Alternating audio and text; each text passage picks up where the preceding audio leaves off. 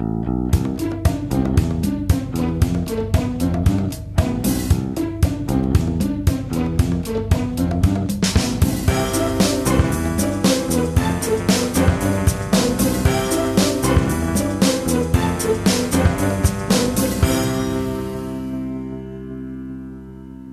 Ist der 27. April 2017. Hier ist der Sendegarten. Ihr hört die Stimme von Martin Rützler und ich begrüße alle Hörerinnen und Hörer jetzt hier live bei uns im äh, Livestream, im Chatstream oder äh, in, später in der Konserve. Ganz herzlich willkommen. Um, und ich sage auch ein herzliches Willkommen an meinen lieben Mitsendegärtner, den Sebastian. Guten Abend, Sebastian. Ja, guten Abend zusammen. So, und wir sind heute mal wieder, so wie beim letzten Mal, die beiden einzigen, die das Gartenbänkchen hier geschrubbt haben. Und wir haben es extra fein und sauber gemacht für unseren lieben Gast, den Dirk Prims. Guten Abend, Dirk. Ja, hallo und danke für die Einladung. Sehr gern geschehen. Du bist Präferenz Nummer eins. also für den kleinen Gag. Ähm, wir versuchen ja immer so ein bisschen zu planen, wer kann wann kommen. Und äh, ein eigen, eigentlich für heute vorgesehener Gast hat dann, äh, hat dann mit dem Termin Schwierigkeiten bekommen. Und der Dirk, äh, nachdem wir ihn ja schon mal bei der Sendung 2 eingeladen hatten, wo er dann nicht konnte, ist er heute eingesprungen. Deswegen ist er zwar Ersatz, aber eigentlich auch gewollt. oh Gott, ich rede mich gerade um Kopf und Kragen. Ich wollte es ja, machen wir weiter. Sagen. Lass laufen. Ja, lass es laufen. wird schlimmer, es wird schlimmer, um Gottes Willen. Verdammt, verdammt. Also bevor es jetzt ganz schlimm wird, ähm, würde ich sagen, gehen wir einfach mal in die Sendung hinein. Ähm, und das heißt, wir gucken mal auf die neue Ernte, was nämlich aus der letzten Sendung sozusagen zu uns rübergeschwappt ist.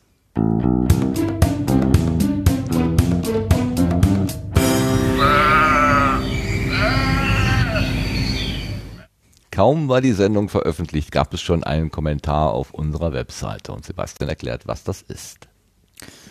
Genau, und zwar ging es noch einmal um das äh, Thema Fettlogik ähm, und da hat der Tobias Micke geschrieben, äh, dass Nadja Herrmann auch beim Psychotalk zu Gast war. Ähm, die Sendung habe ich noch nicht geschafft anzuhören, werde ich aber tun. Da schon mal danke für den Tipp und er selber hat auch das Buch akustisch rezensiert. Ähm, auch da nochmal der Hinweis, ähm, dass das äh, wahrscheinlich hörenswert ist. Ich hatte nur ganz kurz reingehört, aber noch nicht zu Ende gehört. Ich werde mir das beides noch anhören. Äh, da herzlichen Dank an Tobias. Das Witzige ist an der Stelle, ich hatte mich erinnert, dass die Nadja Herrmann bei dem Psycho ah. zu Gast war und habe gegoogelt und dann ist es Psychotalk und Psycho, wie, wie das andere, was wir genannt haben. Oh, ich äh, müsste auch nachgucken, ich weiß es auch äh, nicht. Also die sind sich so vom, vom Anfang so ähnlich, dass ich das nicht mehr auseinandergehalten bekomme. Ich hatte nämlich das Gefühl, dass ich das, ich hatte in Erinnerung, dass der äh, Alexander Hoaxmaster mit ihr gesprochen habe, aber dann habe ich gedacht, das wird wahrscheinlich vertan, irgendwie durcheinander gebracht. Aber dass sie in beiden Sendungen war, das habe ich überhaupt nicht geschnallt. Schön für den, danke für den Hinweis, für die Aufklärung an der Stelle. Wie jetzt du googelst, das füttert man doch. Ähm, oder ich habe es gefüttert, kann auch sein. Aber wahrscheinlich habe ich es eher gegoogelt. ja, ja, ja. Du hast recht. Was füttert man eigentlich? Aber ich mache es immer öfter, ganz sicher, ganz bestimmt. Machst du, hast du auch schon eine Kuration angelegt? Nein, das noch nicht. Ich, äh, bin, ich bin ja bei Wisport in der Kurationsabteilung und da bin ich schon so schlampig. Ähm, ich bin kein guter Kurator, leider. Also, ah, da könnten wir, glaube ich, noch, äh, ist uns letztes Mal eigentlich noch eingefallen, wer uns die guten äh, Kurationen für den Sendergarten macht? Äh, ja, das Teutelbier, ne? Genau. Das richtig. Teutelbier und der Adrian Weniger, die beiden, die machen einmal die Setzlinge und einmal die Blütenschätze. Genau, gut, dass du es erinnerst. Äh, ich wollte es sowieso erwähnen, aber die Blütenschätze macht das Teutelbier. So, genau. Dankeschön dafür. Genau. Und die Setzlinge macht der Adrian, der äh, das stille Ö. So, haben wir es aber. Super. Ähm, es ist noch was eingegangen bei mir nämlich. Äh, ich hatte wieder vermeintlich Unsinn erzählt, aber ich bin mir gar nicht so sicher. Ich glaube nämlich, ich habe mich dann an der Stelle auch äh, belegen können. Und zwar schrieb Sattner, äh, bezüglich deiner Explikatortheorie aus SEG 21 muss ich dir widersprechen.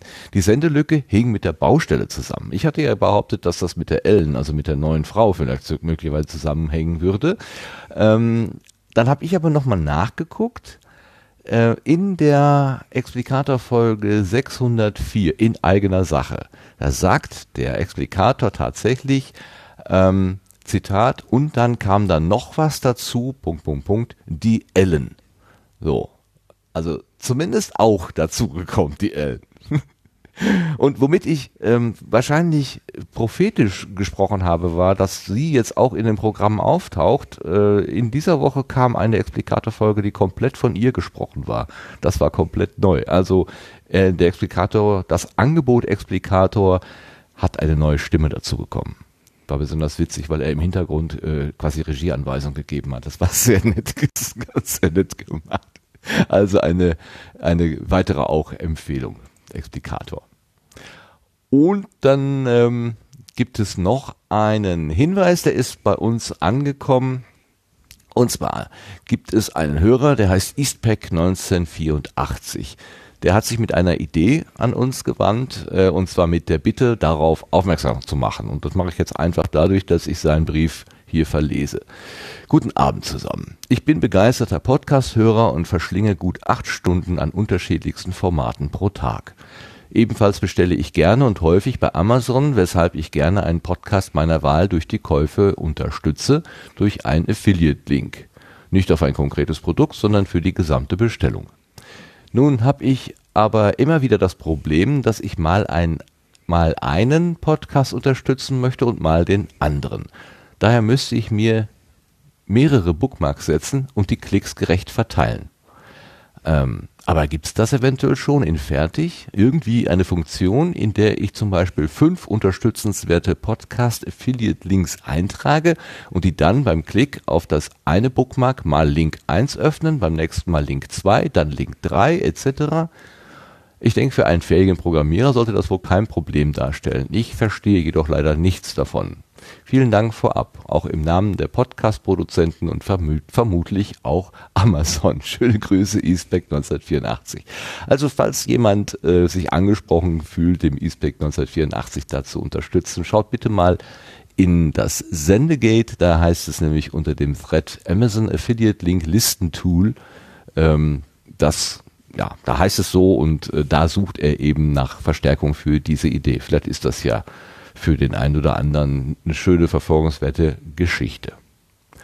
So, dann habe ich meine Ernte durch. Sebastian, hast du noch irgendwas im Körbchen? Nee, das war's. Okay, dann kommen wir direkt mal auf die Gartenbank.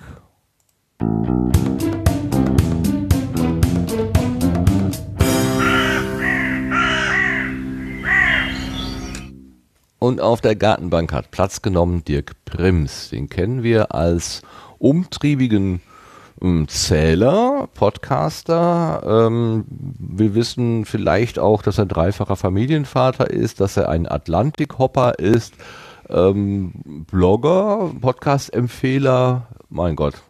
Dirk, was bist du im Wesentlichen? Hans Dampf in allen Gassen, so wie es klingt.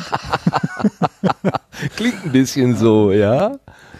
Ähm, ja, ich, ähm, ich glaube, ich bin gut darin, Hobbys und Leidenschaften zu verbinden. Und Podcasts ist eine Leidenschaft, die ich mit äh, beruflichen Reisen und einem Hang zur Blogosphäre und generell unserem liebenswerten Internet verbinde. Und da kommen dann viele, viele interessante Projekte raus, ja. Okay, bevor du jetzt gedanklich über den Atlantik fliegst, wo bist du denn hier in Deutschland eigentlich zu verorten? Eher im Norden oder im Süden oder im Westen oder Osten? Ich wohne in Frankfurt. Also eher so in der Mitte. Ah, okay. Ja, je nachdem, von wo aus man, man jetzt die Mitte verorten würde. Aber jedenfalls nicht ganz eindeutig im Süden oder Norden oder Osten oder Westen. Mhm. Und äh, dann hast du natürlich einen internationalen Airport direkt vor der Tür. Das macht die Sache mit dem Fliegen natürlich etwas einfacher wahrscheinlich. Das ist wohl wahr, ja. Und Warum musst du denn so ja. viel fliegen? Was ist denn der Grund dafür eigentlich? Ich bin beruflich ähm, bei einem mittelständischen Suchmaschinenbetreiber im Silicon Valley angestellt. Mittelständisch? Und, äh, ja, ich meine, je nach Größe. Er hat jetzt gerade mal 50, 60.000 Leute. Da geht, da, da geht noch was.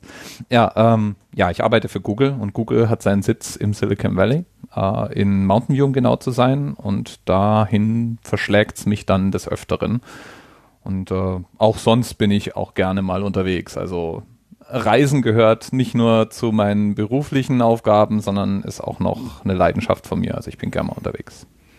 Was, was kann man denn bei Google eigentlich so machen? Ist, bist du Programmierer oder Marketingmensch, SEO oder was, was bist du eigentlich? Ähm, ich bin ich bin ein ganz seltsames Biest. Ich bin Developer Relations Lead. Ähm, das äh, sind die Leute, die mit Entwicklern zu tun haben, aber eben nicht um Software für Google oder mit Google äh, zu schreiben, sondern hauptsächlich mit Begeisterungstätern, wenn du so willst. Da gibt's in der Branche, je nachdem, in welche Firma du schaust, gibt's verschiedene Namen dafür. Woanders wird es auch Evangelism genannt. Das heißt, wir sind Leute, die den Kontakt mit Entwicklern suchen, äh, mit denen zusammen Events organisieren, auf Community Meetups gehen, ähm, coole Projekte featuren, äh, auf GitHub Beispiele einstellen und so weiter.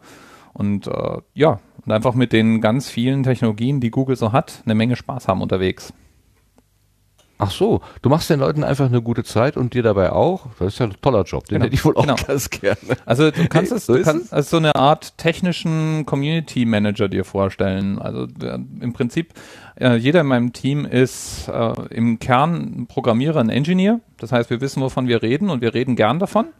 Und äh, dann ist unsere Aufgabe schlicht und ergreifend die, mit den Leuten den Kontakt zu halten. Also auch dafür zu sorgen, dass die, die Dinge, die, die die Community beschäftigt, auch gehört werden von den Produktgruppen oder dass wir auch eben miteinander Veranstaltungen äh, treiben und so weiter. Und das äh, ist ein sehr breites Feld, aber im Endeffekt, du darfst Spielkind bleiben, solange du äh, einen Hang dazu hast, technisches Spielkind zu sein und bist halt dann auch viel unterwegs, weil äh, du musst, also wenn du, wenn dein Geschäft ist, mit den Leuten Beziehungen zu haben und zusammen Veranstaltungen zu haben, dann musst du halt da auch hinkommen.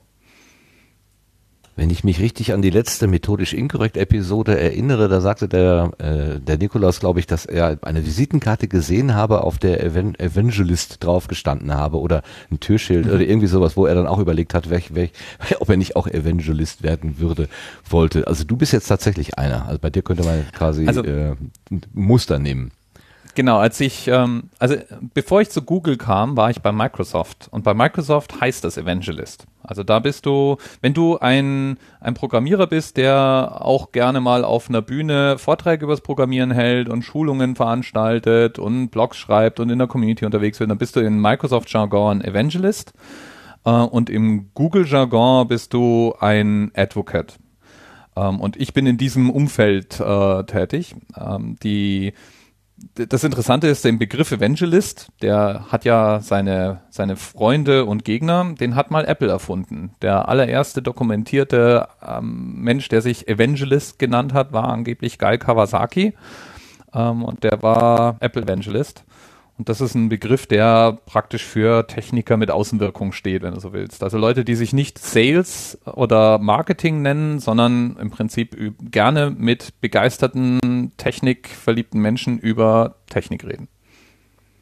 Und das Ziel ist dann so ein bisschen immer den Geist zu kitzeln und neue Ideen zu produzieren oder oder was wo wo wo führt das denn eigentlich hin? Oder einfach nur ein gutes Gefühl in der in der Community zu erzeugen? Naja, das ist ganz unterschiedlich, je nachdem, welche Firma das betreibt. Aber bei den großen Plattformanbietern ist es ja so, dass du eigentlich ohne viele äh, enthusiastische, innovative Leute die Plattform gar nicht so richtig ähm, glänzen lassen kannst. Das heißt, nehmen wir mal jetzt mal Google. Ähm, Google hat eine ganze Reihe von Plattformen, die eigentlich nur möglich sind und nur erfolgreich sind, weil andere mit diesen Plattformen Technologien schaffen. Also nehmen wir zum Beispiel Android. Android ist ohne Apps, die auf dieser Plattform gebaut werden, einfach nichts wert.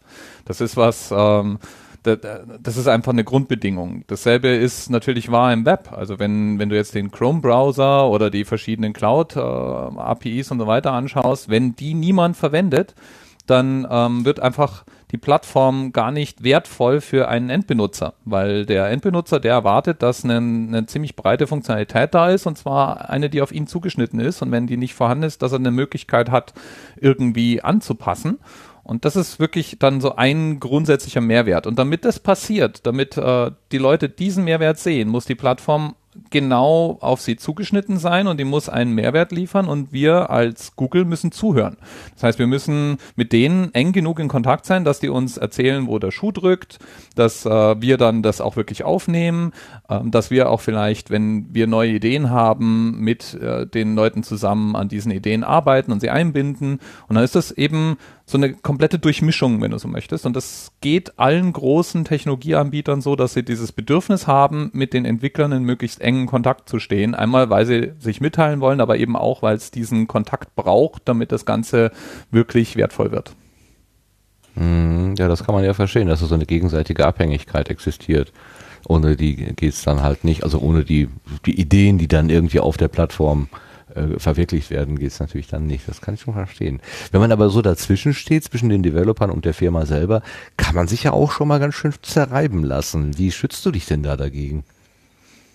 Oh, das ist eigentlich gar nicht so schwer, weil ähm, die, also zumindest mal in Google gibt es einen, der, also die Engineers in Google, also die Leute, die in Google Code schreiben, sehen sich ja selber auch noch gleichzeitig als Teil der globalen Developer Community. Also du hast einfach da weltweit so um die, je nachdem wie man zählt, knapp 20 Millionen Menschen, die sich in irgendeiner Form als Softwareentwickler verstehen. Und die Entwickler, die bei Google arbeiten, sind ja auch Mitglied dieser Community. Das heißt, da, da wir sympathisieren einfach sehr mit jedem, der Softwareentwickler ist und äh, haben da ein offenes Ohr. Du brauchst dann als ein großes Unternehmen einfach dann trotzdem ein paar Leute, die sich darum bemühen und kümmern, weil äh, diejenigen, die jetzt, sagen wir mal, den Chrome-Browser schreiben, die haben einfach nicht die Zeit, dauernd im Flieger zu sitzen und irgendwo in der Gegend rumzufliegen, die sollen ja den Chrome-Browser schreiben. Und äh, dann hast du ja ganz andere Berufsgruppen, die sich um andere Dinge kümmern, äh, die sind dafür nicht so geeignet. Und deswegen gibt's mehr oder weniger dann Twitter. Also Leute, die sich als Programmierer verstehen, aber eben auch äh, als Programmierer im Community-Umfeld. Das zerreibt sich eigentlich nicht. Das ist, ergänzt sich eigentlich sehr, sehr gut, weil ähm, das ist eine Frage der Offenheit und es ist eine Frage dessen, ob man wirklich dann äh, mit den, mit den Impulsen, die man bekommt, etwas Wertvolles, Sinnvolles macht. Und solange Leute das sehen, kann man sich damit eben das Vertrauen verdienen, das dann wiederum dazu führt, dass die Leute damit auch wieder interessante Dinge für die Plattform produzieren. Es ist wie eine Symbiose.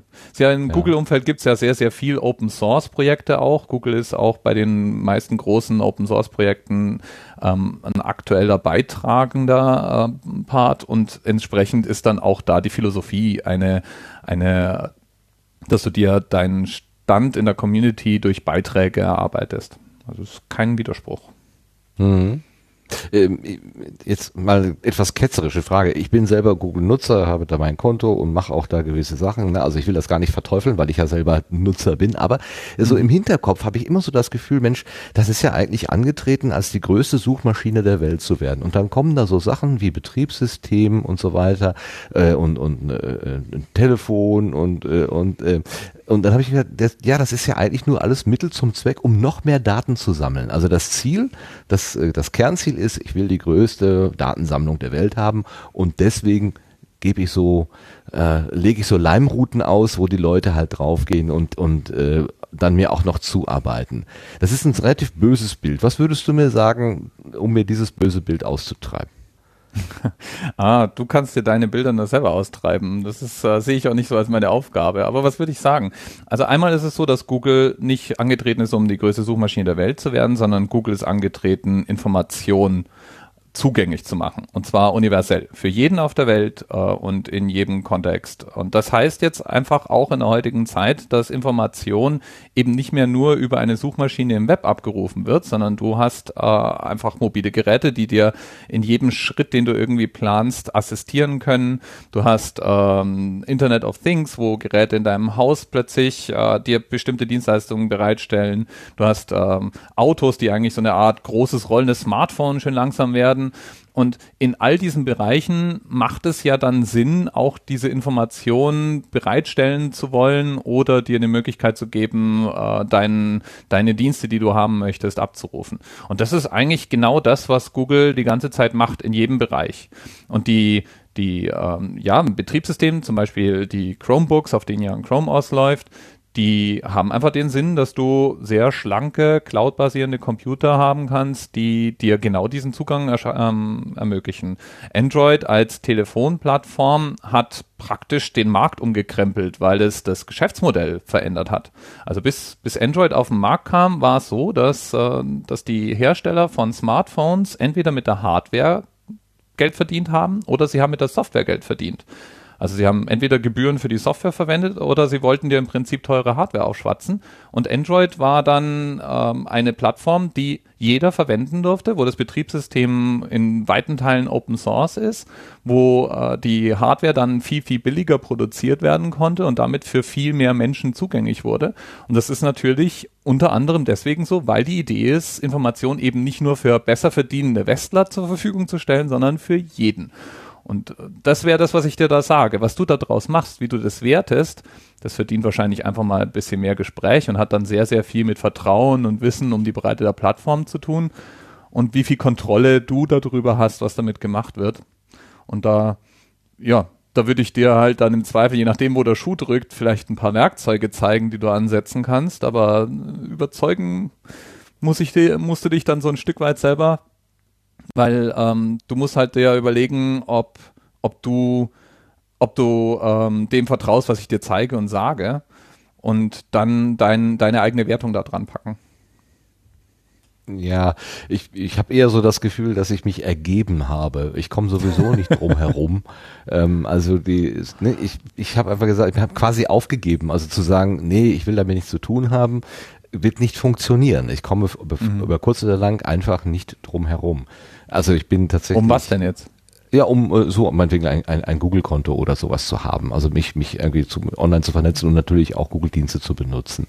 Ähm, die, die, Suchmaschine ist einfach genial gut. Also da kann man, kann man sagen, was man will. Wobei es gibt einen, das könntest du mir mal erklären. Wenn ich einen Suchbegriff eingebe, dann bekomme ich oben äh, so Menüpunkte, Bilder, Videos äh, und so weiter, wo ich speziell mhm. noch suchen kann. Da ist kein Knopf Audio dabei. Warum eigentlich nicht?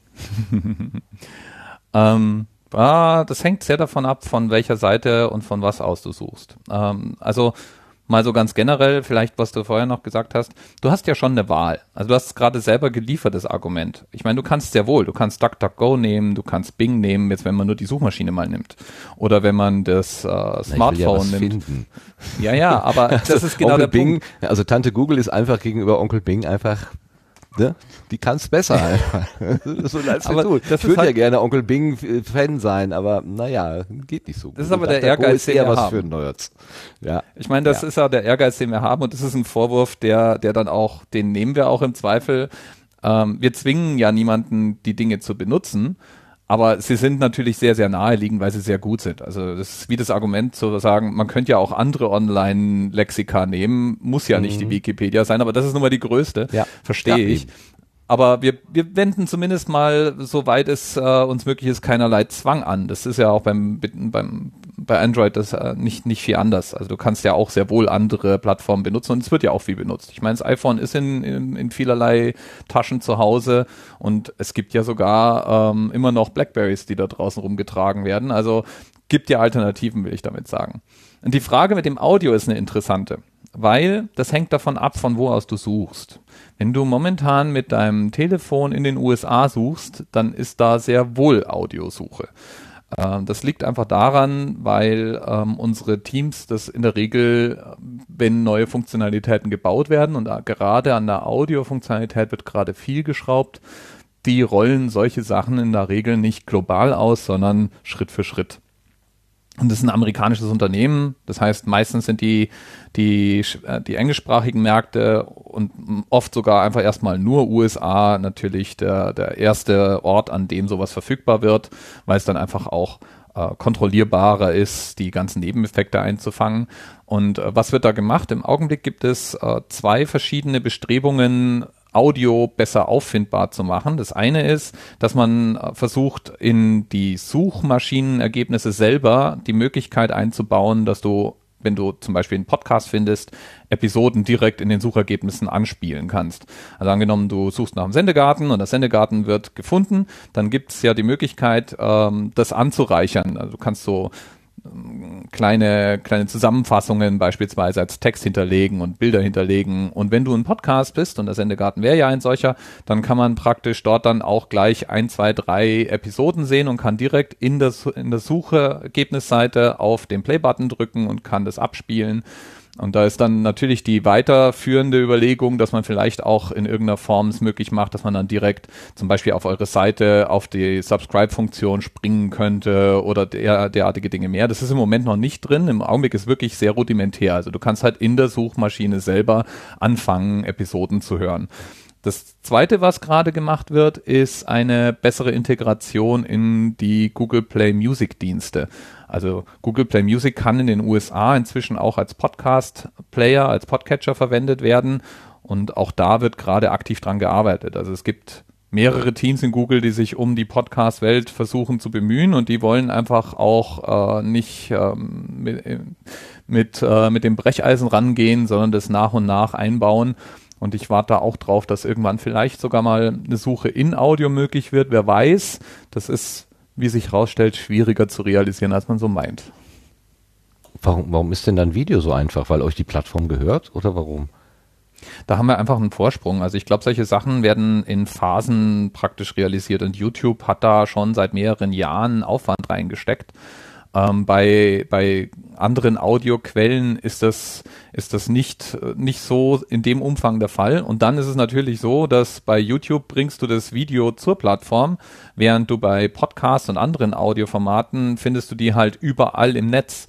Und es ist einfach ein Unterschied, ob du den, den Datenbestand schon in deinen Servern hast oder ob du ihn erstmal runterladen musst, um ihn dann zu analysieren ich denke mal, das, das sind alles Gründe, die da eine Rolle spielen, aber der Hauptgrund dürfte sein, dass einfach in den letzten Jahren war ähm, Video der Hype und das, das Thema Audio, das wird jetzt immer, immer wichtiger, aber war einfach nicht so hoch auf der Priorität bisher.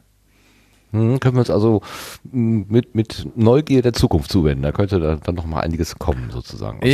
ich hoffe, ja. Also ich habe auch intern die Kollegen schon angepinkt und habe gesagt, hey, hier, Podcast-Fan, also wenn ihr irgendwie Input wollt oder ähm, Beta-Tester sucht oder Mitarbeiter braucht. Ich wäre da auf jeden Fall ähm, gerne mit beteiligt. Und die Kollegen sind, also ich kann sagen zumindest mal, dass ich weiß es ein bisschen genauer von den von dem Play-Team. Das sind alles, äh, das sind alles Podcast-Süchtige. Also es gibt, äh, gibt auch in Google eine große Community von Leuten, die, die wirklich viel für Audio tun wollen. Hast du hier in Deutschland äh, auch mal in einer deutschen Firma gearbeitet oder hast du gleich mit Microsoft begonnen, also quasi mit diesem amerikanischen Traum. Ja, ich habe eine kaufmännische Ausbildung gemacht. Das war in einem Baumarkt. Das war ah. meine, meine Erfahrung mit einem deutschen Arbeitgeber und von dort aus bin ich äh, tatsächlich relativ direkt zu Microsoft gekommen. Was, wie, wie, wie fühlt sich der Unterschied eigentlich an? Also mein Bild ist, dass das alles so ein bisschen lockerer zugeht, so äh, ja, äh, easy going. Da steht die Tischtennisplatte, da kann man mal so ein bisschen oder ein Kicker oder also so, also mehr so Wohlfühlatmosphäre am Arbeitsplatz, wo aber so so äh, schon auch klar ist, es geht eigentlich nicht darum, dass du dich jetzt hier äh, freizeitmäßig austobst, sondern eigentlich sollst du nur perfekt deine Arbeit ableisten können und dafür brauchst du diese kleinen Pausen irgendwie. Ähm, wir hatten vor einiger Zeit mal den Moritz Klenk hier als Gast mhm. und äh, der hat eine Reise in die USA gemacht, die er auch über seinen Podlog, seinen täglichen äh, Tages äh, ja, äh, äh, Bericht sozusagen abge, ab, äh, dokumentiert hat. Und er hat lustigerweise so erzählt, dass er sagt, ich kenne aus vielen Filmen, zum Beispiel jetzt, er war in New York, ich kenne diese Situationen alle und es ist mir irgendwie auf der einen Seite vertraut, aber gleichzeitig spüre ich einen großen, eine große Distanz zu diesem, wie die Menschen miteinander umgehen. Wie, wie empfindest du das? Okay, das waren ja jetzt gleich drei Fragen in eine. Ja, ich gepackt. konnte mich nicht beherrschen. Entschuldigung. nein, nein, aber ich möchte, ich möchte es, glaube ich, auseinandersägen und Stück für Stück beantworten. Weil das eine, was ich da jetzt raushöre, ist ähm, das Gefühl gegenüber amerikanischer Kultur. Also dieses, ich, ich fühle mich da zwar einerseits wohl und erkenne es wieder, andererseits gibt es einen gewissen Abstand, der, der, wenn du als Deutscher in den USA bist, definitiv da ist. Also wenn du als Deutscher in die USA reist und äh, das zum ersten Mal ähm, intensiver erlebst, dann hast du genau diesen Effekt, dass du eigentlich alles wiedererkennst. Ich meine, die essen ähnliche Dinge, die haben ähnliche Marken, alles das, was nicht sowieso so aussieht wie bei uns, kennst du aus dem Fernsehen. Äh, wenn du dann auch noch gut genug Englisch sprichst, dann stellst du fest, die lachen auch über ähnliche Dinge und das, da gibt schon sehr viel Überlappung. Aber das darf natürlich nicht darüber hinwegtäuschen, dass es auch deutliche kulturelle Unterschiede gibt. Und die werden leichter erträglich, je besser man sie kennt. Und dann gibt es da, wie immer, gibt es welche, die du dann auch wirklich gut findest und es gibt welche, die, die werden dich immer nerven. Also und ähm, da, da, da beißt dem Maus keinen Faden ab. Äh, USA, der amerikanische Kulturraum, die sind anders drauf als wir. Und das ist nochmal ähm, verstärkt dadurch, dass es ja auch ein riesiges Land ist. Also du kannst einfach auch zum Beispiel einen New Yorker Amerikaner überhaupt nicht mit einem mit einem äh, texanischen Amerikaner in einen Topf werfen und der texanische Amerikaner hat mit dem Silicon Valley Amerikaner irgendwie nichts zu schaffen. Also nichts zu schaffen, stimmt natürlich nicht, aber die sind schon sehr unterschiedlich, auch in, in der Kultur. Und das ist dann persönlicher Geschmack, ob man das mag oder nicht. Und äh, da gibt's aber aber eine Schwelle, über die man durchaus auch stolpern kann. Das ist schon wahr. Dann sind wir bei der bei der Unternehmenskultur. Also wenn du in Google arbeitest, dann ist Google schon sehr gut zu seinen Mitarbeitern. Das fängt bei dem kostenlosen Futter an, das man überall bekommt. Also wir haben wirklich auch sehr, sehr, sehr, sehr gutes Essen, muss man auch dazu sagen. Und das dreimal am Tag und es gibt Snack-Fressstationen, äh, wo immer du bist. Also wenn du bei Google arbeitest, musst du echt nochmal extra auf deine schlanke Linie achten, weil die Versuchung ist da. Es gibt leckeren, leckeren Kaffee in München, ähm, wo wir ein Engineering Center haben. Da gibt es einen Barista im Erdgeschoss, wo du hingehen kannst und dir deinen Kaffee sozusagen äh, zubereiten lassen kannst. Und der ist auf Weltniveau. Das ist äh, Top-Kaffee, den es da gibt. Und du wirst von vorne bis hinten verwöhnt. Es gibt äh, irgendwelche Ecken, wo du ein bisschen spielen kannst, äh, gibt Räume mit Spielekonsolen, es gibt in, in allen großen Offices gibt irgendwo ein Musikzimmer, wo Instrumente drin stehen, äh, die schallisoliert sind, wo du spielen kannst, es gibt einen Fitnessraum, also darfst sich da sehr wohlfühlen und du darfst diese, diese Räume auch nutzen, um um diesen Freiraum zu haben. Und ähm, warum ist das dem Unternehmen wichtig? Das ist dem Unternehmen deswegen wichtig, weil gute Ideen einfach nicht kommen, wenn du in der Tretmühle bist. Also ich habe mal den Satz gehört in einem Vortrag ähm, wo, äh, in Stanford äh, hat ein so ein Startup-Gott, der ich weiß nicht was alles äh, gegründet hat, ähm, einen Vortrag gehalten und da gibt's ein Video von im Netz irgendwo. Und er hat gesagt, Innovation comes from a well-rested mind. Also Innovation kommt von einem ausgeruhten Geist. Und das ist wirklich so diese Philosophie, die da oft drinsteckt, dass man sagt, äh, wenn du nicht hin und wieder den Gang rausnehmen kannst und dich mit fünf Leuten komplett in eine andere Umgebung begeben kannst, um eine Idee zu diskutieren, sondern in deinem Cubicle feststeckst und alles irgendwie rechtfertigen musst, was du die Firma vielleicht kostest, dann wird einfach das Ergebnis so mittelprächtig sein, weil du dich nicht so vollständig damit identifizierst, weil du auch dir nicht diesen, diesen freidenkenden Raum gewährst und weil du einfach ähm, auf bessere Ideen kommst, während du mit drei, vier anderen Leuten Spaß hast. Und das kennt ja jeder von uns auch. Ich meine, die coolsten Ideen, die sind immer noch dann zustande gekommen, wenn, wenn man irgendwo Bier und Pizza auf der Platte hatte ähm, und äh, zu fortgeschrittener Stunde die etwas wilderen Ideen hin und her geworfen hat. Und so ist es eben von der Idee her bei so Unternehmen wie Google auch. Das will ich jetzt aber nicht verallgemeinern, weil amerikanische Unternehmen gibt es auch von bis. Also wenn du in, in so einem amerikanischen traditionellen Office-Bunker bist, dann sitzt du in einem Cubicle ohne Fenster und du, du ähm, lässt deine Stempelkarte durch so ein Gerät durchlaufen, wenn du zur Pause gehst. Und ich glaube, da, da fühle ich mich dann nicht wohl und viele von uns äh, sicherlich auch nicht. Und das ist eben auch diese komplette Bandbreite von modernem Hightech-Unternehmen wie Google und eher so klassischen, ähm, die Leute als eine Ressource betrachtenden Unternehmen wie, was weiß ich, irgendwie äh, im Manufacturing oder sonst wo. Du kannst das auch wirklich annehmen und äh, nutzbringend umsetzen. Also diese Freiheit und auch diese, dieses Verwöhntwerden. Ähm, ich persönlich, wenn ich das so aus der Erzählung, aus der Entfernung so höre, ich habe immer so das Gefühl, da ist doch ein Haken dabei. Das ist wie, wie äh, Hänsel und Gretel, ja, die Großmutter, die gibt dem Jungen gut zu essen, aber eigentlich will sie ihn dann irgendwie ein paar Tage später schlachten und aufessen. Also irgendwie ist das böse Ende äh, da. Und ich, ich hm, also. Es ist, ein, es ist ein Geschäft. Also ich glaube, du musst, du musst einfach mal drüber nachdenken. Ähm, angenommen, mach mal ein ganz einfaches Beispiel. Angenommen, du gibst in ein Unternehmen mit zehn Leuten jedem kostenlos Kaffee. Ähm, dann hast du zum einen einen Kostenpunkt generiert. Und es gibt unglaublich viele Unternehmen, die dann sagen, nee, nee, das können wir nicht machen, das kostet einen Euro pro Kaffee bitte. Ähm, du hast also, was weiß ich, pro Kopf, pro Nase musst du rechnen, dass die vielleicht am Tag fünf, sechs Tassen Kaffee trinken und dann hast du irgendwie im Monat ein paar hundert Euro zusätzliche Rechnungen, die du zahlst für den Kaffee.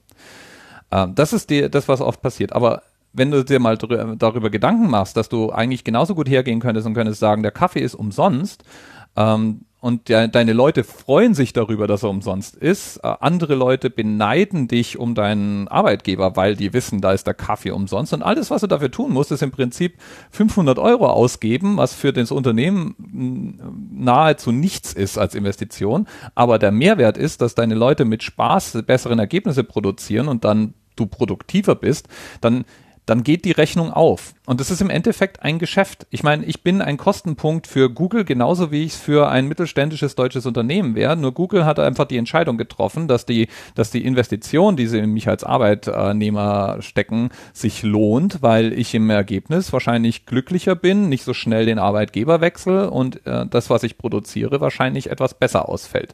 Und sie dazu auch noch ähm, sich dann vielleicht aus den Kandidaten, die sich bewerben, coolere Leute aussuchen können, weil ja bekannt ist, was für ein interessanter Arbeitgeber Google ist und deswegen Leute, die sich aussuchen können, wo sie arbeiten wollen, unter Umständen nochmal in größerer Zahl angelockt werden. Und ich glaube, das ist das Geschäft, was da dahinter steckt. Und das hat gar nichts Ausbeuterisches, sondern das ist äh, eine ganz sachliche Überlegung und die, die ist zufällig für mich angenehm und für Google produktiv. Da kann ich nicht so viel Negatives dran finden, ehrlich gesagt.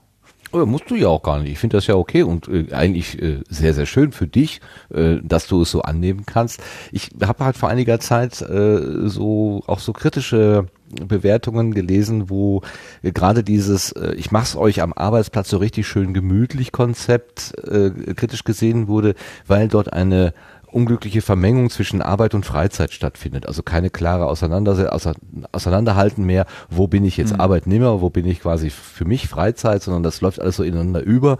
Das ist für die Firmen gut, weil die Leute quasi rund um die Uhr da sind und ständig verfügbar, aber für das Individuum, Burnout-Syndrom und so weiter, ist es vielleicht dann doch nicht das Richtige. Weiß ich nicht. Also ich höre halt nur, dass sowas auch äh, kritisch hinterfragt wird, ob das nicht äh, ja. vielleicht auch äh, einfach ein Stück weit äh, eine, eine, eine Unternehmensstrategie ist, ähm, wo Leute ja ähm, ein Stück weit ja doch auch genutzt, ausgenutzt werden sozusagen. Aber das ist, ich glaube schon zu, zu verstehen, dass es halt ein Deal ist.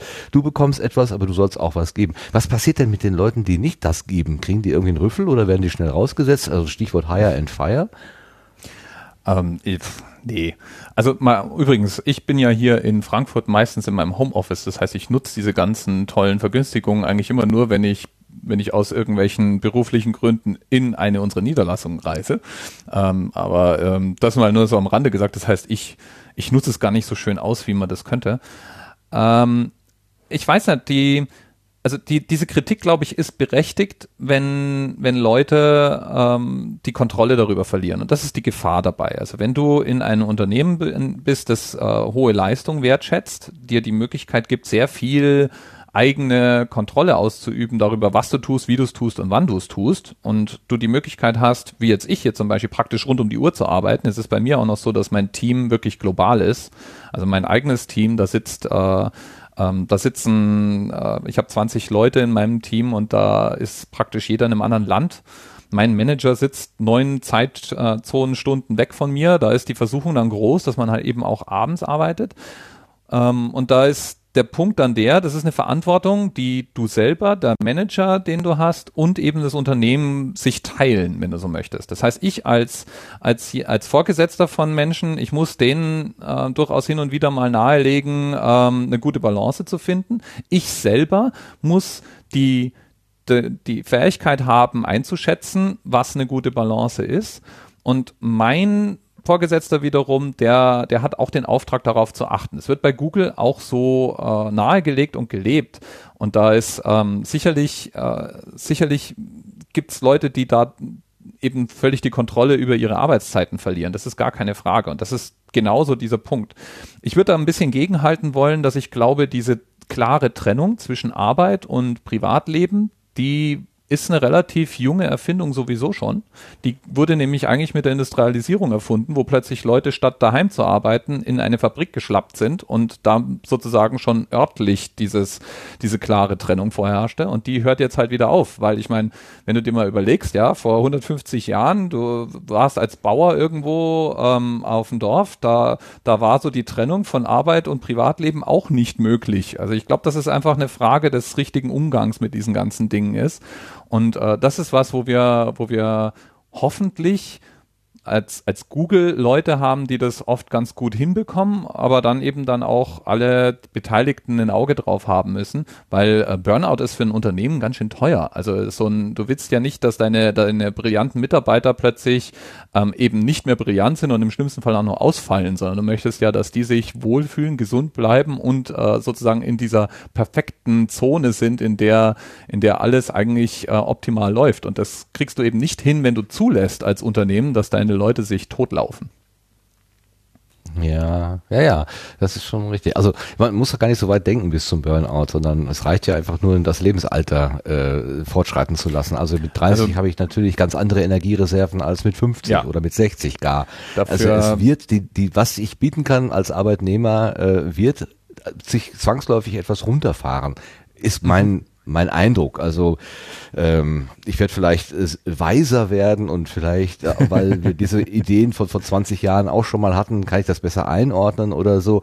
Aber diese ständige Verfügbarkeit, äh, das, das, diese, diese Fitness, die lässt einfach nach. Und ähm, ich habe immer das Gefühl, in diesen Unternehmen, da laufen ganz viele sehr junge Leute rum, aber die Älteren sind dann irgendwie dann doch nicht mehr dabei. Ja, die Frage ist, wann du, wann du jemanden als älter durchgehen lässt. Also wir haben, wir sind als Google eine Netzwerkfirma. Also du kannst, wenn du so IT-Firmen anschaust, kannst du die in so Zonen einteilen. Ja, also die, wenn du eine IBM nimmst, die haben ursprünglich mal Maschinen gebaut, elektrische Maschinen, Schreibmaschinen und sowas. Ja, dann hast du eine Microsoft, die ist hergegangen und hat Software gebaut für diese Maschinen, aber eigentlich die Software war auch so vertrieben und gebaut, als wäre die eine Maschine nur irgendwie in Symbiose mit Elektrozeug. Und Google ist eine, eine weitere Iteration. Google ist aus dem Internet geboren, wenn du so möchtest, und ist eine Netzwerkfirma. Und das bildet sich auch bei uns intern ab. Das heißt, wir, jeder Arbeitsschritt, den ich in irgendeiner Form mache, findet mit anderen statt. Wir haben, äh, wir arbeiten an kollaborativen Dokumenten. Wir haben enorm viele ähm, Abstimmungen, die über Konferenzen stattfinden. Eine Menge Arbeit findet eben in diesen Rückzugsräumen statt. Und das ist das ist ein Grundprinzip und entsprechend gibt es dann auch eine ganze Menge Communities, also so Netzwerke. Und da gibt es bei uns ähm, zum Beispiel auch die Greyglers. Das sind die, also das ist ein Kunstwort aus Googler und Grey. Und gemeint sind äh, Googler über 50.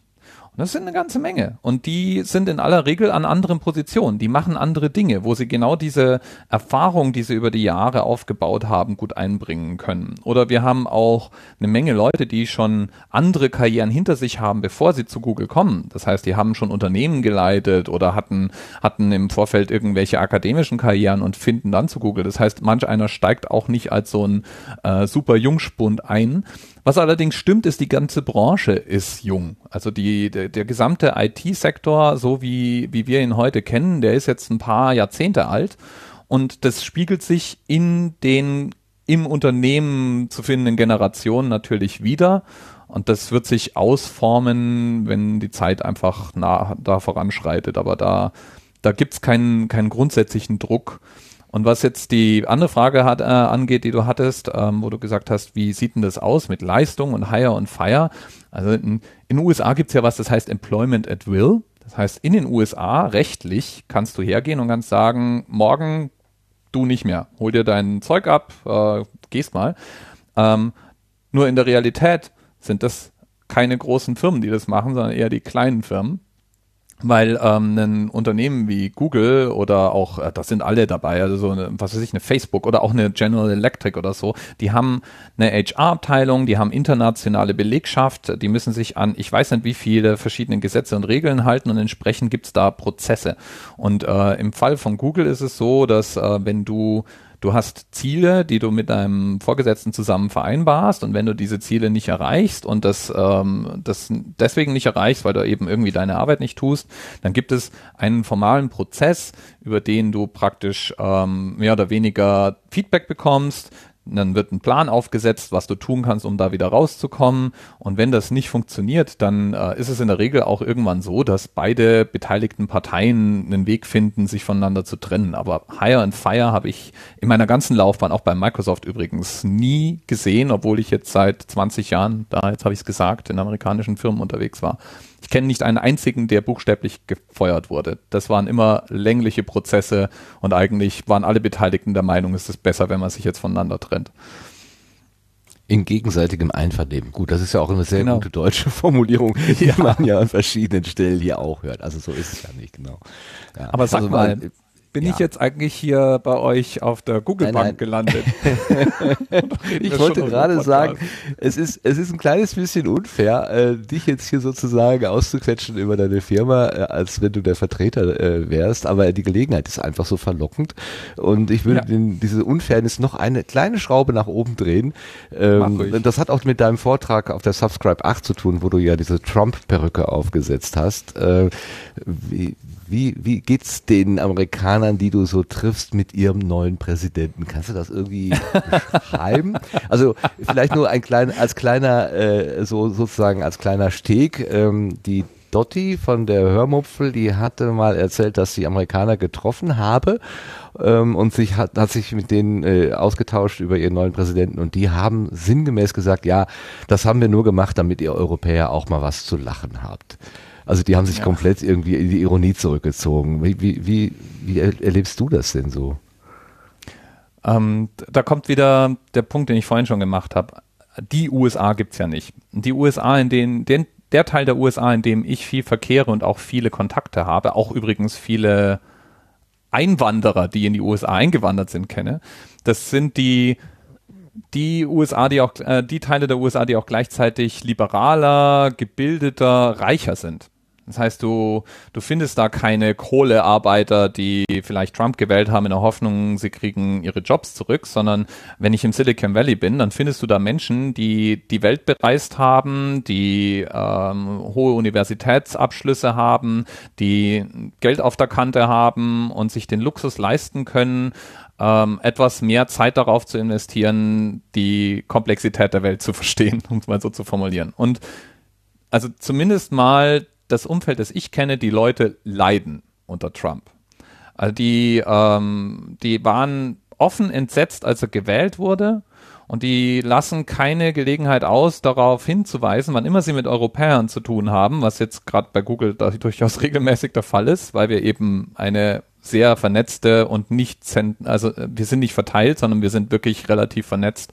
Das heißt, du hast immer Amerikaner irgendwie in jedem, in jeder Gruppe, die mehr als fünf Leute hat, hast du Amerikaner und Europäer und Asiaten irgendwie zusammen. Und ähm, die lassen keine Gelegenheit aus, sich praktisch ähm, dafür zu entschuldigen, wann immer das Thema aufkommt, dass, dass wir alle irgendwie gerade mit Trump zu tun haben.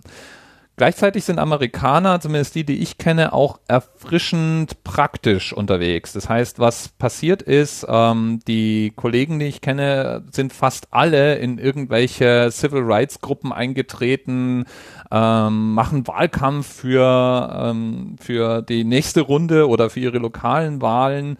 Das hat eine Menge mobilisiert. Und das ist, wenn Trump für irgendwas Gutes gesorgt hat, dann ist das zum Beispiel ein guter Nebeneffekt der natürlich sowieso schon da war, aber der jetzt dann auch nochmal verstärkt wurde. Und da gebe ich dir mal ein Beispiel, ähm, dieser unselige Travel Ban. Und ich kenne übrigens Leute, die im Moment nicht die USA verlassen, aus Angst, sie können vielleicht, wenn Trump äh, die nächste Zuckung mit seinem ähm, mit seinem Unterschriftenstift hat, können sie nicht mehr zurückreisen. Das heißt, ich kenne Leute, die davon betroffen sind, dass sie Green Card Holder sind und seit über zehn Jahren in den USA leben und sich im Moment nicht trauen, das Land zu verlassen.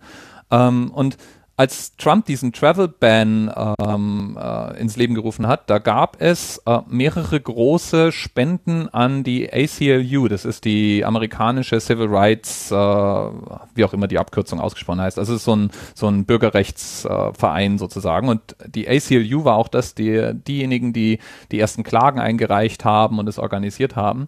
Und das waren Spenden, zumindest die Spenden, die aus dem Google-Umfeld kamen, waren im Millionenbereich und das waren Mitarbeiterspenden. Das heißt, es gab innerhalb von Google eine Bewegung, wo Mitarbeiter sich zusammengefunden haben und gesagt haben, sie, sie spenden jetzt. Und da gab es dann eine Auswahl von verschiedenen ähm, äh, Vereinen, an die gespendet wurde. Und die ACLU war eine davon. Und soweit ich das weiß, gab es da eine millionenschwere Spende, wo Mitarbeiter aus dem Silicon Valley und nicht nur aus dem Silicon Valley sozusagen versucht haben, äh, etwas zu unternehmen. Also mal unabhängig noch von Protestieren und ähnlich mehr. Es gab auch Proteste, also es gab ähm, Arbeitsniederlegungen und Proteste, die stattgefunden haben an den Niederlassungen und so weiter. Also die Frage, wie geht's denen momentan damit? Denen geht's gar nicht gut damit. Also die schämen sich für viele der Dinge, die gehört werden. Gerade im Silicon Valley sind auch gerade die frauenfeindlichen Dinge, wenn solche Sachen geäußert werden, eigentlich für moderne große Unternehmen wie Facebook, Google, Microsoft sind solche Dinge undenk und unsagbar. Also für, für jeden einzelnen dieser Aussagen, die Trump da im Wahlkampf von sich gegeben hat, würdest du bei Google direkt entlassen werden. Ähm, der wurde halt jetzt amerikanischer Präsident, sehr zum Leidwesen derer, die sich das gerade angucken. Ja, also ich glaube, Lachen ist ungefähr das Letzte, was man machen möchte, wenn man da so rüber guckt. Eher so ein bisschen mitleiden und sich genauso am Kopf kratzen äh, wie ja. es denn da wohl weitergehen kann. Ja. Aber also ich meine, das die, die Stärkung gesagt, der zivilen Gesellschaft auf auf eigenen Füße sozusagen, also so eine Grassroot-Bewegung oder was auch immer ACLU da genau darstellt, das macht natürlich tatsächlich äh, ein bisschen Hoffnung, dass da so ein, so ein Ruck durchs, äh, durchs Land geht. Aber naja, wer weiß, wie, wie kraftvoll das ist gegenüber dann den entsprechenden äh, Staatsorganen, die da eben steuernd äh, am, am Hebel sitzen. Ich meine, wir können ja froh sein, dass er anscheinend äh, inkompetent ist. Jetzt stell dir mal vor, Trump wäre wirklich so ein so ein äh, radikales Mastermind gewesen, wie ihm ja manche unterstellt haben. Und wer wäre wirklich so ein, so ein Meisterverhandler und wüsste, was er tut im Endeffekt fällt da jeden dritten Schritt momentan flach aufs Gesicht, weil einfach Politik doch komplizierter ist, als man sich so meint, äh, sich so vorstellt. Und ähm, weil einfach doch die Welt auch ein bisschen komplizierter ist, als man sie auf einer Wahlkampfveranstaltung sich herbeifordern kann. Und wenn der, wenn der wüsste, was er täte, würde der viel mehr Schaden anrichten. Also kannst du im das Moment gerade nur, kannst ja im Moment nur hoffen, dass er einfach so weitermacht wie jetzt und irgendwann die amerikanische breite Gesellschaft genug davon hat. Genau, dass sie dann einfach sagt, so genug gespielt oder genug Schaden angerichtet. Aber hoffentlich, ähm, naja, man kann nur äh, die Daumen drücken sozusagen und naja, also mir tut's leid um die Leute, von denen du ja halt erzählst oder hier im Podcast, wir müssen reden, habe ich das auch schon gehört, dass also, äh, dass, dass, dass, dass sich da Leute an, äh, Sorgen um ihre Nachbarn machen, die plötzlich irgendwie zu unerwünschten Personen werden oder so. Und das, das kann nicht wahr sein. Also bis, bis gestern sind wir noch gemeinsam hier unterwegs gewesen und plötzlich muss ich mir überlegen, äh, haben, leben die da noch sicher oder nicht? Also das, ich, also ich stelle es mir sehr verunsichernd vor, äh, dort zu leben. Aber gut, ich glaube, wir, wir, das war jetzt so eine Schraube nochmal nach oben gedreht. Ich glaube, an der Stelle gehen wir jetzt mal aus dieser ganz großen äh, Weltpolitik und auch über die aus der Firmenpolitik zurück und gucken jetzt uns einfach mal auf den Dirk Prims ähm, den, den ich kennengelernt habe als äh, den Anerzähler, also denjenigen, der den Anerzählt Podcast macht. Ein lustiges Konzept. Äh, jede Episode hat eine Nummer, wenn man sie durchnummeriert und zu jeder Zahl, die es dann eben ergibt, kann man ein Thema finden. Das war deine Idee. Wir haben heute die 22. Sendung. Kannst du dich noch erinnern, was du dir bei der 22. Ausgabe vom Anerzähler gedacht hast? Soll ich dir mal auf Ach, helfen? Kannst du die damit was 23 anfangen? weiß ich noch, aber ähm, nee, sag mal, weil so schnell, so schnell bin auch ich nicht beim Fütten. Ich habe jetzt brav ja. alles zu. Hör mal hin. ich weiß es nicht mehr. Multi-digit number with all digits identical. Kannst du dich erinnern? Oh mein Gott. Okay, ich gebe es dir, ich gebe es mal ins, in der in der gesamten Länge, dann hören wir mal eben, was du da damals gemacht hast. Ja, mach mal. Vor gar nicht so langer Zeit hatte der Explikator eine Podcast-Folge, in der er Worte besprach, die es so nur im Englischen gibt. Heute kann ich den Spieß umdrehen, denn wir sprechen heute über etwas, das es als Wort zumindest so nur im Deutschen gibt. Die Rede ist selbstverständlich von der Schnapszahl. Denn immerhin ist die 22 auch die erste Schnapszahl, die uns hier begegnet in diesem Podcast. Und das Wort Schnapszahl hat tatsächlich keine Entsprechung in einer der anderen europäischen Sprachen. Der Collins, sozusagen so eine Art Duden der Briten, schlägt als Übersetzung vor Multidigit Number with all digits identical. Na, wenn das nicht mal eine ausgesprochen umständliche Übersetzung für ein so elegantes, kompaktes, einfaches Wort wie Schnapszahl ist, dann weiß ich auch nicht. So, es ging also um die Schnapszahl. Und während ich es gehört habe, und der Erik sagt es auch gerade im Chat, die, du sagst, die 22 ist die erste Schnapszahl. Was ist mit der 11? War die denn nicht auch eine Schnapszahl? Nein, weil du da, die 11 ist ein eigenes Wort. Äh, Die 22 ist die erste Schnapszahl. Ah, Dann die 33, 44. Genau, weil du hast äh, diese, diese, ähm, diese Schnapszahlen, ähm, das ist eben diese Kombination aus Wort und Zahl. Ja, aber ich hätte von, dem, von der Collins-Definition, ich hätte jetzt noch ein bisschen gebraucht. Ich wäre da nicht mehr drauf gekommen. Ist einfach schon über 400 Folgen her. Ich wollte gerade sagen, wir haben 424, ne? also äh, nein, nein, wir haben über 400. Die 424 war eine besondere Folge, auf die müssen wir gleich nochmal kommen. Ähm, äh, zunächst einmal die Frage, wie ist der Dirk Prims auf diese schräge Idee gekommen? Ja, also der Anerzähler war, also der Anerzähl-Podcast war mein zweites Podcast-Projekt. Ich hatte schon davor mal einen Podcast mit einem Freund zusammen gemacht, wo es um eine Weltreise ging und hatte so viel Blut geleckt, dass als diese Weltreise zu Ende ging, ich in ein Podcast-Loch fiel. Das heißt, ich wollte gerne weiter podcasten und ich war übrigens auch mit meiner eigenen Leistung nicht zufrieden. Das heißt, ich war mit der Audio nicht zufrieden, thematisch wollte ich Dinge tun und habe dann versucht, mir, mir Themen anzuschauen und eben einen guten, einen guten Weg zu finden, Podcasts zu machen.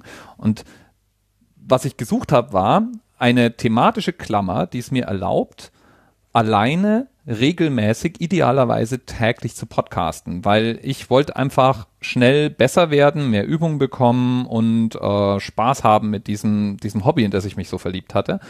Und ähm, da, da war dann da, die Themensuche zunächst mal eher etwas schwierig, weil wenn ich einen persönlichen Tagebuch-Podcast mache, dann äh, denke ich mal, langweilt es irgendwann die Leute, weil mein Leben ist vielleicht mal gelegentlich zwischendurch wie jedes Leben interessant, aber es ist es auch nicht dauernd und vor allen Dingen bin ich nicht fantasievoll genug, um wirklich jeden Tag bei jeder Laune über mein Leben interessant zu sprechen. Deswegen wollte ich eine thematische Klammer finden, die sich sozusagen von selber weiterträgt.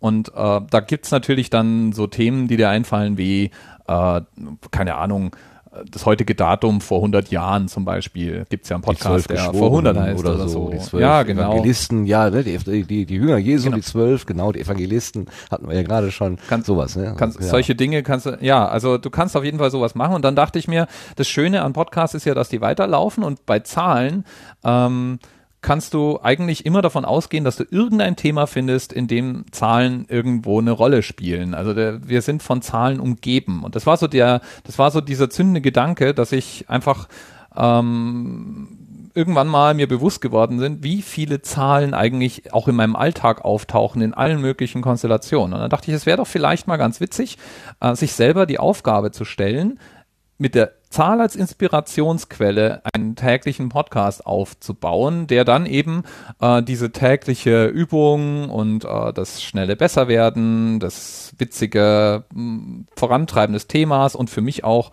also ja, die meisten Dinge und so auch das Podcasten sind ja irgendwie mindestens zur Hälfte auch noch Selbsttherapie und ich surf einfach gerne im Internet und finde kleine Schnipsel, die ich irgendwie witzig finde und das ist natürlich auch was, was super bedient wird von der Struktur und so kam ich da drauf.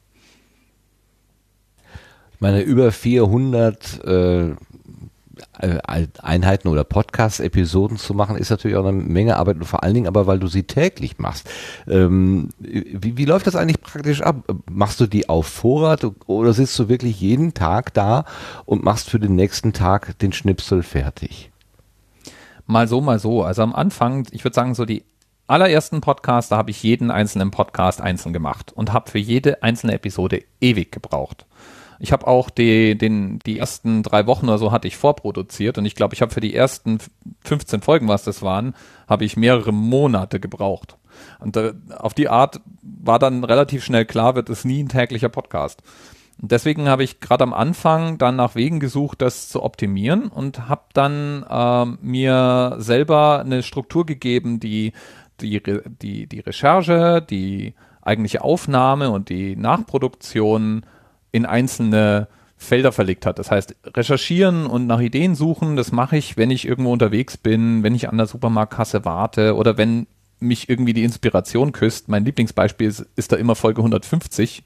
Da habe ich über Wolkenkratzer gesprochen und der Anlass war, dass wir hier in Frankfurt durch die Innenstadt gegangen sind und meine Kids mich gefragt haben, wann eigentlich ein Hochhaus zum Wolkenkratzer wird. Und dann habe ich mal Onkel Google gefragt und Onkel Google meinte ab 150 Metern. Dann war das das Thema für die 150 und dann stellst du auch fest, da hängt dann der Teufel im Detail. Ja, was sind denn 150 Meter für einen Wolkenkratzer? Ist das bis zur Spitze der Antenne? Ist es bis zur Dachrinne? Ist es bis zum obersten Stockwerk? Ja, da kannst du dich dann äh, so eine Weile lang in Wikipedia und im Internet tummeln und genau das ist dieser Spaß, den ich da dran habe.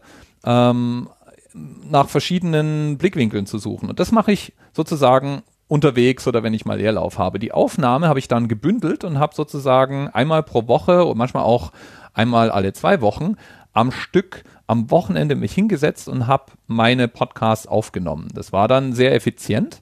Und ich, ich schneide und editiere noch während ich aufnehme. Das heißt, sobald ich fertig bin mit einer Episode, fällt die praktisch fertig editiert äh, in meinen, in meinen äh, Podlauf rein. Und äh, das war dann ein sehr effizienter Weg.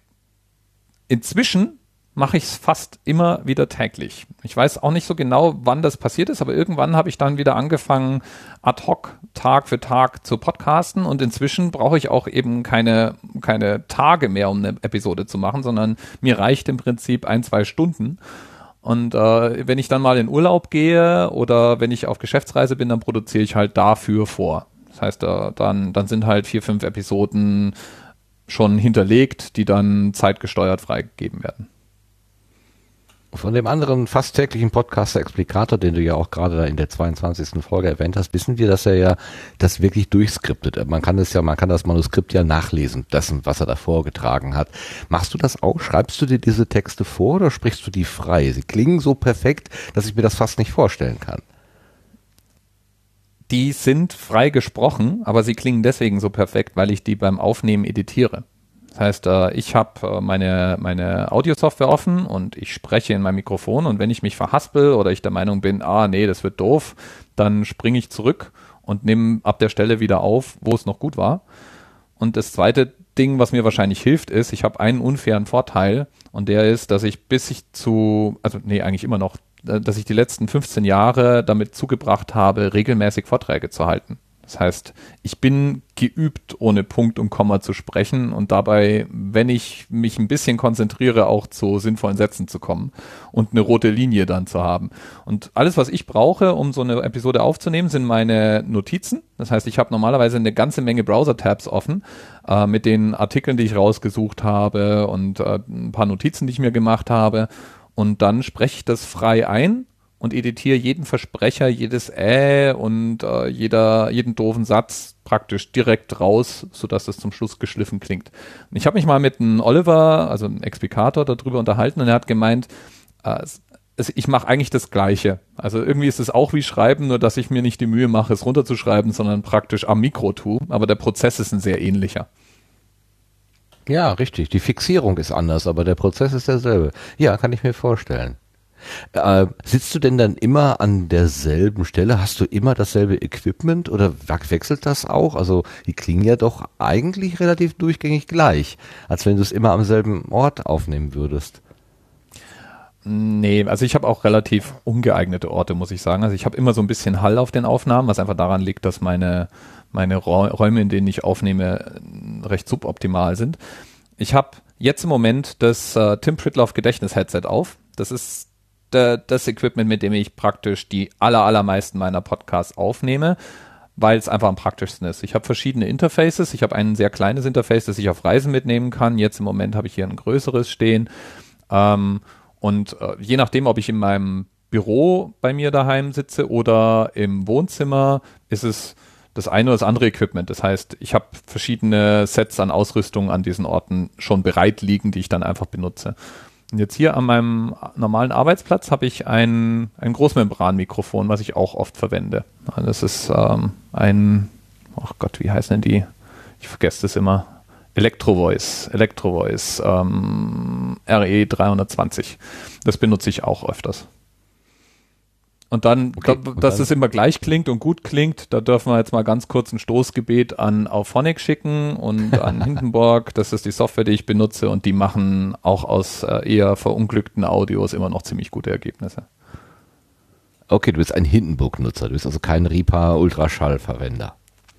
Ich, ich benutze äh, Reaper Ultraschall immer mal wieder, aber der Mensch ist ein Gewohnheitstier und ich würde sozusagen, ich habe mal mit ähm, mit ähm, na, jetzt Audacity angefangen und stieß dann auf Hindenburg und damit habe ich irgendwie da, damit habe ich dann den Großteil meiner, meiner Podcasts bisher gemacht und bleib dabei. Aber ich muss sagen, ich finde Reaper toll. Also ich schaue es mir immer wieder mal an. Ich äh, habe auch immer wieder mal den Ehrgeiz, mich wirklich reinzufuchsen. Aber wie gesagt, der Mensch ist ein Gewohnheitstier. Ich rutsche irgendwie immer wieder dann zur Hindenburg zurück. Ja, ist ja auch schön, dass, also dass es kein, dass wir kein, kein Evangelium haben, sozusagen, äh, mit dem, dem wir insgesamt folgen. Ähm, ich habe gerade hier vor der Sendung habe ich nochmal deinen Vortrag von der Subscribe 8 mir angehört, wo du in München ähm, so zehn Thesen aufgestellt hast, die das äh, Podcasting in Deutschland sozusagen darstellen.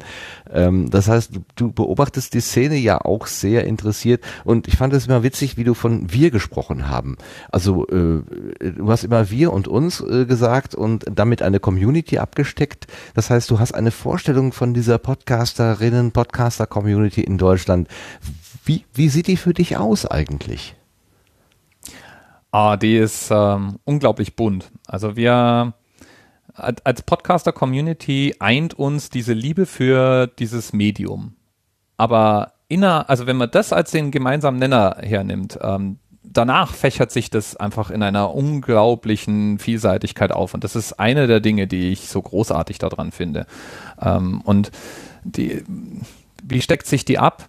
Äh, es ist, ist ein sehr ähnlicher, also sehr ähnliches Gedankengut, finde ich manchmal, wie ich es bei den Entwickler-Communities, mit denen ich ja beruflich zu tun habe, auch antreffe. Also es gibt diese tief verankerte Faszination für Podcasts, bei manchen ein bisschen technischer ausgeprägt, bei manchen geht es ums Medium, bei manchen geht es um die Möglichkeit, sich inhaltlich auszuleben aber es ist ja ein sehr, sehr demokratischer Zugang, den man da zu Audio hat. Und ich, ich beschäftige mich mit Podcasts tatsächlich eben auch auf dieser etwas größeren, auf dieser Meta-Ebene. Also ich möchte immer ganz gerne ähm, auch noch Podcasting selber voranbringen und etwas besser verstehen, was so die Strömungen sind, die wir sehen. Und das Schöne an unserer Podcasting-Community ist, dass diese Strömungen eben ähm, zwar diesen gemeinsamen Nenner haben, aber dann unglaublich äh, vielseitig sein können und in jede Nische reinreichen. Also ich bin da, wie man wahrscheinlich auch unschwer hören kann, äh, schwer verliebt, muss ich sagen. Das und, merkt man und sehr, sehr sympathisch, zumal du ja ähm, Hobby-Podcaster bist. Du äh, hast keine äh, keine Absicht, das irgendwie in, in Geld umzuwandeln oder habe ich da irgendwelche Entwicklungen nicht mitbekommen auf deiner Seite? Nö, also ich habe mal irgendwann mit Flickr rumgespielt und ich habe auch mal so ein Patreon aufgesetzt, aber das war eigentlich eher persönliche Neugierde. Also ich wollte einfach wissen, ähm, was sich da abspielt und ich wollte auch wissen, was das Potenzial da drin ist. Also ich interessiere mich eben auch auf dieser Metaebene für Podcasts, deswegen findet man mich manchmal auch im Kontext von irgendwelchen ähm, Statistiken oder weil ich ähm, irgendwelche Daten irgendwo ausgegraben habe und ich möchte einfach auch ganz gerne verstehen, wie die Business-Seite vom Podcast aussieht, aber ich selber habe kein Bedürfnis, ähm, mit Podcasts meinen Lebensunterhalt zu verdienen. Ich, ich im Moment halte ich das noch nicht mal für mich persönlich für strebenswert. Also wenn du mich dafür bezahlen würdest, Podcasts zu machen, weiß ich im Augenblick gar nicht, ob ich das wollen würde. Äh, ich würde das ganz gerne weiterhin in meiner persönlichen Leidenschaftsecke ähm, lassen. Aber in, in Rahmen dieses Hobbys, dieser Leidenschaft möchte ich dann schon auch so professionell sein, wie es mir in dem Feld äh, möglich ist. Das heißt, ich ich bin öfter mal auch als äh, Sprecher unterwegs und wenn ich die Gelegenheit habe, spreche ich dann auch mal über Podcasting und da eben dann auch gerne mal über Themen, die über die reine, so fange ich mit Podcasting an oder das sind P Produkte im Podcast-Umfeld oder so kann man die Technik in den Griff gehen, hinausgehen. Das heißt, ich rede auch gern mal darüber, was Podcasting eigentlich für die Meinungsbildung tut oder ähm, warum Podcasting interessant ist, ähm, wenn du, wenn du versuchst, so eine Art Untergrund äh, aufzubauen. Das ist was, womit ich mich im Augenblick mit beschäftige. Also so subversive Podcasts. Es gibt zum Beispiel Podcasts, die versuchen, ähm, in Länder hineinzureichen, die traditionell eher alles aussperren und zensieren. Also es gibt zum Beispiel Podcasts, die versuchen von außen äh, Nachrichten in den Iran oder nach China zu senden und solche Projekte faszinieren mich dann eben auch. Und ich versuche mich dann eben dort einzubringen. Also beispielsweise gibt es eine große Konferenz in den USA ähm, dieses Jahr, die findet jedes Jahr statt. Podcast Movement heißt die. Und da wurde ich ähm, auf, auf mindestens mal eins, eventuell zwei Panels eingeladen.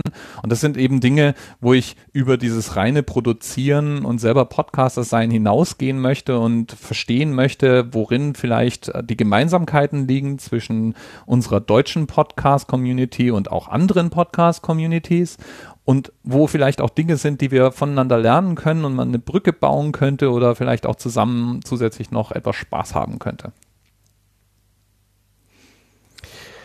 Ähm, ich muss noch einmal darauf zurückkommen, weil du sagtest, ähm, äh, was, also, weil du sagtest Hobby-Podcasting und ähm, vorhin fiel auch schon mal das Wort Selbsttherapie. Was ist sozusagen der Gewinn, den du da heraussiehst? Also, wenn du sagst Selbsttherapie, äh, was ist das für eine Therapieform und wogegen eigentlich?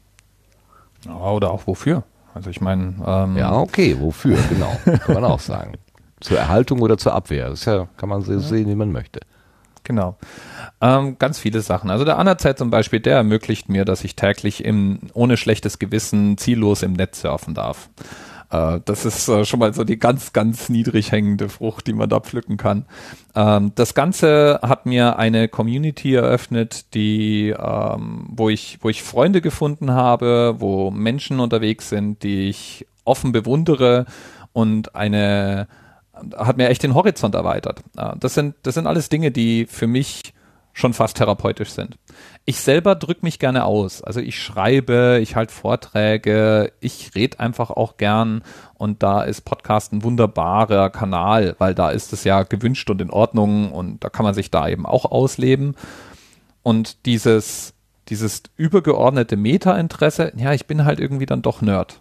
Und dann suche ich mir halt ein Themenfeld, in dem ich mich festbeiße und dann möchte ich da eben auch wirklich rein.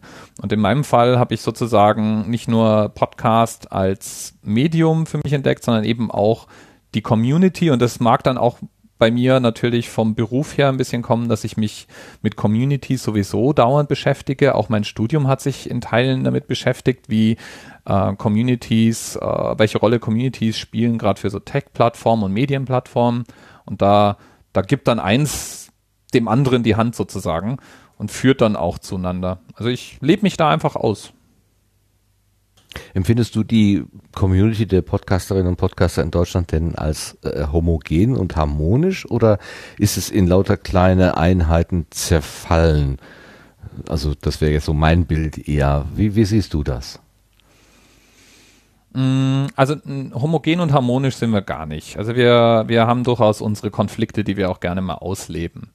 Aber es gibt einen, einen gemein, uns, uns gemeinsamen, respektvollen, flauschigen Kern. Ja, also es ist so, dass äh, im Prinzip, egal in welche Podcast-Blase ich bis jetzt äh, reingerutscht bin, war immer grundsätzlich mal möglich, mit den Leuten offen zu reden und es war grundsätzlich möglich, sich in irgendeiner Form einzubringen. Und das ist in all diesen verschiedenen Facetten möglich. Dann gibt es in diesen, in dieser kompletten Szene gibt es größere Blasen und kleinere Blasen. Es gibt Blasen, die miteinander verbunden sind. Und das sagst ja du auch ungefähr bei jeder zweiten Sendegartenfolge, dass das Faszinierende an dieser Szene ist, dass man, selbst wenn man jahrelang damit zu tun hat, biegt man um eine Ecke und entdeckt plötzlich ein völlig neues Universum, von dem man noch nie gehört hat, aber da gibt es offensichtlich hunderte von, von Leuten und, und, und Podcasts, die es auch noch zu entdecken gibt. Das macht natürlich dann auch diese Faszination aus. Das heißt, wir haben einen gemeinsamen grundsätzlichen Kern und äh, dieses uns einende Interesse, aber dann sind es sehr, sehr viele verschiedene Blasen, die manchmal auch nicht wirklich direkt miteinander verbunden sind. Ja, gut, dass du mich daran erinnerst, was ich immer wieder sage. Das ah, das ist eine meiner Lieblingsaussagen von dir, das passt oh, schon. Oh, oh, oh, vielen Dank, vielen Dank, ja. ja. Es ist tatsächlich, was ich halt erlebt habe, weil ich hatte tatsächlich irgendwann mal den, den, den kühnen Gedanken, dass ich jetzt ungefähr die Podcast-Landschaft Deutschlands äh, Überblick, äh, äh, also einen Überblick darüber habe und dann äh, äh, habe ich gesagt, gesehen, dass das ein komplett ähm, also es ist ein, als würde ich mir vornehmen, ich würde jedes Buch lesen wollen, was es halt auf der Welt gibt. Das geht einfach nicht. Und irgendwann ja. stellt dir halt noch jemand wieder eine Schachtel dahin äh, mit einer Literaturgattung, die du noch nie gesehen hast oder was auch immer. Ich meine, das, also, das Interessante ist ja auch, das fängt ja schon damit an, sich die Frage zu stellen, was akzeptiert man denn noch als Podcast? Also die meisten Leute sagen ja, es muss ein RSS-Feed haben und da muss Audio drüber verteilt werden, aber das ist ja schon gar nicht Konsens. Ja, also angenommen, du hast, äh, es gibt da draußen Podcasts, die werden über Foren verteilt. Das sind Audiodateien, die regelmäßig in Foren gepackt werden. Und äh, wenn du da eine liberale Definition vom Podcast anlegst, also dass du sagst, oh, es muss einen Kanal geben, über den du regelmäßig das abonnieren kannst, ob das jetzt RSS ist, ist ja eigentlich mal wurscht erstmal. Ähm, und äh, dann muss es Hörer und Sender geben. Ja, dann sind es auch Podcasts. Und die tauchen schon mal in der, wenn du die Definition hast, RSS-Feed, dann am besten in iTunes gelistet, sodass ich es abonnieren kann, dann wirst du die nie wahrnehmen und die werden nie in deinem Sichtfeld auftauchen.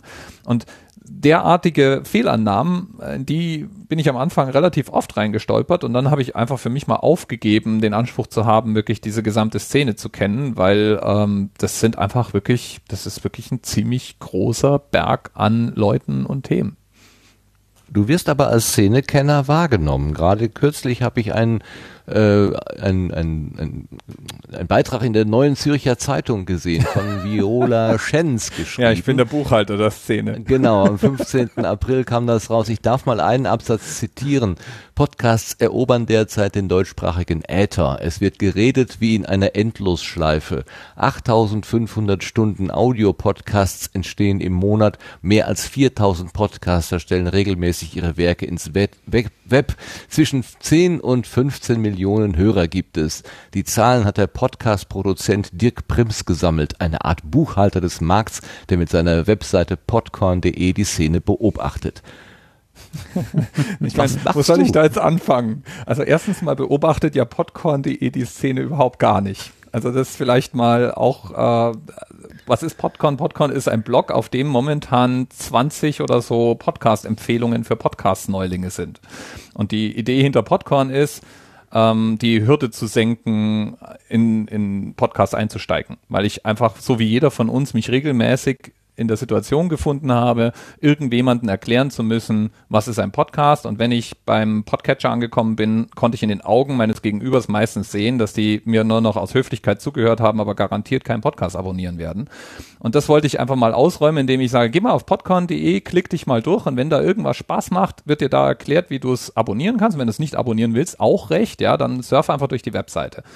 Und das war die Idee da drin und das funktioniert auch ganz gut. Ja, das äh, das ist Podcondy. Kann man nicht als Buchhalterei bezeichnen.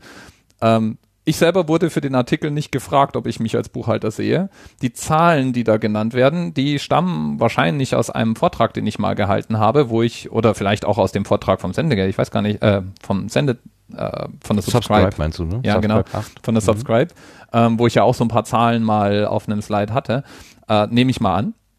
Und diese Zahlen findet man eben auch ganz einfach, wenn man das macht, was ich gemacht habe, nämlich mal ein Skript schreibt, das äh, einmal quer durch ähm, iTunes taucht und dann vielleicht noch auf Twitter den Christian Wettnerek, also den Macher der Hörsuppe und den, äh, den Programmierer hinter der Podcast-Suchmaschine FIT, wenn man den noch anpingt und sag mal, sag mal äh, und fragt, sag mal, wie viel, wie viel Feeds hast du in deiner Datenbank? Und dann kommst du auf diese Zahlen, auch ganz ohne Buchhalterei. Ähm, also ich sehe mich nicht so, ich sehe mich da ein bisschen bescheidener, aber es ist schon so, dass ich, ähm, dass ich glaube, ein oder zwei Sachen inzwischen verstanden, gesehen und ähm, erkannt zu haben, einfach weil ich mich jeden Tag irgendwie mit dem Medium und der Szene beschäftige. Und dann habe ich zumindest ein Gefühl. Ich habe zumindest ein Gefühl dafür, wo die Grenzen meiner eigenen Erkenntnis sind. Ja, mich würde äh, eher aus der Perspektive desjenigen, der auch versucht, die Szene irgendwie äh, kennenzulernen oder weiter kennenzulernen, einfach mal deine Technik interessieren, wie du dich informierst. Also wie kommst du auf neue Pro, äh, äh Podcast-Angebote? Wie findest du subversive Podcasts, die in fremde Länder exportiert werden, um dort vielleicht irgendwas ähm, an, an, an Weltanschauung oder sowas zu transportieren, was vor Ort eigentlich nicht erlaubt ist. Wie kommt man überhaupt dazu? Wie machst du es? Am Anfang bin ich neugierig, dann nerve ich meine Umwelt. Meine Umwelt gibt mir dann so ein paar Anhaltspunkte und dann grabe ich, dann habe ich sozusagen so eine Schnur, so einen Anfang von einer Schnur in der Hand und dann, dann ziehe ich mich an der entlang. Ähm, nehmen wir mal den Prozess diese subversiven Podcasts. Ganz am Anfang habe ich einfach mal rumgefragt und das war zum Teil auf Twitter. Ich habe auch mal in Sendegate eine Frage gepostet. Ich habe ein paar Podcaster, die ich in anderen Ländern kenne, angefragt und jetzt ist es so, wie vorhin schon mal diskutiert. Ich lebe, ich arbeite in einer internationalen Firma ähm, ich bin eine E-Mail entfernt von Kollegen, die irgendwo im Mittleren Osten leben oder in Asien und die habe ich eben einfach auch mal gefragt. Also die habe ich gefragt, sag mal Leute, wie sieht denn das eigentlich aus so mit Podcasts bei euch und was hört man denn da so und Grenzen und so weiter. Dann bin ich technisch äh, einigermaßen versiert und ähm, habe mich eben dann auch mal mit, äh, mit den etwas dunkleren Seiten des Netzes beschäftigt uh, und habe einfach mal da geguckt, ob es vielleicht auch dort sendende Podcast-Angebote gibt. Ähm, und so führt dann einfach eins zum anderen. Das ist, wenn ich mich auf so eine Nische einschieße. Und dann, dann baut sich einfach nach und nach dann ein gewisser Wissensschatz einfach auf. Das andere, was ich habe, ich habe so ein generelles äh, System für mich gefunden. Also einmal habe ich natürlich die obligatorischen Twitter-Suchen, die bei mir immer durchlaufen. Ich bin auf Reddit in den einzelnen Foren unterwegs und ich habe einen Google Alert, der ganz platt immer dann hochpoppt, wenn das Wort Podcast in einer deutschen Webseite genannt wird. Und äh, den, da kriege ich eine Zusammenfassung einmal am Tag in meine Inbox gelegt und schaue über die drüber. Und wenn da irgendwas meinen Blick festhält, dann probiere ich diese Podcasts aus.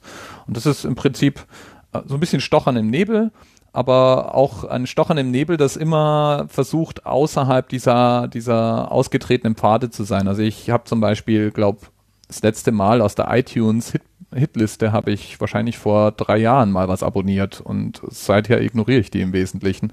Ähm, ich folge Empfehlungen, also wenn mir jemand sagt, hast du schon dieses jenes gehört, bin ich dafür sehr empfänglich und so, so bewege ich mich durch diese Szene.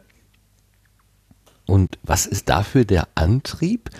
Ähm, ich meine, wenn du, wenn du so wie ein investigativer Journalist durch die, durch das Web sozusagen tauchst und da Informationen ansammelst, wo ist denn dein Auslasskanal? Nur, nur die, also nur in Anführungszeichen die Vorträge, die du hältst, äh, die Gelegenheit auf der Subscribe einen Vortrag zu halten? Oder wo, wo geht das hin? Ach, ich habe da Spaß dran. Also ich meine, wenn du, wenn du heute ähm, Modelleisenbahn-Fan bist, dann fragt dich ja auch niemand, wenn du Stunde um Stunde im Keller sitzt und Eisenbahnen schraubst, äh, wo, wofür du das machst. Äh, ich ich habe manchmal halt eine Frage im Kopf und dann grabe ich an der. Und es ähm, mag sein, dass sich das irgendwann mal niederschlägt in Vorträgen oder dass ich zum Beispiel mal, ähm, ich bin immer so ein, äh, immer wieder mal als Fernstudent unterwegs, dass ich das da in irgendeiner Form weiterverwende oder für meine, meine Podcast selber verwende. Aber im Grunde mache ich das, weil es mir in erster Linie Spaß macht, weil ich neugierig bin und weil ich glaube, da gibt es Dinge zu entdecken und zu wissen. Und so wie manch einer ähm, animierte Katzen-Memes sammelt oder sich anguckt, surf ich halt durchs Netz und freue mich immer, wenn ich irgendwas gefunden habe, was ich als eine Perle in diesem Podcast-Universum einschätze. Aber das mit anderen zu teilen und auch mit darüber zu nörden, sich auszutauschen, das ist doch oft der zweite Schritt. Äh, den brauchst du gar nicht. Nörden wir jetzt da nicht irgendwie so ein bisschen gerade drüber? Hm? Nochmal? Habe ich nicht verstanden. nörden jetzt wir nicht gerade in diesem Augenblick so ein bisschen darüber ab. Ja, aber es ist nicht die, also was ich jetzt, was ich eher so ähm, ähm, noch erwarten würde, neben dem Anerzähler und der, der Webseite Podcorn, dass du irgendwie so, ein, ähm, so eine Art Monatsbeitrag äh, Beitrag oder sowas, was ich jetzt wieder gefunden habe oder so. Äh, Dirk Prims erzählt die äh, sensationellen Podcast-Funde aus aller Welt oder wie auch immer. sowas. Äh, also wirklich wie so ein ähm, ähm, wie so ein Reisereporter, der eben berichtet, was er dann im hintersten Winkel von was weiß ich, was für einer aufregenden Fahrt wieder entdeckt hat. So. Ähm, das würde ich jetzt irgendwie als logische Konsequenz empfinden. Ich, ich kann natürlich auch gut verstehen, wenn jemand sagt, nee, das ist einfach so mein Hobby. Also mir reicht es, das zu wissen. Ich muss damit auch jetzt gar nichts äh, anfangen. Also es gibt keine, keine logische Verwertung dafür. Ich möchte es einfach nur für mich halt wissen. Und mir reicht das, ähm, dass ich da einfach ein Stück weit über den Tellerrand gucken kann. Aber natürlich wirst du dann irgendwann mal als der Experte anges angesprochen und sagst, ah, wenn du was wissen willst, hier ungewöhnliche Podcast-Formate oder äh, Ver Ver Ver Verbreitungswege, dann frag mal hier in Frankfurt bei dem Herrn Prims nach, der weiß sowas, der kennt sowas. Dann kommt vielleicht auch ähm, die Neue Zürcher Zeitung auf die Idee, dich eben Buchhalter des Podcastlandes zu nennen. Also da liegt das ja schon sehr nah, also muss man schon so sagen. Ja, also ich, ich mache sowas auch, also da, da findet eben zum Beispiel die Verwertung statt. Also ich wurde auch schon mal ähm, für, für eine Radiosendung interviewt und gefragt, wie das so ähm, zu verstehen ist ähm, und die Szene aufgebaut ist. Und da, da kann ich mich dann auch einbringen und mache das vielleicht auch mal gerne. Aber da, da sind dann verschiedene Dinge am, äh, im Spiel. Einmal ist es so, auch mein Tag hat 24 Stunden und hat ein Ende und ich verteile einfach die Aufmerksamkeit, die ich für, die verteile ich auf verschiedene Töpfe und es gibt eben keine endlose Quelle von Zeit für mich. Also irgendwann ist dann einfach auch meine Zeit aufgebraucht. Und im Moment gerade reicht es tatsächlich oft, also mir zumindest, wenn ich sozusagen meinen eigenen ähm, wie im Englischen sagt man äh, scratch my own itch. Also ich habe irgendwo so eine juckende Stelle und ich kratze an der so ein bisschen und das reicht mir oft völlig aus. Ich habe außerdem von mir selber nicht die Vorstellung, dass ich da irgendwie große Erkenntnisse eingesammelt hätte. Das heißt, sicherlich könnte ich ein, ein, Newsletter schreiben, aber den würde ja ich selber gar nicht lesen wollen, so ein Newsletter, weil ich selber das äh, tendenziell dann eher wieder langweilig fände, ohne eben mehr darüber sagen zu können, als ich zu dem Zeitpunkt, wo ich dann vielleicht so ein Newsletter rausbrate, äh, darüber sagen könnte. Das heißt, da der Gedanke kam schon mal auf, aber das, da, da, da bin ich irgendwie nicht hängen geblieben. Also da verwende ich meine Zeit dann doch lieber auf, auf ein paar Podcasts und eben immer dann, wenn sich die Gelegenheit ergibt, mal in einem Vortrag oder in einem Panel und vielleicht mal in einem Artikel hin und wieder. Also ich habe ja auch schon mal einen Blogpost über das ein oder andere Podcast-Thema von mir gegeben, aber macht das dann nicht auf eine äh, systematische Art und Weise, weil das auch ein Hut ist, den ich mir ähm, jetzt nicht regelmäßig aufsetzen möchte. Okay, wenn du irgendwas Besonderes hast, dann melde dich bitte einfach, dann kommst du wieder in den Sendegarten, dann machen wir hier das Veröffentlichen, die Veröffentlichung dazu. Wir können wirklich ähm, mal, also ich glaube, wir können wirklich mal über, über so subversive Podcasts irgendwann mal reden, wobei ja. die halt meistens fremdsprachig sind. Also es, äh, wir haben halt, wir leben halt in einer sehr offenen, auch sehr freien Gesellschaft. Bei uns gibt's nicht so super viel Grund für subversive Podcasts, aber es gibt halt schon ähm, Themen, die wirklich spannend sind. Also ich habe letztens zum Beispiel einen Vortrag gehört von einer Kriegsreporterin, die Podcasts aus dem Kriegsgebiet sendet. Und das sind dann zum Teil Menschen, die reden flüsternd, damit man ihre Stimmen nicht erkennt. Und ich kann mir vorstellen, dass sowas wirklich mal sehr, sehr spannend ist. Ja, da muss ich aber noch ein bisschen Kraft sammeln. Also das, das sowas würde mich, glaube ich, persönlich sehr anfressen. Ähm, um Klar, also, aber ich meine, das, das, ist dann so dieses, ne? dieses Ding, ja. Also wenn du, wenn du halt wirklich sagst, subversive Podcast, dann wirst du da halt keinen Strick-Podcast finden oder einen, einen Fotografie-Podcast oder jemand, der sich für Modellbau interessiert, sondern das sind Podcasts, die versuchen, die Situation in Ländern zu verändern, die ihrer Meinung nach ähm, und meistens auch zu Recht suboptimal sind. Ja, ich weiß nicht, ob der Sendegarten hier unser harmonisches Zusammensitzen und Plauderstündchen, ob das der richtige Ort dafür ist oder vielleicht dann doch. Da muss das nicht sein. Metro, Metro laut äh, damit zu beauftragen, sozusagen, ähm, die sich eher diesen schwierigen Themen widmen. Also vielleicht so. Ähm, naja, aber was du gerade sagtest, ist, mein Tag hat auch nur 24 Stunden. Ähm, Glaube ich nicht so ganz, denn es ist dir gelungen, ein weiteres Podcast-Projekt ins Leben zu rufen. Also irgendwie hast du es geschafft, deinen Tag zu verlängern und hast auch noch ein ähm, jetzt dann englischsprachiges zusätzliches Podcast-Projekt ähm, erfunden, wo du aus der Entfernung betrachtet versuchst, die Debattenkultur irgendwie aufleben zu lassen mit deinem Co-Host Sebastian. Was genau ist To Debate? Also, ähm, To Debate ist der Versuch, eine kurze Oxford-Style-Debate zu haben. Was sind Oxford-Style-Debates? Im englischsprachigen Raum lernt man schon in der Schule strukturierte Streitgespräche zu führen, also Debatten, Argumente auszutauschen. Da stellen sich, ähm, also da wird ein Thema vorgegeben und äh, die dann gibt es eine Partei, die für ein Thema argumentiert und eine Partei, die gegen ein Thema argumentiert. Und es gibt eine Struktur, in der das abläuft. Das findet man dann auch an vielen Stellen wieder. Also zum Beispiel Debatten in Parlamenten find, haben praktisch wie so eine Choreografie, in der die da ablaufen. Und da gibt es verschiedene Standardformate und eins davon sind sogenannte Oxford-Style-Debates, wo man eben einmal so ein Eingangsstatement macht, dann gibt es ein Rebuttal, das heißt, jede Seite gibt dann einen, Gegen, einen, einen Gegentext und dann gibt es so ein Closing und im Idealfall stimmt das Publikum ab. Im Idealfall sagt das Publikum vor der Debatte, wie denn die, wie es denn zu dem Thema steht und nach der Debatte nochmal. Und dann kannst du im Prinzip ablesen, ob sich die Meinung in irgendeiner Weise verändert hat.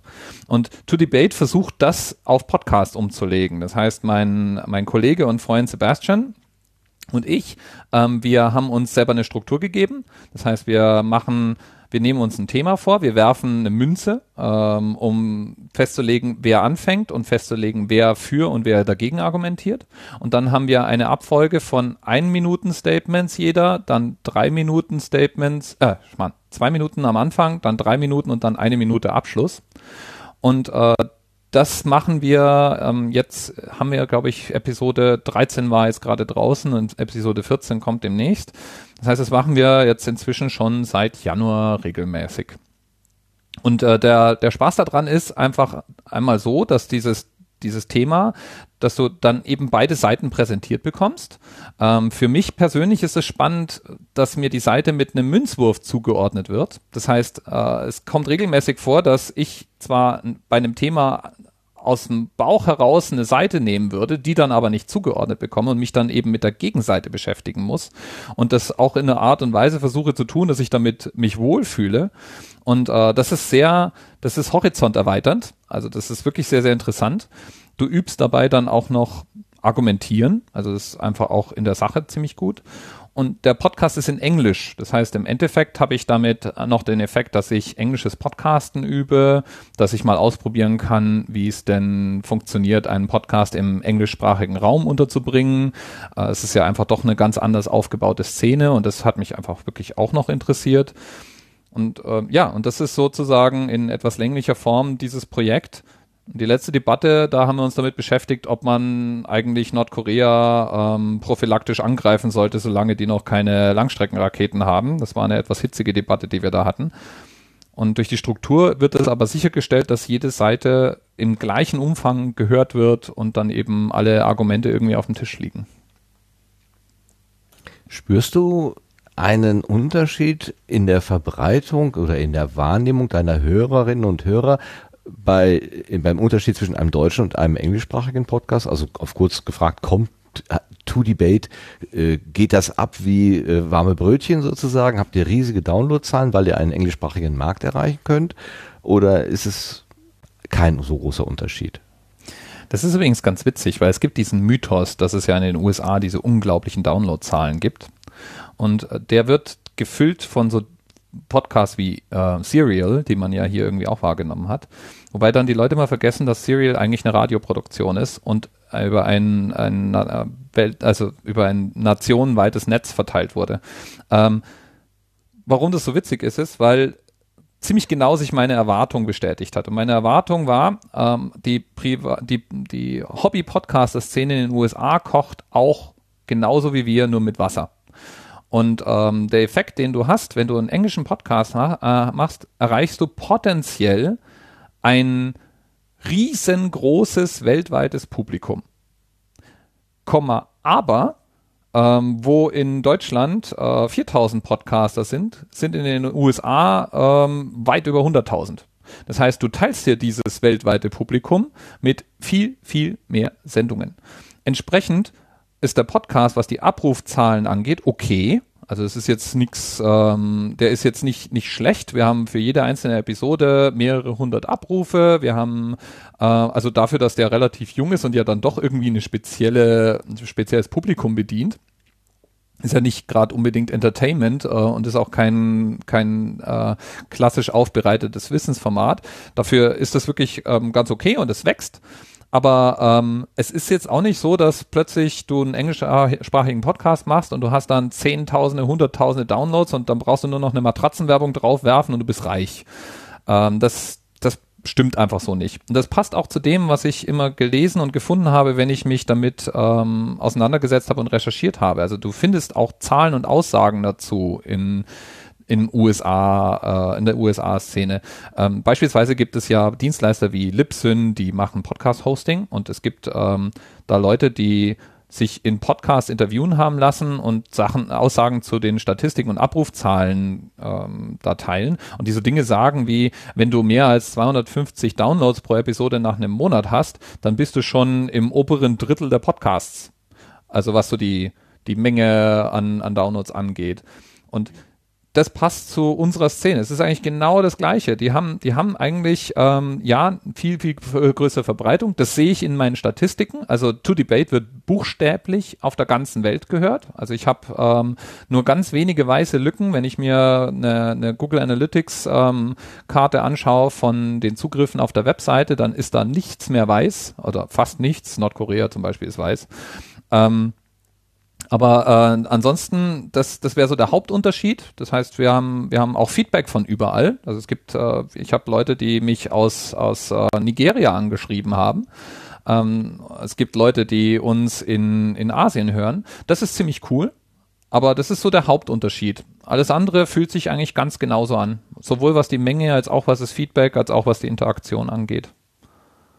Das ist schön, dass du das sagst. Das ist mein Eindruck auch, den ich aus der Entfernung habe. Ich habe zum Beispiel einmal reingehört in Podcaster Roundtable, wo mhm. sich auch äh, mehrere, wo vier, fünf äh, Podcasterinnen, Podcaster zusammensetzen und sich gegenseitig so ein bisschen erzählen, wie es bei ihnen eigentlich zugeht. Und bei vielen dieser Aussagen habe ich gedacht, ja, das ist ja wie bei so wie hier eigentlich. Also ähm, die haben ungefähr die gleichen Probleme und dieses diese Euphorie oder dass das sozusagen ein Selbstläufer ist, den man kaum noch einfangen kann oder so, den hatte ich, den Eindruck hatte ich tatsächlich nicht. Ähm, so gesehen könnte diese Podcast-Movement-Veranstaltung, von der du zwischendurch gesprochen hast, ganz ähnlich sein wie zum Beispiel eine Subscribe.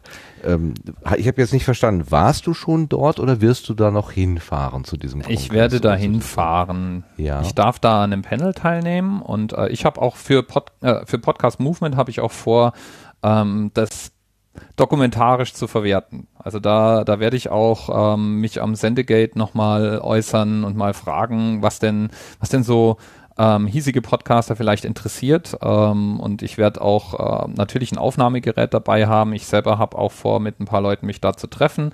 Einfach weil auch für mich das sozusagen das erste richtige Bad in der US-Podcast-Szene ist. Und da bin ich schon selber auch sehr, sehr gespannt, ähm, wer da so rumläuft. Ein paar Unterschiede, die mir dann trotzdem auffallen ist, und da hoffe ich halt, dass sich bei uns noch viel tun wird. Es gibt in der, meinem Gefühl nach, in der US-Podcast-Szene momentan geradezu eine Welle, und das war auch ähm, in den letzten zwei, drei Jahren zu spüren, von Podcasterinnen.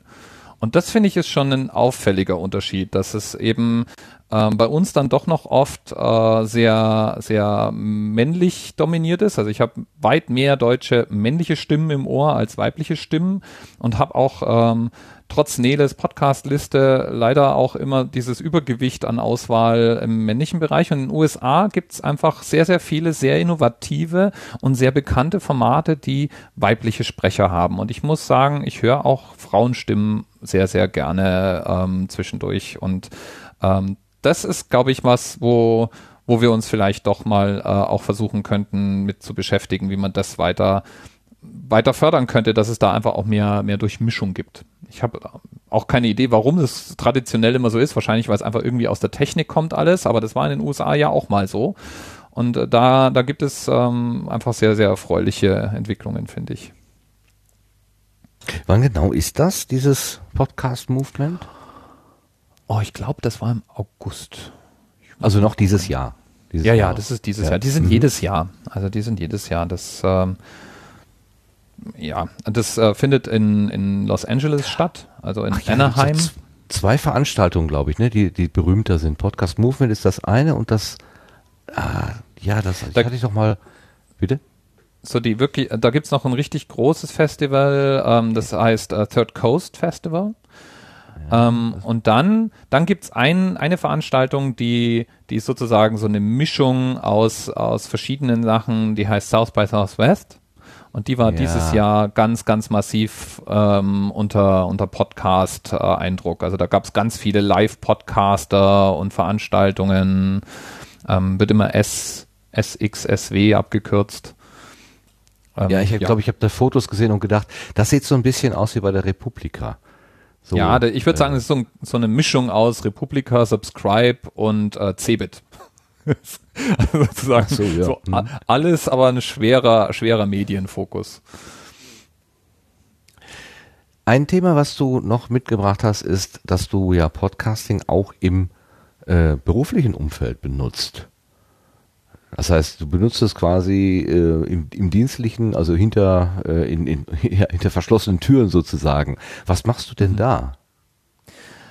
Ja, ich habe ja vorhin schon mal erwähnt, dass ich in einem internationalen Team arbeite. Und äh, was ich irgendwann mal angefangen habe, war ähm, meinem Team äh, einmal die Woche ähm, einen sozusagen internen Podcast äh, angedeihen zu lassen. Äh, einfach aus dem, aus dem Punkt heraus auch, dass im Normalfall sind unsere E-Mail-Inboxen so der, der Punkt, an dem alles zusammenläuft. Und da hast du äh, innerhalb von Google hast du sehr, sehr, sehr viele E-Mails, die kommen. Und dann gibt es als, als zweiten Kanal, der, der viel benutzt wird, ähm, Chat, Chat und Hangouts. Und als dritten Kanal gibt's äh, unser internes Google Plus. Und ich wollte einfach von diesen Schriftmedien weg und äh, trotzdem ähm, regelmäßig äh, einfach mal so einen so einen Kondensationspunkt schaffen, indem ich einfach mal gerade allen erzähle, was ich im Augenblick ähm, momentan treibe, ähm, wo, wo ich ähm, vielleicht auch Hilfe gebrauchen könnte, ähm, dann hin und wieder auch mal ein Thema bearbeitet habe, wo, wo ich vielleicht sonst äh, ein Meeting gemacht hätte oder so und äh, mir aber gedacht habe, in zehn Minuten im Podcast ist es auch vielleicht einfacher zu vermitteln. Und dann habe ich sozusagen, und ich mache das äh, momentan nicht ganz so regelmäßig, aber immer noch, ähm, eine Art internen Podcast aufgesetzt und äh, habe da eine echte kleine interne Fangemeinde dafür bekommen, die das zum Teil auch weitergeleitet haben, weil ähm, die Leute gesagt haben, das sticht einfach raus und sie können eben dann äh, also eine E-Mail musst du ja lesen, da sitzt du ja vom Rechner und äh, meinen Podcast haben die dann buchstäblich eben auf der Heimfahrt im Auto gehört oder oder haben den dann vielleicht, äh, wenn sie mit dem Hund Gassi gegangen sind, abends dann nochmal kurz reingehört und fanden das dann einen großartigen Kontrast dazu. Und das ist eine der Dinge, die ich intern mache, um auch ein bisschen also einfach weil ich auch glaube, es ist ein super geeignetes Medium dafür. Also ich finde, das könnte man viel, viel mehr auch in Unternehmen nutzen. Und das ist dann auch so ein, so ein, so ein Wissensschatz, den du aufbaust. Also wir haben inzwischen neue Mitarbeiter, die ins Team kommen und die dann zum Teil eben sich einmal quer durch das Archiv, was ich aufgebaut habe, an Podcast-Folgen hören und dabei dann auch ein Stück weit ein Gefühl für ein paar historische Begründungen, warum wir verschiedene Sachen so machen, wie wir sie machen, mitnehmen. Oder einfach auch Spaß daran haben, also nicht jede dieser, dieser Episoden ist Bier ernst, ja, und dann einfach Spaß auch daran haben, diese Seite von, von den Leuten, ähm, die sie da hören, und meistens bin's ich, aber ich habe auch schon Interviews geführt, einfach da diesen zusätzlichen Weg auch den Zugang zu haben. Gerade wenn du eben so verteilt bist, brauchst du ja irgendwelche Möglichkeiten, dich Leuten näher zu fühlen und das ist ja eine davon. Ja, und dann, dann dränge ich mich natürlich meinen Kollegen auf, wenn ich mitkriege, dass die Podcasts machen oder relevante Technologie in dem Umfeld machen. Ich habe zum Beispiel intern Werbung dafür gemacht, dass sie sich genau angucken, was so in Sachen äh, Chapter Marks und so weiter bei uns tut. Ich habe mal auf die Subscribe, äh, den Podlove äh, Subscribe-Button äh, hingewiesen und solche Dinge und bin da, versucht da intern ein guter, ein, ja, ein guter Brückenkopf zu sein. das klingt gut. Schön, dass das so ankommt. Stichwort Fangemeinde, was du gerade äh, genannt hast. Wie ist denn überhaupt äh, die Verknüpfung zu deinen Hörerinnen und Hörern? Hast du eine Vorstellung, wer dich überhaupt hört? Und machst du Hörertreffen oder sowas? Also wie, wie ist die Interaktion da? Schreiben dir die Kommentare? Ja, also ich, ich habe also, am meisten Interaktion habe ich bei Anerzählt. Und ähm, viel, viel Interaktion findet über Twitter statt. Also Twitter ist meine, Twitter ist mein Kokain sozusagen. Da bin ich am meisten aktiv in Sachen Social Media und entsprechend ist es auch äh, über den Anerzählt Twitter-Account, dass das dort am meisten so an Feedback, Input, äh, Ideen oder Weiterverteilen stattfindet. Was irgendwann mal ähm, passiert ist, ist, dass Leute mir Vorschläge gemacht haben für Themen. Und ähm, das, am Anfang war das eher sporadisch. Also zum Beispiel der Klaus Backhaus war ja ein ganz früher Hörer und der hat dann, der hat dann hin und wieder mal einen Vorschlag reingeworfen, den ich dann auch aufgegriffen habe. Und dann kam es irgendwann mal zu dem Tag, dass mir dann doch irgendwie die Fantasie ausging bei irgendeiner Zahl. Ich weiß nicht mehr welche Zahl, aber es gab irgend so eine Zahl, die wollte sich mir nicht mit einem schönen Thema aufdrängen. Da habe ich gesucht und alles, was ich gefunden habe, war irgendwie öde. Und dann habe ich äh, meinen Frust in, in Twitter geschrieben und habe äh, gefragt, ob irgendjemand eine Idee hat. Und da kamen dann Ideen zurück. Und aus diesem, diesem kleinen Hilferuf wurde dann eine kleine Community von Leuten, die hin und wieder mal einen Vorschlag gemacht haben und dann irgendwann meinten, ich soll doch mal irgendwo eine Liste hinpacken, wo man das reinschreiben kann. Und seither hat der Anna Zeller Themenpaten. Also es gibt eine Liste, da ist der Link auch auf der Seite. Das ist ein Google Spreadsheet und da kann jeder ähm, Vorschläge reinpacken. Und es gibt eine Community, die da fleißig und immer wieder äh, zum Teil spektakulär gute Ideen hat, was man als Thema aufgreifen kann. Und ich nutze das ähm, als äh, eine regelmäßige Inspirationsquelle, weil weil einfach dann oft die Themen so schön sind, dass ich dann selber in so einer Spirale von, von äh, ähm, Quellensuche versinke und äh, mich daran schon alleine erfreue, dass das auch ähm, einfach wirklich gute Themen sind. Und so ist, ist praktisch so eine Art Symbiose entstanden. Also ich würde sagen, seit, seit irgendwo in den 200ern sind wahrscheinlich ein Drittel bis zur Hälfte der, der Anerzählt-Episoden eigentlich Vorschläge, die aus der Hörer-Community kommen, über dieses Themenpartensheet und die erwähne ich dann auch immer und äh, freue mich da sehr drüber. Also es ist äh, eine großartige Art und Weise, mit denen in Kontakt zu sein. Und dann werde ich hin und wieder mal angesprochen. Also es passiert schon immer wieder mal, dass wenn ich irgendwo auf einer Veranstaltung bin oder auf hier, hier in Frankfurt gibt es ja auch die Pod-Appler, die sich treffen. Ähm, da da treffe ich dann auch Leute, die mir sagen, dass sie, dass sie mich in ihrem Podcatcher haben. Und da weiß ich immer irgendwie gar nicht, was ich darauf sagen soll, aber es freut einen natürlich sehr. Was wir noch gar nicht gesagt haben, die Anerzählt-Folgen sind ja relativ kurz. So, was würdest du sagen, zehn Minuten maximal, so ungefähr im Durchschnitt? Wäre mhm. das richtig? Da war so ein ähnlicher Gedanke, Pate, wie bei Podcorn, äh, dass ich mir überlegt habe, wenn ich einen Podcast mache und den täglich, dann ist natürlich einmal eine Frage des Praktischen, wie viel Zeit ich da reinstecken will. Aber das andere war auch, dass ich gesagt habe, ich möchte einen Podcast machen, wo der als Einstiegsdroge dienen kann. Also wo du sagst, ist, einmal ist es wahrscheinlich, dass Leute ihn leichter finden, weil die Themenbreite so, so groß ist. Und ähm, dann ist es eben auch noch so, dass dadurch, dass das Ding halt im Normalfall zwischen drei und sieben Minuten lang ist, das hört man mal eben so an.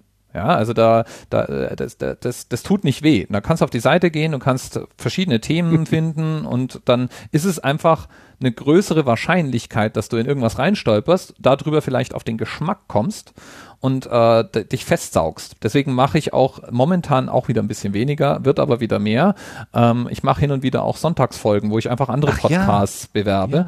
Die Idee ist dann eben auch, wenn du dann dich schon mal an meinem Podcast festgesaugt hast, ja, dann hör doch mal da drüben rein. Das ist doch auch noch ein toller Podcast. Das heißt, I'm on a mission. Ja, ich versuche, ich versuche Leute anzulocken. Ja, du bist mit einer Mission unterwegs, genau. Du bist ein Evangeliste mit einer Mission. Vor einer Woche genau, die, da kommen wir jetzt zu der Folge 424 vom Anerzähler, bei der ich vorhin schon kurz äh, innegehalten hatte. Da war plötzlich ähm, die Aufführungsdauer fast doppelt so lang. Sie ist irgendwie 23 Minuten lang und sie hatte auch mhm. ein ganz anderes Format, nämlich einen Dialog. Da hast du mit dem Z Mahlzeit gesprochen, auch einer, der dir viele Themen reingereicht hat. Und plötzlich warst du in der Situation, ein Interview führen zu müssen. Ich hatte das Gefühl, das war dir ein bisschen fremd. Wie hast du die Folge empfunden? Naja, also das Fremde entstand dadurch, dass der Anerzählt ja immer auf dieselbe Art und Weise entsteht. Ja, also ich sitze alleine da und mache eine Folge. Und das habe ich ja auch absichtlich drin gelassen, ganz am Anfang. Ich habe mich gerade am Anfang mit, äh, mit dem Martin erstmal ordentlich verhaspelt und habe gar nicht den Einstieg gefunden, weil mein, mein gesamte, meine gesamte gewohnte äh, Art und Weise, diesen Podcast zu produzieren, die funktioniert nicht als Interview. Ja, und deswegen musste ich wirklich da erstmal reinkommen. Wie man ansonsten solche Interviewsendungen macht, das weiß ich ja grundsätzlich schon. Also der, das Ferngespräch war ja auch ein reines Zwiegespräch. Und ähm, das war also sozusagen einfach, das ist so ein Muskel, den habe ich noch nicht ordentlich austrainiert. Und im Falle vom Anerzählt war es dann wirklich irgendwie ungewöhnlich. Also da fühlte sich das auch nach einem Experiment an. Und so war es dann auch gemeint. Also ich wollte einmal natürlich wertschätzen, äh, der Martin ist mit Abstand der fleißigste Themenpate, den ich habe. Und ich wollte das einfach mal, ich wollte einmal meine Neugierde befriedigen ja, und äh, mich mal mit Martin unterhalten. Und außerdem wollte ich das einfach auch mal ähm, darstellen, was für einen Anteil an diesem Podcast der Martin da eben auch hat und fand es dann eine sehr, sehr schöne Gelegenheit, die ich sicherlich auch mal wiederholen werde. Das andere Experiment war dann auch, wie läuft denn das dann so eine Sendung in dem normalen Anerzähl-Stream zu haben? Und ich glaube, da war dann so das Feedback, was ich bekommen habe, hey, ist cool, mögen wir gerne, aber kann man das vielleicht separat halten? Ist vielleicht was, was am Samstag oder Sonntag laufen sollte, nicht als normaler anerzählt. Ach so, ich hatte das äh, eher positiver aufgenommen. Also ich habe ja auch äh, mit zwinkernden Augen gesagt, äh, weil jemand da anfing nach diesem äh, Clickbait-Schema, äh, äh, was weiß ich, zehn, zehn, zehn Aspekte und die fünfte ließ mich weinen oder so. Da, da haben wir so ein bisschen so nach dem Motto, was, äh, sie ist jetzt 20 Minuten lang ja und die siebte ließ mich weinen. da haben wir das ja aufgegriffen. Aber das war wirklich ein, ein Witz, also einfach ein Mitspielen äh, bei, bei, dieser, mhm. bei diesem Gedanken. Interessant, dass du diese Rückmeldung bekommen Thomas. Ich fand persönlich ähm, dich auch gerade in dieser etwas sich verhaspelnden äh, Situation zu erleben, sehr erfrischend, weil die anderen Produktionen äh, sind ja tatsächlich fast fehlerfrei und wie, wie gesagt, also so, so äh, druckreif dahergesagt und ähm, da wurde nochmal eine andere Facette von Dirk Brims sichtbar, nämlich dass er nicht, nicht immer und in jeder Situation so ganz perfekt ist. Das hat mir persönlich dich noch, noch eher näher gebracht. Ich fand das schön. Hat mir gefallen.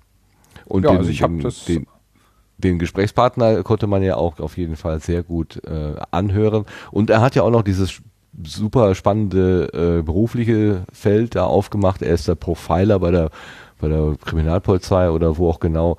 Also da ist man ja gleich schon wieder in so einem, hm, wie funktioniert das? Und lass mal erklären und so weiter. Also, da, also hat, ist hat, glaube bei mir gleich wieder Neugier geweckt, also dadurch auch schon wieder. Ja, absolut. Also es hat auch einen enormen Spaß gemacht, muss ich sagen. Ähm, da, also das, wie gesagt, werde ich wiederholen, wird auch hin und wieder mal passieren, weil auch der Anerzelt muss sich ein bisschen weiterentwickeln. Ähm, man merkt ja eben, da ist ein Muskel, der noch ein bisschen Training vertragen könnte. Und äh, mein, meine Spielwiese ist nun mal der Anerzelt und da passt es super rein. Mhm. Was hast du denn sonst noch so im Kopf? Du hast ja wahrscheinlich noch längst nicht abgeschlossen mit deinen Entwicklungen und Projekten. Was hast du denn sonst noch so? Was steht denn so an im Blühkalender bei dir? Ja, also einmal, einmal habe ich im Augenblick das Gefühl, ich möchte ähm, den das, was ich mit Podcon angefangen habe, nochmal etwas ausbauen. Ich habe auch im, in der Subscribe ähm, darüber mit, mit ein paar Subscribe-Teilnehmern im Workshop gehalten, was man beispielsweise an weiteren Projekten noch machen könnte. Und da war auch die Diskussion, ob man nicht so eine Art kollektives äh, Empfehlungsportal bauen kann, basierend auf einer Domäne, die mir vermacht wurde, vor leider jetzt schon wieder viel zu langer Zeit, nämlich den Podperlen. Und ich dachte, ähm, vielleicht kann man ja sowas ähnliches wie, ähm, wie Reddit nur für Podcasts auf den Podca äh, Podperlen aufsetzen. Da bin ich auch schon dem Christian mal in den Ohren ähm, ge gelegen, weil ich glaube, sowas würde sich gut kombinieren lassen mit, äh, mit FIT und dann einfach sozusagen die Podcast-Community dazu bringen, miteinander zu kuratieren und ganz besonders schöne Episoden äh, herauszusuchen und dort eben auf so einem Portal verfügbar zu machen. Das war so ein Gedanke, den ich hatte, weil ich glaube einfach immer noch, dass es sehr, sehr schade ist, dass unsere Podcasts eigentlich ähm, immer nach diesem Abo-Modell funktionieren und dann immer nur die neueste Episode wirklich, äh, wirklich zu, zu hören und äh, interessant ist und dann viele sehr, sehr schöne ältere Episoden irgendwie in der Versenkung verschwinden.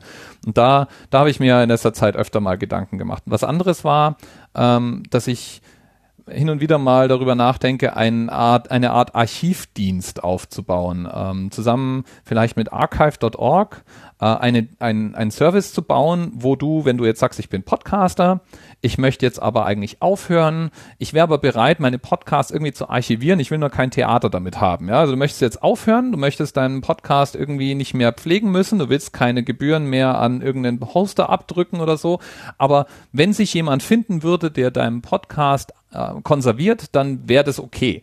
Und für sowas ähm, habe ich überlegt, könnte man eigentlich relativ einfach eine Art Dienst bauen, der der einfach einen Podcast nimmt und ihn zum Beispiel runterlädt und auf archive.org unterbringt. Das ist ja so eine Archivseite, in der man durchaus dann für die Ewigkeit gelistet sein kann äh, vielleicht ähm, noch eine Standard-Webseite irgendwo unterbringt, sodass man den auch im Web findet und weiterhin den Feed irgendwo hat.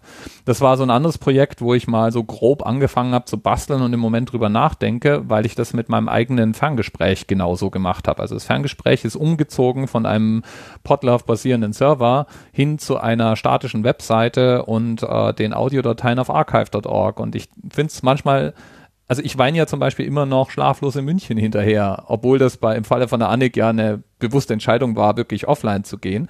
Aber ich glaube, es gibt halt viele, viele, viele sehr, sehr geniale Podcasts, die es verdienen würden, irgendwo konserviert zu werden. Das ist auch so ein Projekt, das ich gerne, gerne vorantreiben würde. Ja, ja und dann, ich habe immer wieder so mal so Ideen. Ja, Tim Fridloff sagt doch immer gerne, so Podcasts werden auch in 500 Jahren noch gehört. Der müsste ja auch eine Idee haben, wie denn dann in 500 Jahren die Menschen das zu finden haben irgendwie. Also wenn wir schon längst zu Staub geworden sind äh, und unsere Daten doch irgendwo rumliegen hier. Ja, ich meine, du musst wer, ja auch mal überlegen, was für ein Schatz das ist. Also wenn du da, wenn du da mal wirklich in ein paar Jahrzehnten dir anhören kannst, äh, wie Leute gesprochen haben, was sie denn so zu erzählen hatten, da werden ja manchmal die News werden besprochen, aber hin und wieder auch so Dinge wie die, die Begriffe, die verwendet werden oder ähm, wie Menschen miteinander in Diskussionen umgehen. Ich glaube, das wird wirklich mal ein richtiger Schatz sein, aber wir tun so gut wie gar nichts dafür, den zu konservieren. Das ist was, wo ich mir in letzter Zeit eben öfter mal Gedanken gemacht habe. Ja, dabei fällt mir ein, du bist doch auch ein Freund von Mutti und ich und von diesen historischen Podcasts, also äh, wo Leute äh, aus ihrer eigenen Vergangenheit erzählen. Äh, oder warst du das nicht? Doch, ne? Das warst du doch. Doch, doch. Da gibt's jetzt ja. dann demnächst einen sehr, sehr ähnlichen. Ähm, da, da, da, beim, ich war ja, ich war ja Jurymitglied beim äh, Bayerischen Rundfunk Podcast Wettbewerb. Ach ja, ach ja, wie war das überhaupt? Genau, da erzähl mal gleich ein bisschen mehr. Aber äh, mach erstmal den Gedanken zu Ende. Ja, ähm, bei dem, bei dem Podcast-Wettbewerb, da der Gewinner-Podcast ähm, war ja ähm, ein Mann für Mama. Oder genau. Mann für Mutti, ich vergesse das immer. Äh, Mann für Mama, glaube ich, war es. Und ich finde ja, das ist der, das ist die, die, der, der das Zwillingsgeschwister von äh, Mutti und ich. Also für mhm. mich ist das, äh, ich habe das dasselbe Lächeln im Gesicht, wenn ich diesen Podcast höre und ich habe mich sehr gefreut, dass der, dass der verlängert werden wird und eben mit mit den Möglichkeiten und äh, der, der, der Zeit eben auch, die ein, ein Radio-Engagement sozusagen ermöglicht, jetzt produziert wird. Und da freue ich mich schon sehr drauf, weil ich glaube, sowas, sowas braucht es mehr. Ja, das ist ja sozusagen dann die äh, Gelegenheit, ähm, dieser, diese Konservierung, von der du gerade gesprochen hast, wo du ja, wenn ich das richtig verstanden habe, den Gedanken hast, wir sollten uns ja heute schon Gedanken darüber machen, wie werden unsere Ergebnisse vielleicht in vielen, vielen Jahren noch abrufbar sein. Und ein, so ein ähnlicher Gedanke ist das ja auch. Also bevor diese Generation unserer Großeltern oder Eltern verstirbt, dass man da möglichst viel noch auch von aus erster Hand erzählt bekommt, also deren tatsächliche Erlebnisse irgendwie konserviert. Ich merke auch, dass ich diese Geschichten mit einer unglaublichen Faszination höre. Ähm, und dadurch, dass eben ein, ein, ein Zeitzeuge oder eine Zeitzeugin berichtet, hat das auch eine eine, eine, eine Direktheit, die keine Schilderung, die ich in einem Buch lesen würde, so glaube ich, so haben kann. Also das, das ist mhm. das gesprochene Wort an der Stelle, äh, wenn man auch merkt, dass die, dass die Menschen vielleicht so langsam im, im, im Laufe des Gesprächs sich selber auch in ihre eigene Erinnerung wieder so hineinbegeben und plötzlich dann an Details denken, ähm, wo sie vorher wahrscheinlich gar nicht selber mehr drüber nachgedacht haben. Also manchmal muss man die Gesprächspartner ja eher stoppen dann, also als, als Interviewpartner, äh, dass das irgendwann mal auch mal ein Ende erreiche. Sehr, sehr interessant. Es gibt, glaube ich, noch einen in Plattdeutsch sogar. Äh, jetzt muss ich ein bisschen rudern. Ich glaube, Oma Erna erzählt. Äh, das ist auch so, da ist dann auch noch eine Mundart dabei. Das ist auch ein ganz besondere, ähm, ein ganz besonderes Erlebnis, das zu hören. Aber jetzt vielleicht zu dem, äh, zu dem ja, wie hieß das denn, das Projekt? Call for Podcast. Call for Podcast, genau. Ja, du warst da, wie, wie bist du dazu gekommen, äh, Jurymitglied zu sein und wie hat das Ganze überhaupt funktioniert? Ja, also es war ja so, auf der Subscribe 8 war ja der Bayerische Rundfunk auch mit einer Session vertreten. Also die haben ja einen Vortrag gehalten, wo sie diesen Wettbewerb vorgestellt haben und haben dann gesagt, äh, sie wären interessiert an Freiwilligen, die sich beteiligen wollen in der Jury oder an Einsendungen. Und da kommt wieder zum Tragen, dass ich der Meinung bin, mit meinen eigenen Podcast-Projekten bin ich eigentlich schon ausgelastet. Also ich habe nicht das Bedürfnis, jetzt vom Bayerischen Rundfunk, äh, im Bayerischen Rundfunk einen Podcast zu positionieren. Aber ich habe das Bedürfnis, mehr darüber zu lernen, was in Deutschland alles Podcasts sein können und äh, wie der Bayerische Rundfunk, äh, also mit was der Bayerische Rundfunk dann äh, zu tun bekommt, wenn er sagt, meldet euch mal mit äh, Podcast-Vorschlägen und wollte auch vor allem die ganzen anderen Köpfe, die da in dieser Jury auch waren, das sind sehr interessante Leute dabei gewesen, also auch mit denen in Interaktion treten. Und deswegen habe ich mich freiwillig gemeldet, bei dieser Jury mitzuhelfen. Da, war, da waren auch ein paar andere, die man kennen kann dabei. Zum Beispiel war, Nele, äh, war Nele Heiser eben auch dabei oder eben die vorhin schon genannte Annik Rubens war auch eine, ein Jurymitglied. Und ähm, wir haben dann im Endeffekt die gesamten Einsendungen, die am Anfang erstmal als Konzept da eingesendet waren, die haben wir uns angeguckt und haben die an verschiedenen Dimensionen eingeordnet. Also es war so ein Tool, wo du äh, das Konzept abrufen konntest. Manch einer hat dann auch noch ein Audiobeispiel mit angehängt, wie er sich das vorstellt. Und dann hast du dieses Konzept dir angeguckt und dann hast es dann einsortiert äh, in der Wertung ähm, anhand von so Dingen wie Originalität und ähm, Relevanz. Also Relevanz zum Beispiel wie, wie wie, wie wichtig ist das Thema? Äh, ist es was, worüber die Leute diskutieren würden oder ist es eher langweilig? Ja, ähm, auch so ein bisschen so ein journalistisches Kriterium, wenn man, wenn man denn möchte, kann, konnte man da auch anlegen oder auch ähm, wie serientauglich ist was, weil der Käufer Podcast hatte ja schon die Hoffnung, dass ein, ein Format äh, gewinnt, das eben eine, schon von Anfang an die Idee hat, über mehrere Folgen und Staffeln hinweg zu funktionieren. Und äh, da brauchst du einfach mehr, als zu sagen, drei Leute unterhalten sich über Gott und die Welt, sondern da möchtest du halt auch irgendwie inhaltlich eine Klammer haben.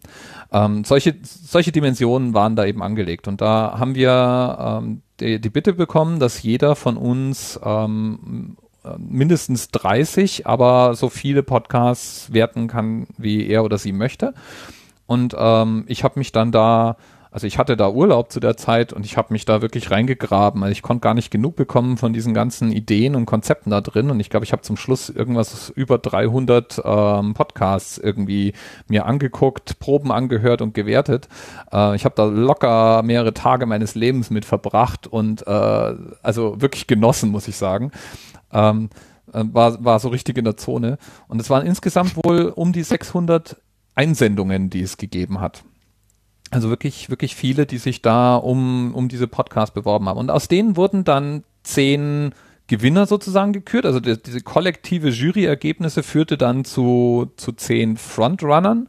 Und von denen dann haben, ich glaube im Moment äh, sind das, ich glaube es sind drei oder so, die sozusagen. Ja, wir haben die letzte Woche, Final. letzte Mal vorgestellt, ja, ja genau.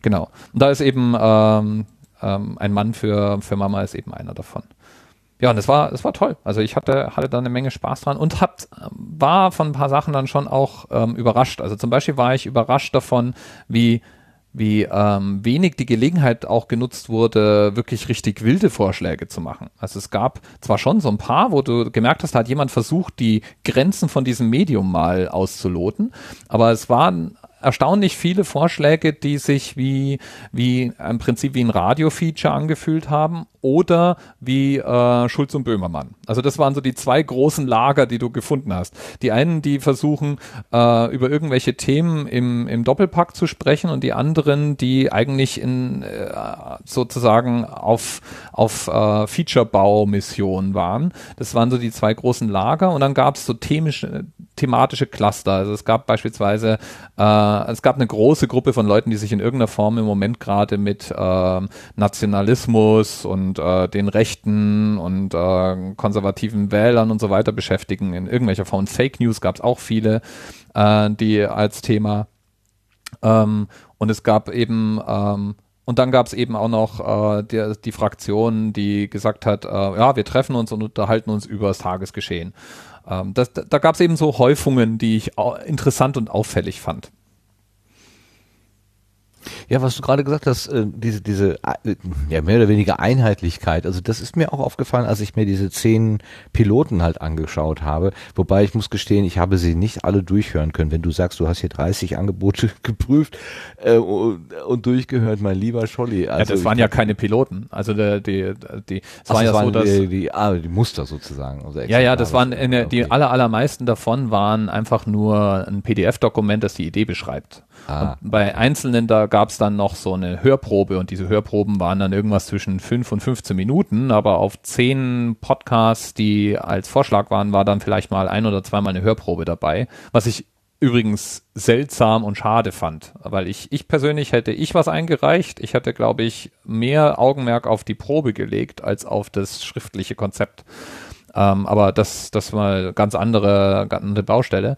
Aber der, der, da war das relativ schnell. Also dich, dich durch 300 so Vorschläge durchzugraben ging wesentlich schneller als dann detailliert diese zehn Piloten nochmal durchzuhören. Und das war dann aber auch nochmal ein großer Spaß, fand ich diese, weil die haben ja, die haben ja so ein kleines Budget bekommen und die konnten äh, zum Beispiel den Bayerischen Rundfunk, das Archiv vom Bayerischen Rundfunk benutzen und äh, konnten dort auch die, das Studio-Equipment benutzen, wenn sie es denn wollten und haben so ein bisschen grundsätzliches Coaching äh, haben können, äh, wo, wo, wo praktisch ähm, ihnen geholfen wurde, die richtigen Töne auszuwählen, wenn sie denn welche wollten und so weiter. Und also die, das zu hören, fand ich dann schon nochmal ein extra Bonus, weil einfach auch wirklich sehr schön produzierte Stücke waren in diesen, diesen zehn Podcast-Finalisten ähm, ähm, sozusagen. Ich habe es mir nochmal rausgesucht. Die drei Gewinner waren Ein Mann für Mama von Magdalena Bienert, Was bisher geschah von Reinhard Röde und Fakecast, nichts als die Wahrheit von Ralf Bücheler und Lea Hampel. Also, was du gerade sagtest, mit den, mit den Fake-Themen ähm, oder den Fake-Wahrheiten sozusagen, ist dann auch ein Gewinner geworden sozusagen. Ja, der bearbeitet das auch wirklich schön. Also von den vielen Einsendungen macht er das wirklich richtig gut, finde ich. Ich glaube, den habe ich mir tatsächlich noch nicht angehört. Da habe ich ein bisschen drüber hinweg. Ja, aber dieses, dieses Schulz und Böhmermann äh, nachahmen, äh, das scheint mir äh, auch im Hobby-Podcast-Land im Moment so ein bisschen aus dem Boden zu springen. Und das finde ich persönlich eher so ein bisschen mh, hm, uninteressant. Also ich will nicht sagen, dass äh, mehr vom Gleichen auch immer schlecht ist, aber so ein bisschen mehr was anderes und vor allen Dingen, äh, es gibt so Menschen, die eben Spaß an Comedy haben, aber es vielleicht nicht selber unbedingt so in die Welt setzen können. die sollten vielleicht auf der Seite der Hörer ähm, bleiben und möglicherweise was anderes machen. Also, also ich, so ja, ich. also ich meine, Disclaimer, ja, ich kann schon mit Schulz und Böhmermann als Podcast nicht so wirklich viel anfangen. Äh, ich mag ein paar von den Sachen, die Böhmermann so macht, äh, wirklich gern, aber de, de, diesen, diesen Hype um äh, Fest und Flauschig habe ich nie selber persönlich nachvollziehen können. Ähm, aber sonst geht's mir da wie dir. Was ich mir halt da oft denke, ist, ähm, ist wahrscheinlich eine Frage dessen, was dir Spaß macht, wenn du einen Podcast produzierst. Weil ähm, bei Podcasts ist es ja wie bei jedem anderen Medium auch. Es gibt sozusagen einen, ein sich aufdrängendes Standardformat. Wenn du heute beschließt, ich will Hobby-Videos produzieren auf YouTube, dann ist das sich aufdrängende Standardformat.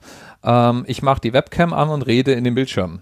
Äh, das ist die große Mehrzahl der Videos, die du da findest. Ähm, die, das zweite Standardformat ist, ich mache ein Tutorial und filme meinen mein Computer ab. Das Äquivalent beim Blog ist ja auch, ähm, du kannst Listen machen oder du schreibst ein Tagebuch. Ja, das sind so die sich aufdrängenden, ähm, sagen wir mal, niedrig schwellenden Einstiegsformate und die sind auch super, weil du kannst so ein, du kannst dich ja dann also manchmal sind die Leute einfach großartig oder die haben interessante Themen, die sie besprechen oder sie haben eine nette Art. Das ist ja alles, das kann man sich ja dann alles verlieben. Ähm, bei Podcasting ist, glaube ich, diese Einstieg, äh, dieser Einstiegspunkt ist, ich mache ein, ein, ein Tagebuch-Podcast mit mir alleine, das ist eine Option, oder ich treffe mich mit ein bis drei Kumpels, äh, nehme das als Gespräch auf und wenn wir Glück haben, hat einer von denen über das Thema, um das wir gerade reden, auch sogar Ahnung.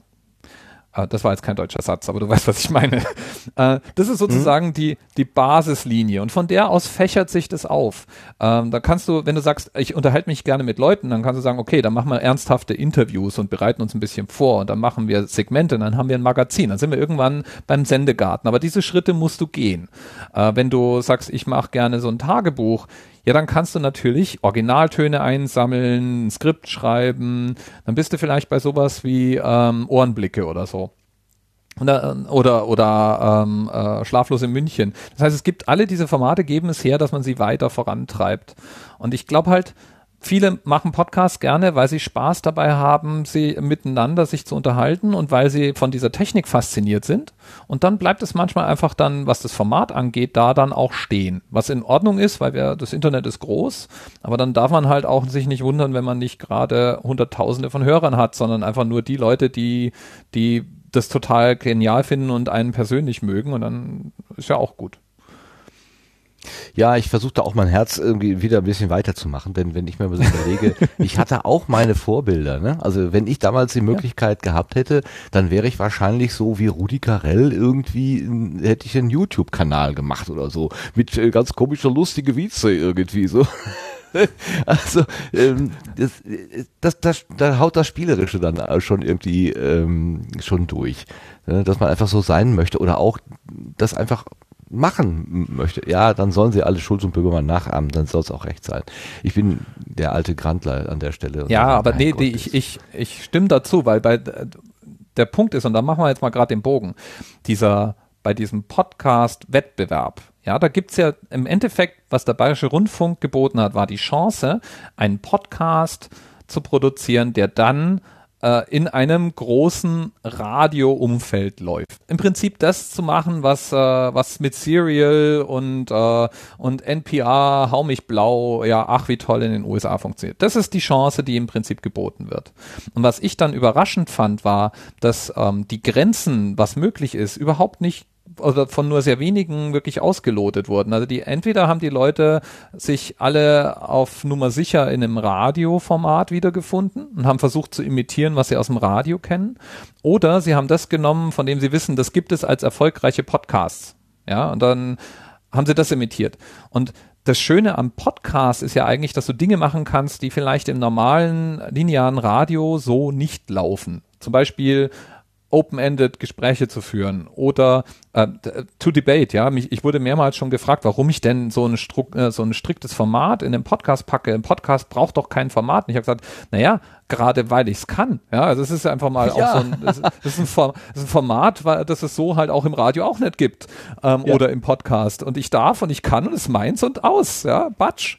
Ähm, und da, da fehlte es mir an Mut und Fantasie bei vielen. Also es gab diese Beispiele, aber es waren im Vergleich zu 600 äh, Submissions waren das, äh, war das eine niedrige zweistellige Zahl. Und das hat mich auch überrascht, muss ich sagen.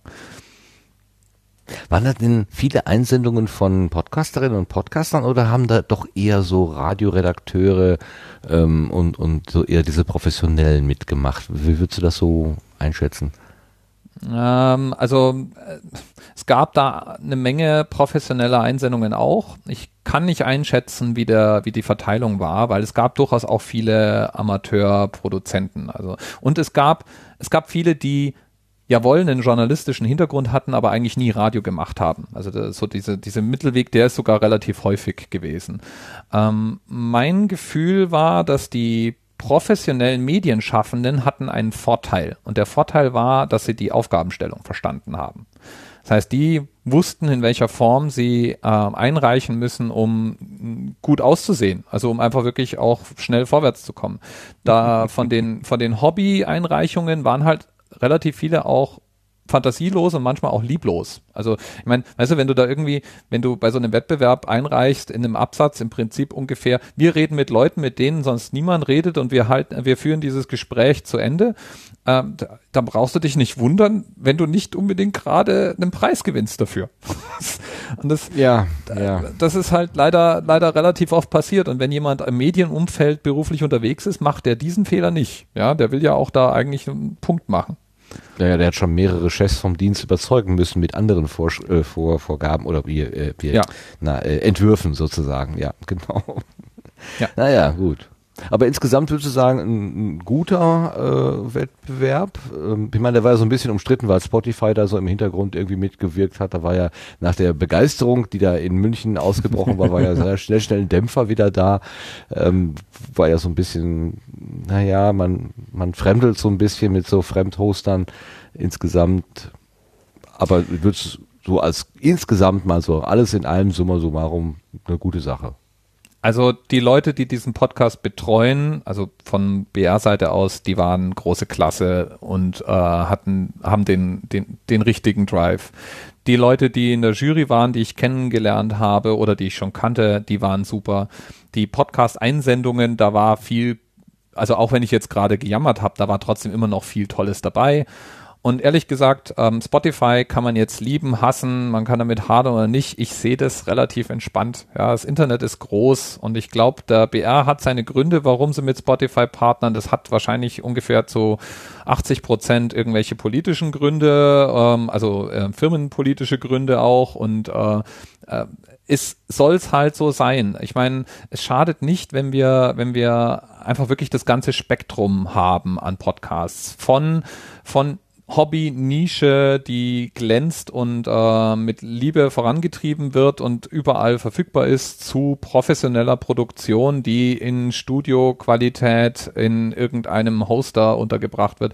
Es soll einfach meiner Meinung nach alles geben. Und je mehr es da gibt, desto größer wird der Kuchen für uns alle. Das ist eine Überzeugung, die ich habe. Und deswegen sehe ich Spotify da entspannt und den Wettbewerb, der sagt einfach nur eins, die großen Radiosender wollen auch in Deutschland gerne mitmachen beim Podcast, äh, bei, bei der aktuellen äh, Liebe für Podcasts und das kann eigentlich nur gut sein. Also das wird, das wird im Grunde mehr Leute dazu bringen, Podcasts anzuhören und wenn mehr Leute nach Podcasts suchen, finden mehr Leute auch zu, zum Sendegarten, zum Anerzählt, zu Mutti und ich und was es sonst noch alles gibt da draußen.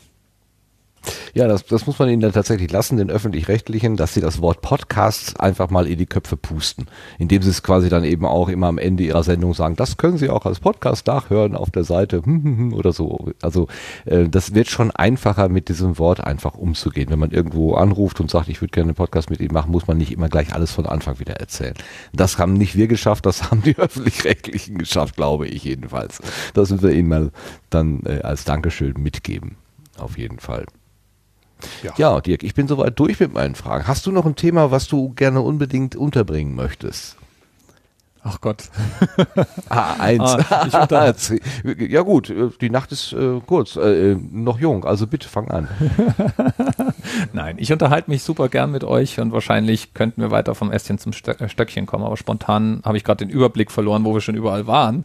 Deswegen sehr gut, sehr gut. weiß ich gar nicht, was jetzt da noch brennen würde. Ich glaube, die meisten Sachen haben wir mindestens gestreift. Hättest du denn für das Podcastland so einen Wunsch? Also wenn dir jetzt die gute Fee käme und sagt, Dirk, du hast hier einen podcastbezogenen Wunsch frei. Bitte. Was würdest du sagen? Der geht, der, der hat dann was damit zu tun, was du vorhin mal gefragt hast. Ob du glaubst, dass wir eigentlich ähm, praktisch harmonisch sind in der Szene oder weniger. Ähm, da wäre dann mein Wunsch, macht euch locker. Also Spotify war ja jetzt auch gerade so ein Punkt. Ähm, es gibt manchmal, es gibt so Reflexe bei uns in der Szene oder zumindest in dem Teil der aktiven Szene, den man zum Beispiel im Sendegate trifft oder woanders, wo wo wir unser Medium und Podcast so gern haben, dass wir es auch beschützen wollen vor den Amazon, Spotifys, äh, Medienanstalten dieser Welt oder vor Leuten, die versuchen mit Marketing Geld zu verdienen damit oder vor ich weiß nicht was. Und ich bin, ich habe wirklich den Wunsch, dass wir, dass wir da zu einer gewissen Entspanntheit finden, weil unterm Strich glaube ich, ähm, dass das, dass das alles im Prinzip eine wachsende Medienlandschaft wird, in der weiterhin die Stärke vom Podcast ist, dass für jeden ein Platz da ist und äh, einfach ähm, je mehr wir da mitmachen äh, oder je mehr wir uns äh, eben an unseren äh, liebgewonnenen Themen reiben, desto besser wird das. Und ich äh, habe da eben den Wunsch, dass wir da mit einer gewissen Entspannung rangehen und äh, die Leute alle mal probieren lassen, wie sie es denn machen wollen. Egal, ob sie damit jetzt gerade Geld verdienen wollen oder ob sie eine professionelle Produktion machen wollen oder äh, Audio-Experimente, äh, offene Plattform, geschlossene Plattform. Ich glaube, im Internet ist, wie gesagt, genug Platz für alle da. Ach, du siehst mich die ganze Zeit nicken. Das heißt, du siehst mich natürlich nicht, aber du siehst mich trotzdem in deinem Kopf. Wunderbar, du sprichst mir damit aus der Seele. Das sollte so sein. Also locker machen ist ein sehr schöner Spruch. Also genauso gut wie Twitter ist mein Kokain. Das muss ich mir beides unbedingt aufschreiben. Ganz herzlichen Dank, Dirk, für diese schöne, für diese schöne Stunde oder anderthalb oder zwei, ich weiß gar nicht mehr. Ja, egal. Ähm, das war wirklich ein schöner äh, Rundumschlag mit dir. Und wie gesagt, wenn deine investigativen ähm, Nachforschungen irgendwas Spektakuläres auspacken, bitte melde dich einfach, dann setzen wir uns wieder in den Garten und du erzählst uns einfach, was ja. du da gefunden hast. Aber Jetzt ich verspreche ich auch, es ist flauschiger als Kriegsberichterstattung. Ich habe schon gemerkt, dass das nicht so ganz kompatibel war.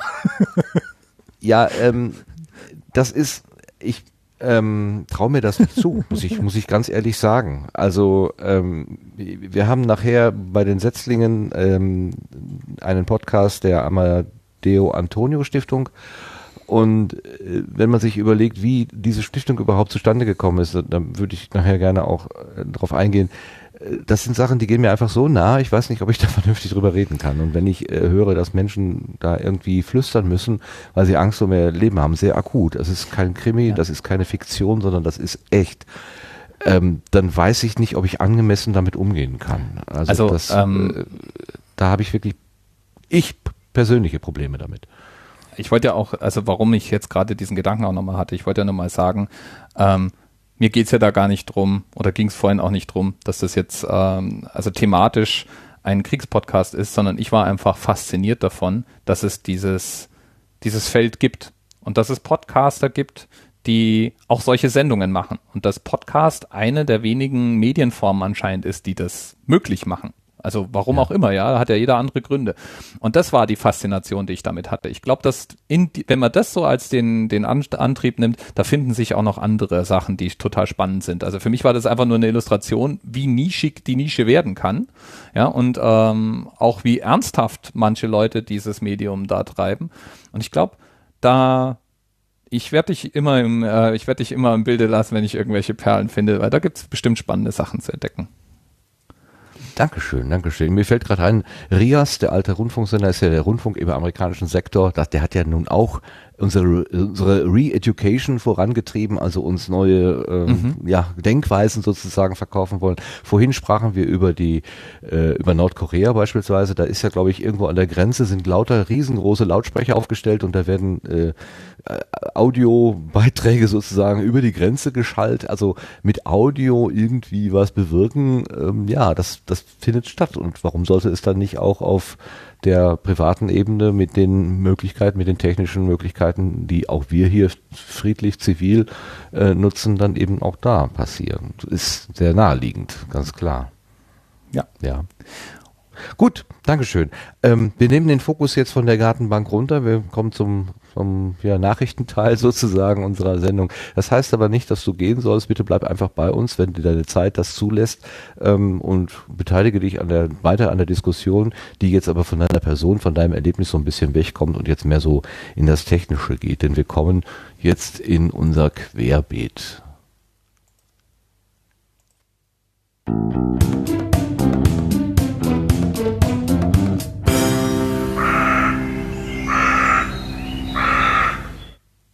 Und da freue ich mich, dass der Sebastian ganz viele Themen mitgebracht hat. Wir fangen mal an mit Ultraschall 3.3. Nee, 3.0.3. Genau, so. oh, oh, mein weh, Gott, böser falsch Fehler. anmoderiert. Korrigiere mich. Du hättest jetzt viele Menschen äh, oder Hörer und Hörerinnen jetzt äh, geschockt, dass jetzt schon eine 3.3 rauskommt und ich glaube Ralf genauso. ähm, nee, ist nur ein äh, Bugfix, ein kleines Feature-Release, also 3.0.3, richtig, ähm, das jetzt erschienen ist. Ähm, also kein, kein großer Umsch um Umschlag, der da nochmal stattgefunden hat zur, zur ähm, 3.3. Ähm, ja, ähm, im Prinzip Bugfixes, äh, Bugfixes meinerseits, also für Windows unter Streaming und Studio Link ähm, normal ähm, gab es so ein paar äh, Bugs, die so sich auf das Beenden von ähm, Spuren und äh, Entladen von Plugins äh, bezogen haben. Das ist gefixt unter Windows. Ähm, und ähm, dann hatten wir auch einige Bugfixes, die so im Soundboard lagen und mit der Routing-Matrix zusammenhingen. Und äh, gerade die Routing-Matrix, insbesondere die Snapshot-Funktion, wurde nochmal komplett neu geschrieben und jetzt mit einem schönen Webinterface, äh, nicht Webinterface, sondern einem schönen Interface auch versehen.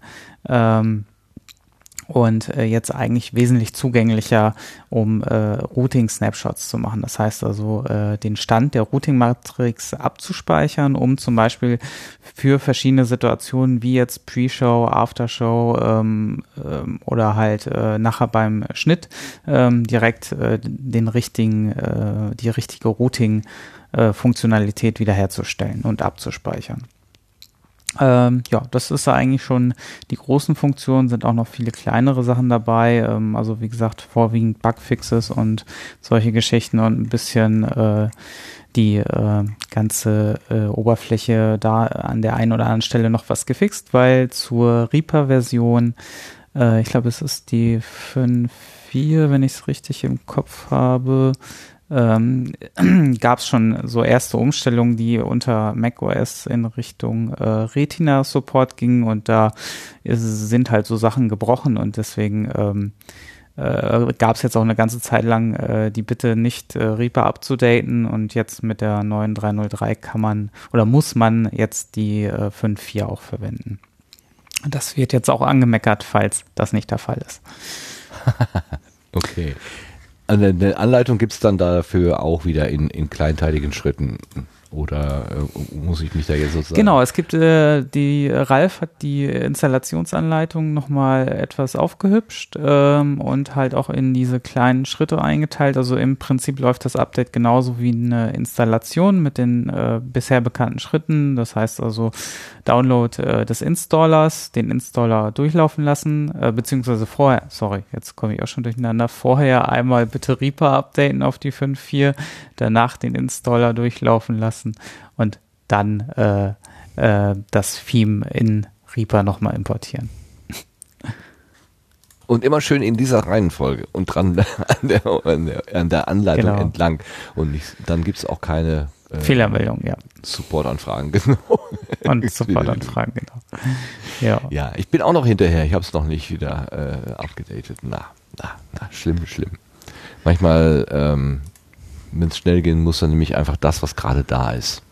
Und nicht das Allerneueste und Letzte. Da muss ich gestehen, bin ich echt auch nicht mehr der Ja, was also gerade die letztens 303 jemand, ist. der 16-Jährige, der unbedingt das Allerneueste immer haben muss. Ja, gerade aber die 303 unter Windows ist schon äh, relevant, gerade die Bugfixes, wenn das Ding abstürzt oder so. Das sollte man schon jetzt definitiv sich äh, gönnen. Ähm, also da ist wirklich die einzige neue Funktion, ähm, das mit den Routing-Snapshots und äh, das ähm, das bringt nicht so viel Gefahr mit. Ehrlich gesagt sind die anderen Sachen äh, wichtiger, dass man diesen Bugfix wirklich. Also bei Ultraschall, da testen wir auch sehr, sehr lange dran. Also ähm, äh, das, das wäre ganz gut. Und es hilft uns ja auch im Support. Also wenn, du hast es ja eben gerade schon angesprochen, Support-Anfragen, das erste, was wir natürlich nachfragen, äh, ist, ist die aktuellste Version auch installiert, weil äh, niemand möchte gerne nach schon äh, gefixten Problemen äh, Fehlersuche betreiben und deswegen, äh, ja, bitte, äh, auch wenn ihr einen Support-Request äh, absendet, dann vorher nochmal gucken, ist es wirklich die aktuellste Version. Äh, mittlerweile wird das ja auch am, beim Starten einmal am Tag angezeigt, ob, man, ob es schon ein Update gibt. Okay, also alle, die einen normalen Bürojob haben, haben ja eh dann ein langes Wochenende vor sich. Die können sich ja dann mal da dran machen.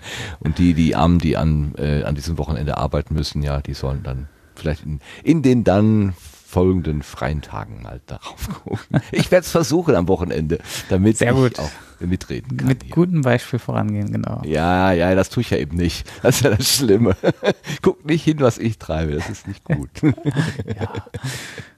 Du hast wenigstens den Willen dazu. Ja, der, ja, ja, also guten Willen habe ich, aber das reicht ja nicht. okay, das ist also 3.0.3, also die Fehlerbehebung der 930 Version sozusagen. Genau. Dann hast du mit- mitgebracht etwas aus deinem eigenen Hause. Es geht um Studio Link on Air und zwar die Verwaltung mehrerer Streams. Genau. Ähm, was äh, glaube ich richtig, was nicht so, so bekannt ist, ich weiß nicht, ob das immer klar wird, ähm, das Webinterface, was bei Studio Link on Air äh, aufgeht, wenn man diesen Streaming-Button in Ultraschall äh, betätigt, das liegt auf meinem Server. Also das ist nicht wie bei der Studio Link äh, äh, Voice-over-IP-Geschichte ähm, lokal, sondern das ist dann wirklich auf meinem Server. Deswegen kann ich das auch aktualisieren, ohne dass ähm, äh, dass man irgendwie das Plugin updaten muss. Ähm, und da habe ich jetzt äh, ein Feature hinzugefügt, dass man, ähm, ja, wie du schon gesagt hast, mehrere Streams äh, verwalten kann. Also bisher war es immer so, man hat, hat einen Stream, also jetzt zum Beispiel in dem Fall Sendegarten äh, bei uns und ähm, ja, man konnte jetzt keine Unterstreams anlegen äh, oder andere Streams verwalten. Also hätten wir jetzt noch irgendwie Sendegarten keine Ahnung, Spezial oder sowas und äh, dann hätten wir den zwar umbenennen können, den Stream, aber dann wäre der Streamname eventuell von jemand anderen äh, vielleicht in der Zwischenzeit äh, benutzt worden und dann hätte ich da erstmal gucken müssen, dass ich da wieder für Ordnung sorge und so kann man sich jetzt auch für seine ganzen Formate Streams anlegen, äh, die vorbelegen und ähm, ja, sicher sein, dass da nichts mit passiert. Äh, Dirk, Livestreaming war bei dir noch nie eine Option, oder? Nee, habe ich noch nie versucht. Also äh, meine Formate gaben es bisher eigentlich auch noch nicht her, weil ähm, ja, Sebastian und, und ich, wir machen ja ein Format, das auch im englischsprachigen Raum in anderen Zeitzonen funktionieren soll. Deswegen passen wir da mit der Zeit auf, wo wir veröffentlichen. Und da wäre dann auch das Publikum schwer unter einen Hut zu bekommen. Der Anerzählt ist ein, ein monologisches Format. Da macht es dann auch keinen Spaß, mir beim Editieren zuzuhören, wenn ich das Drive, äh, live mache. Also deswegen ergab sich das bisher noch nicht. Ja, also irgendwie ist es ja ein, ein Charakteristikum äh, des Podcastings ist ja das zeitsouveräne Hören. Und wenn man dann eine Live-Sendung macht und sagt, du musst hier um 8 Uhr vor dem Rechner sitzen, äh, dann geht das, konterkariert das diese Idee irgendwie.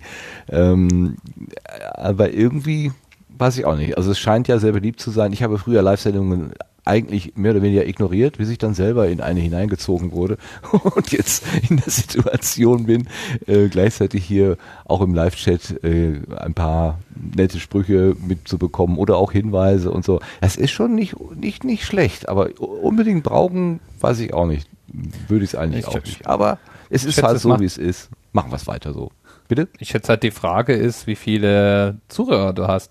Also ich, ich empfinde sowas wie zum Beispiel der, der Psychotalk macht oder so schon auch oder auch äh, Freakshow oder so deswegen interessant, weil die ja aufgesetzt sind wirklich mh, als äh, ein, ein größeres Publikum ansprechende Radiosendung, wenn du so möchtest, die man eben auch noch separat hören kann.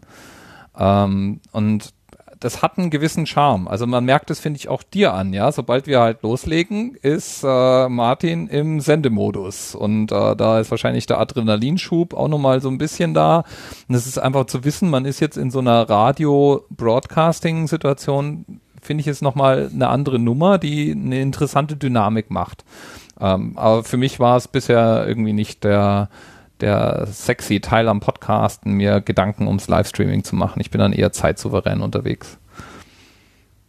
Es ist total witzig, dass du das jetzt hier ansprichst mit Martin im Modus, weil ich hatte am Wochenende eine Diskussion und da habe ich tatsächlich äh, zunächst einmal behauptet, dass es das, also ich habe zumindest gefragt, wie man denn eine Radiostimme sozusagen von der anderen unterscheidet, bis ich dann irgendwann mal realisiert habe, Mensch, es ist bei mir ja auch nicht viel anders. Also ist tatsächlich so, man geht irgendwie in einen anderen, etwas anderen Modus. Der, man ist jetzt kein anderer Mensch, aber man hat einen anderen Fokus, man versucht auch anders, ein bisschen anders äh, die Dinge zusammenzubündeln und redet nicht ganz so äh, ja, Kauderwelsch daher, wie man es dann vielleicht in der Post oder in der Briefshow macht. ähm, Versuch, also ich versuch's jedenfalls. Äh, bin nicht ganz so geübt äh, im, im gerade Sätze reden, wie du es kannst. Aber naja. Ach, ich habe meinen Versuch fairen Anteil an Kauderwelsch auch heute abgesondert, so ist nicht. Nein, oh, oh, no, no, no. Kann man alles mitschreiben, direkt. ja, ja. Okay, wir gehen nochmal weiter. Äh, und zwar, ähm, Sebastian ist ja Mr. Podstock 2017 und da gibt es Updates. Bitte schön, Sebastian. Das hört sich irgendwie so wie so eine Schönheits... Äh gerade ja. Wir, genau bekommst eine Schärpe und eine Krone. Ja Jawohl, so ein Diadem. okay. Du bist, Sebastian ist die Miss Podcast 2017. Oh je. okay, mal gucken, ob wir das noch Ich habe gehört, du arbeitest gerne mit Checklisten, was das angeht. War das Foto von dir, was ich da Ja, das war von mir habe? tatsächlich. Ah, das war sehr Vielleicht sehr sollten Becky und ich mal mittlerweile unsere Kürzel drunter schreiben, ich weiß nicht. Aber ja. Ähm, Genau, das mit Checklisten war von mir. Also es, äh, ich, äh, ja, immer wenn ich ein bisschen Zeit habe, dann versuche ich daran zu arbeiten und das Ganze zu organisieren. Ist ja mein mein erstes äh, größeres Event dieser Art, was ich irgendwie organisiere und dann ähm, ja ähm, ich versuche das halt irgendwie äh, alles unter einen Hut zu bekommen und vielleicht überorganisiere ich da auch an manchen Stellen, aber ähm, ich möchte eigentlich dieses Jahr das so weit äh, glatt kriegen, dass das halt die nächsten Jahre nicht mehr ganz so viel Arbeit ist. Und ähm, ja, aber ich bin auch irgendwie ganz angefixt von der Idee und das ist irgendwie ganz schön, ähm, da jetzt ähm, mal äh, Dinge neu zu denken und zu verbessern. Ähm, und ähm, oder Ideen aufzugreifen, die mal da waren. Und äh, unter anderem wird es dieses Jahr ähm, Infobeamer geben. Das kennt man vielleicht vom Kongress. Äh, das sind solche kleinen Raspberry Pis, die man einfach an einem Beamer oder einen Fernseher anschließt und ähm, dann ähm, zum Beispiel das aktuelle äh, Programm halt anzeigen. Das heißt also, welche Slots sind gerade aktiv auf der Bühne, im Workshop. Ähm, und ähm, auch, was ist der nächste Slot? Ja, einfach um dieses, äh, ja, es, man hat ja immer so parallele Stränge, die da abgefahren werden und manchmal ist man ein bisschen orientierungslos und wenn man dann irgendwo mal so einen kleinen Hinweis hat, ähm, äh, wo, wo befinde ich mich gerade, was läuft als nächstes, dann äh, ist das immer ganz hilfreich. Das war auch so im Hackpad mal gewünscht. Ähm, ja, und ich habe da jetzt einfach mal so ein paar Raspberry Pis schon mal vorbereitet, äh, ein bisschen das Logo aufgehübscht und den Fahrplan, Fahrplan kann man darin dann importieren, ähm, so dass man das Ganze dann auch auf dem Event äh, in der Form genießen kann. Ja, aber man wird den natürlich auch auf dem Smartphone äh, sich anschauen können. Ähm, so ist es nicht. Ähm, nur halt so immer zwischendurch finde ich das immer ganz nett, einfach mal so, so einen Stand zu haben. Und man kann da natürlich auch noch andere Sachen wie Twitter-Timeline oder so. Da muss man mal schauen, ob, man, ob das noch mit reinkommt äh, zeitlich. Aber ähm, erstmal so die, die Grundinformationen irgendwo mal hingeworfen zu bekommen, das fand ich jetzt ganz charmant. Dann haben wir äh, einen Workshop, der noch nicht ganz offiziell drin ist in unserem Plan, ähm, der aber schon sehr aktiv gerade geplant wird, äh, und zwar von Tim Süß. Es geht um äh, Siebdruck ähm, und ich hoffe, ich habe das MP3 jetzt richtig importiert. Äh, wir lassen ihn einfach mal selber erzählen, äh, was, ähm, was er sich da so vorgestellt hat. Hier mal vielleicht meine Idee. Also ich würde gerne am Podstock zeigen, wie Siebdruck funktioniert. Also und dabei den Teilnehmenden auch die Möglichkeit bieten, das selbst mal auszuprobieren. Ich würde dazu ein fertiges Sieb oder vielleicht auch verschiedene fertige Siebe mitbringen. Das heißt, das Motiv ist da schon drauf. Also ein vorbereitetes Motiv und das Motiv, das gibt es dann wirklich nur am Podstock 2017. Wie dieses Motiv entsteht, weiß ich auch noch nicht genau, ob ich das selbst gestalte oder ob ich da irgendwie was mit Community mache. Mal schauen.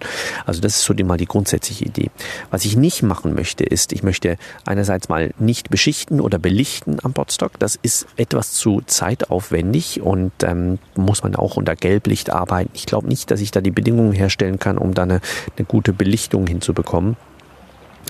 Ich möchte keinen Kurs machen, also es geht nicht darum, dass ihr dann am Schluss wirklich Siebdrucker und Druckerinnen seid, ähm, sondern ich möchte einfach mal so ein bisschen einen Teaser geben, wie was Siebdruck eigentlich ist und wie funktioniert das. Ich möchte auch, auch keinen T-Shirt-Stand und äh, auch keine Siebdruckstation ohne Aufsicht aufbauen, sondern am Schluss geht es mir eigentlich einfach nur drum, mal darum, einen, einen, so einen Einblick zu geben. Und wahrscheinlich, wenn der Andrang zu groß ist, reicht es wahrscheinlich nicht für alles. Es kann gut sein, dass, äh, dass ich da eine begrenzte Anzahl von Teilnehmern reinnehmen kann, ähm, weil ähm, ich vielleicht zwei Siebe dabei habe und in ein oder zwei Stunden kann man halt nur so und so viel T-Shirts produzieren. Also ja, mal schauen. Also ich, ich bespreche das mit dem mit der Podstock-Orga nochmal, was ich da draus mache und ähm, ist auch logistisch auch ein bisschen aufwendig, weil ich dazu ein Auto brauche und ähm, dass ich dahin fahren, damit ich dahin fahren kann. Aber irgendwie, ja, wo ein Wille ist, ist auch ein Weg. Das wird schon irgendwie klappen. Ganz sicher, wo ein Wille ist, ist ein Weg. Sehr schön. Genau, da sind wir jetzt aktiv dran gerade äh, an der ganzen Planung, äh, wie wir das überhaupt äh, genau machen. Also da sind jetzt noch ein paar Voraussetzungen zu erfüllen. Da versuchen wir den Tim so gut es geht zu unterstützen und auch ähm, das Tagungshaus äh, hilft da ähm, dann auch entsprechend mit und äh, ist jetzt angefragt, ähm, da ein wenig die Voraussetzungen zu erfüllen. Ähm, ja, das äh, geht jetzt seinen Weg. Äh, also ganz offiziell ist es noch nicht drin, aber ich denke, ich bin da guter Dinge, dass wir das irgendwie äh, hinbekommen. Das wäre schon ganz, ganz schicker Workshop-Plan. Wird allerdings, wie er gesagt hat, wahrscheinlich begrenzt sein von den äh, Teilnehmer und Teilnehmerinnen. Also nicht jedem können wir da wahrscheinlich ein, ein T-Shirt äh, selbst drucken lassen, weil er hat halt nur zwei Siebe und er möchte halt selber auch noch was vom Event haben, was ich durchaus sehr gut verstehen kann. Und ähm, da ähm, ja, was schauen wir mal. Also wir werden dann zu gegebener Zeit nochmal äh, im Sendegate oder ähnliches ähm, dann wahrscheinlich einen Aufruf starten, wo man sich dann eintragen kann äh, für diesen Workshop. Ähm, ja, dann geht's weiter zu den äh, Kontingenten. So langsam, also jetzt sind zum Beispiel die ersten äh, Early Birds auch ausgelaufen ähm, oder ähm, ja äh, entsprechend ausverkauft, ähm, zumindest die Zelte. Da sind jetzt insgesamt so, sogar nur noch drei da. Ähm, es besteht die Chance, dass natürlich immer noch vergünstigte Tickets dazukommen, wenn Fördertickets gekauft werden. Und bei den Zelten äh, kann es sein, äh, dass wir die große Wiese hinterm Haus auch noch bekommen und dann könnte ich das Kontingent auch nochmal wieder aufstocken. Ähm, das sieht eigentlich auch ganz gut aus. Da kriege ich noch ein finales Go noch vom Veranstaltungshaus und dann, ähm, dann sind wir da auch nicht limitiert. Ähm, also wir haben da jetzt schon äh, mindestens die Zahl an Zelten erreicht, die wir letztes Jahr hatten. Und ähm, ja, also da ähm, scheint es dieses Jahr schon mal bei den Zelten mehr Bedarf zu geben. Ähm, ja, äh, im Übrigen, man kann sich da jetzt auch auf einer Warteliste eintragen. Also immer wenn etwas ausverkauft ist, kann man einfach seine E-Mail-Adresse hinterlegen und dann kommt man auf eine Warteliste und äh, sobald Kontingente frei werden, wird man per E-Mail benachrichtigt. Ja, ähm, dann äh, wurde jetzt die magische Zahl von 42 Bestellungen erreicht. Äh, mittlerweile sind wir sogar schon bei 44. Ähm, und da hatte ich dann auch die Gelegenheit genutzt, mal unserem ja, demjenigen, der die äh, Tickets-Software geschrieben hat, pretix.eu, mal Danke zu sagen. Es ist ein Open Source Projekt, gibt es auch als Hosted Version, ähm, kostet dann halt pro Ticketpreis ein paar Prozent. Ähm, ich habe das damals selber installiert, weil ich das einfach ähm, da ein bisschen flexibler sein wollte, aber ja, äh, in, in dementsprechend wollte ich jetzt einfach mal dafür Danke sagen, dass es überhaupt diese Software gibt. Ist aus dem äh, CCC-Umfeld auch äh, entstanden, wird zum Beispiel auch für die Kongress-Tickets verwendet. Ähm, ja. Ähm, daher kennen das wahrscheinlich auch schon viele. Ja, äh, der nächste Punkt, das weiß noch nicht mal das Orga-Team, der da drin steht. Der ist mir jetzt ganz spontan äh, noch äh, in den letzten Tagen so ein bisschen aufgekommen, ähm, wo ich gedacht habe, okay, es gibt keine Subscribe. Das Geld, was ich für die Subscribe, äh, also jetzt es gibt keine Subscribe im Frühjahr, ähm, im Herbst gibt es ja wieder eine, ähm, das Geld, was ich jetzt irgendwie für die Subscribe, für Tickets und äh, Übernachtung und so weiter ähm, äh, quasi schon im Budget irgendwie fest verankert hatte, das habe ich jetzt hergenommen und gesagt, das investiere ich einfach mal in, äh, ähm, in das Festival und ähm, ja, als erstes kommen da jetzt zum Beispiel Stoffarmbänder bei heraus. Also es wird jetzt dieses Jahr richtig schöne Podstock Festival-Armbänder geben zum Mitnehmen, behalten und tragen. Ganzjährig bis 2018 und sammeln. Damit machst du viele Menschen glücklich, obwohl ich die nicht mag, diese Dinger, diese immer nach dem Duschen ewig nassen Teile und beim Händewaschen sind sie auch immer im Weg. Hm, aber gut, okay, ja. ich sehe ein. Zum Festival, zum echten Festival gehören auch Festivalbänder. Ich werde es dann auch mit Stolz tragen.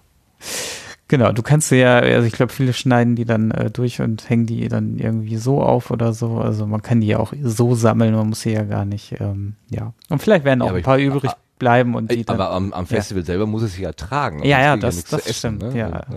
Ach so, ja gut, das Event ist ja noch klein genug, also jetzt als Eintrittskarte habe ich sie jetzt nicht, also ich werde jetzt nicht akribisch durch die Gegend laufen und äh, Stoffarmbänder kontrollieren oder eine Security beauftragen. Ja, okay. Ja, dann nimmt ja echt wieder, äh, also das hat schon längst Gestalt angenommen, aber sind ja schon wieder interessante neue Punkte dazugekommen.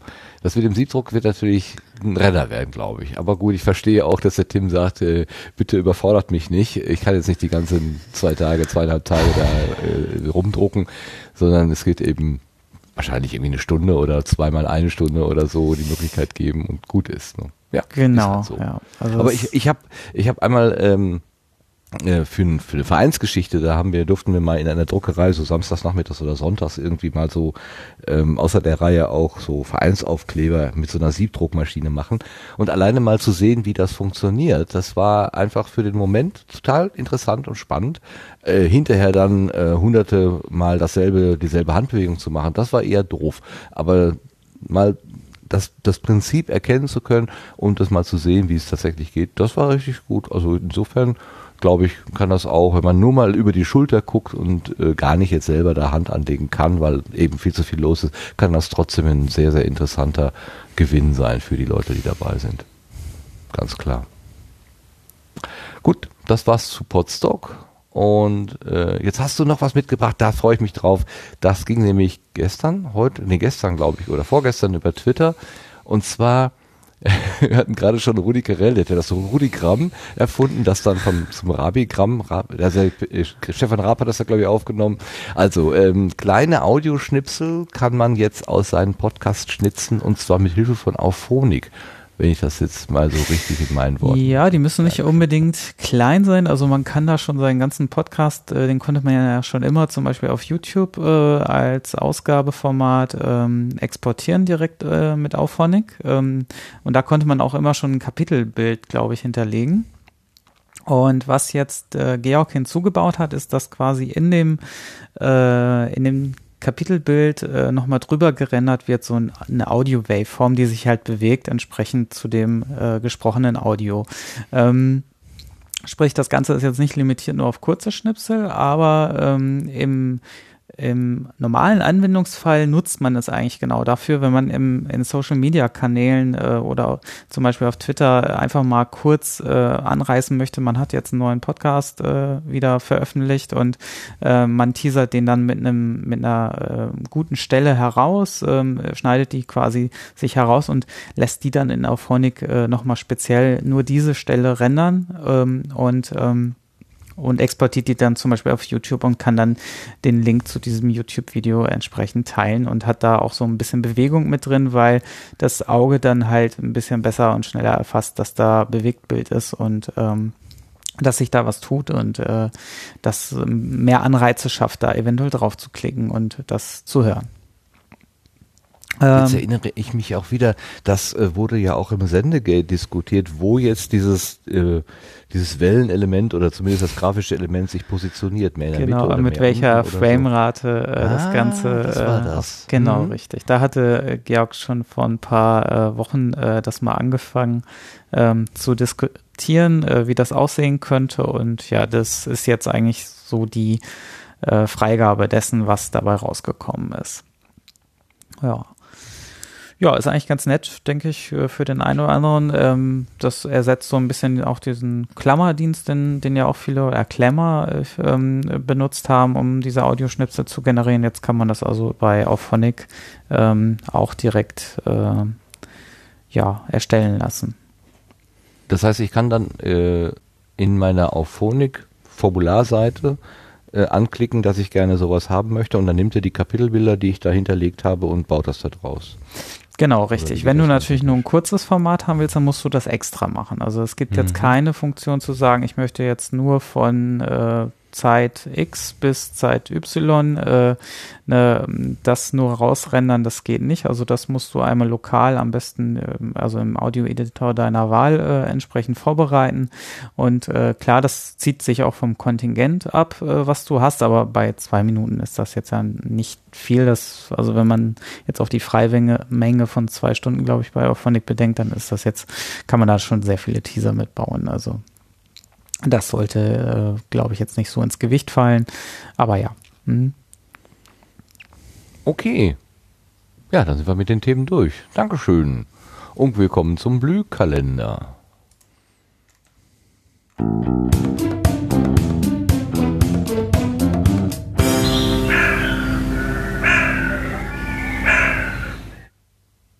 Ja, das ist ja eigentlich Marx äh, ähm, äh, äh, Kategorie hier, seine Aufgabe, beziehungsweise Jörgs, aber beide sind nicht da. Also Marc sagt übrigens, ich soll alle grüßen, also das Chaos lässt grüßen sozusagen. aber wir gehen dann einfach mal ähm, die Termine durch, die ich jetzt hier aufgerufen habe. Oder möchtest du mal eben durchgehen? Du hast doch gar nicht so viel erzählt. Mach du das doch mal. Ja, das kann ich. Ich muss nur mal gerade orientieren, was jetzt noch offen ist. Also Wien ist, glaube ich, jetzt, warte mal, heute ist, ja, das wäre noch offen. 28.04. steigen wir ein, ähm, quasi morgen direkt, ähm, das Podcasting Meetup in Wien. Ähm, dann es auch schon in den Mai. Ähm, da ist wieder in Frankfurt das Podappler, äh, der Podappler Stammtisch äh, um 19 Uhr zur Stahlburg auf der am Kegelbahnanbau. Dann am 9.5. in Berlin die Republika. Da gibt es ein äh, Podcasterinnen-Treffen im Hof um 19 Uhr. Organisation und Anmeldung, ähm, also unverbindliche Anmeldung läuft über das Wiki-Sendegate. Also das Treffen ist, glaube ich, wenn ich das richtig weiß, ähm, soweit dann ähm, unabhängig. Also da braucht man, glaube ich, kein Republika-Ticket, weil das dann immer offen ist, abends ab 19 Uhr und man kann an sich einfach dazu gesellen. Aber man, äh, die ersten haben sich da schon so ein bisschen organisiert im, im Sendegate über die Wiki-Seite. Ähm, ja, die Subscribe 9 fällt leider aus. Ähm, also wer es noch nicht mitbekommen hat, äh, die nächste Subscribe ist dann erst wieder in München im Oktober. Termin äh, ist, glaube ich, noch keiner gesetzt, wenn ich das, wenn ich nichts verpasst habe. Nee, ist noch keiner gesetzt. Ich nehme mal an, dass sie den schon haben, weil der Bayerische Rundfunk wird ja jetzt äh, äh eine, eine sehr vorausschauende Planung haben, aber er wurde noch nicht kommuniziert. Ja, nehme ich jetzt auch mal an, aber gut, das, ähm, da ist ja auch noch ein bisschen Zeit bis dahin. Ähm, und ja, Juni steht jetzt nichts auf dem Plan und äh, Juli können wir schon mal so reinschnuppern. Da wäre jetzt in Berlin äh, Day of the Podcast. Das ist quasi, da kann man ähm, remote sich dazu schalten, aber auch lokal dazu kommen. Ähm, da gibt es einen entsprechenden Link mit, glaube ich, auch Anmeldung und so weiter. Das macht ja immer der Max Snyder, ähm, der da einfach mal einen ganzen Tag lang mit beliebigen Personen podcastet und da kann jeder seine Themen mitbringen. So habe ich das zumindest verstanden, das Konzept. So habe ich es auch erlebt, genau. Genau. Ja, ähm, das war es dann, glaube ich, auch erstmal. Oder wollen wir den Juli auch schon durchziehen? Nö, ich glaube, das reicht auch. Dann kommt ja auch wieder der Pod-Appler und da wäre ja auch die Frage, das ist ja in Frankfurt, ähm, wenn da jetzt demnächst, oder wann war das denn? Am 4. Mai Pod-Appler ist. Dirk, äh, bist du schon mal da gewesen beim Pod-Appler? Ist das auch sowas für dich, da hinzugehen? Ja, der Pod-Appler ist für mich, wenn ich es einrichten kann, eine, einer meiner Lieblingstermine. Also ich habe das letzte Mal habe ich es leider verpasst, weil ich unterwegs war. Ähm, und äh, ich weiß nicht, ob ich es nächste Mal schaffe, aber im Normalfall versuche ich das einzurichten. Es ist einfach eine, eine sehr schöne Community mit vielen Leuten, die viel Spaß haben an dem, was sie da tun. Das klingt so, als müsste man da hingehen, genau. Also Ja, wir machen man. ja im, im, im, Ruhrgebiet, hier Potro ja auch äh, solche Stammtische. Die sind nicht, ich glaube, die sind nicht ganz so üppig äh, ge gestaltet wie der Pottäppler. Ich habe da mal Fotos vom Pottäppler gesehen, vor allen Dingen vom Pottäppler Workshop-Tag. Ähm, das war sehr, sehr einladend. Also so üppig habe ich das jetzt noch nicht gesehen. Ja, sonst. also es man ist muss- immer gut, wenn man sich trifft. Du musst unterscheiden zwischen eben genau diesem Workshop-Tag und dem Podappler Stammtisch. Beim Podappler Stammtisch, da treffen wir uns an verschiedenen Orten. Also das wechselt immer so ein bisschen in Frankfurt und da ist das wirklich eher stammtischartig. Das heißt, da gibt's dann da vor Ort irgendwie Getränke und wenn es ein Lokal ist, dann eben auch was zu futtern. Und wir unterhalten uns einfach. Ähm, der Workshop hingegen, da, da wird dann etwas mehr Liebe und Aufwand reingesteckt. Und da gibt es eben diese, diese Fotos, die du, äh, die du da ansprichst, mit äh, spektakulär lecker Frühstücksbuffet. Und ähm, das ist aber, wie gesagt, das sind zwei verschiedene Formate, beide Pod-Appler, aber der, der Stammtisch ist etwas häufiger und regelmäßiger. Ja, was Ähm, jetzt, ja. Dann ist hier noch gerade aufgetaucht, genau, den Event, der steht leider nicht im, im Sendegate, den müsste mal einer nachtragen wahrscheinlich. Ähm, ähm, der ist mir aber auch so privat schon mal begegnet, nämlich der Gulasch-Programmiernacht äh, vom 25. bis zum 28. Mai schiebt sich quasi noch dazwischen. Ähm, da, ähm, ja, da wird es wahrscheinlich auch so ein bisschen Podcast-Beteiligung vielleicht geben. Ähm, die ist, ach, jetzt muss ich mal gerade gucken, wo war die noch gleich immer? Ähm. Äh, ich glaube, die findet immer am gleichen Ort statt. Äh, sehr schön, da sind die Karlsruhe natürlich, ja, genau.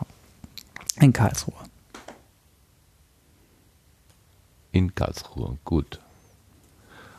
Ähm, was, was immer noch nicht klar ist, ist äh, der Ort für den Kongress im Dezember. Oder hast du schon irgendwas gehört, Sebastian? Nee, also Gerüchte, aber ich glaube, da hat sich noch nichts herauskristallisiert, was jetzt davon genau ähm, zutrifft. Also insofern bin ich da genauso ahnungslos wie alle anderen auch. Naja, Gerüchte schwirren ja immer rum, aber ich glaube, ähm, wenn es sich nicht gerade um ein Apple-Event handelt, wo man über die Gerüchte trefflich diskutieren kann im Vorfeld, dann lassen wir das hier auch lieber und warten ab, bis sich irgendwas klärt, bevor wir was Falsches sagen und die Leute dann irgendwie sich auf die falsche Stadt freuen. Hm, Dann findet es da gar nicht statt. Ne? Das wäre doof. Gut, dann sind wir damit auch durch mit den Terminen und kommen zu den Setzlingen.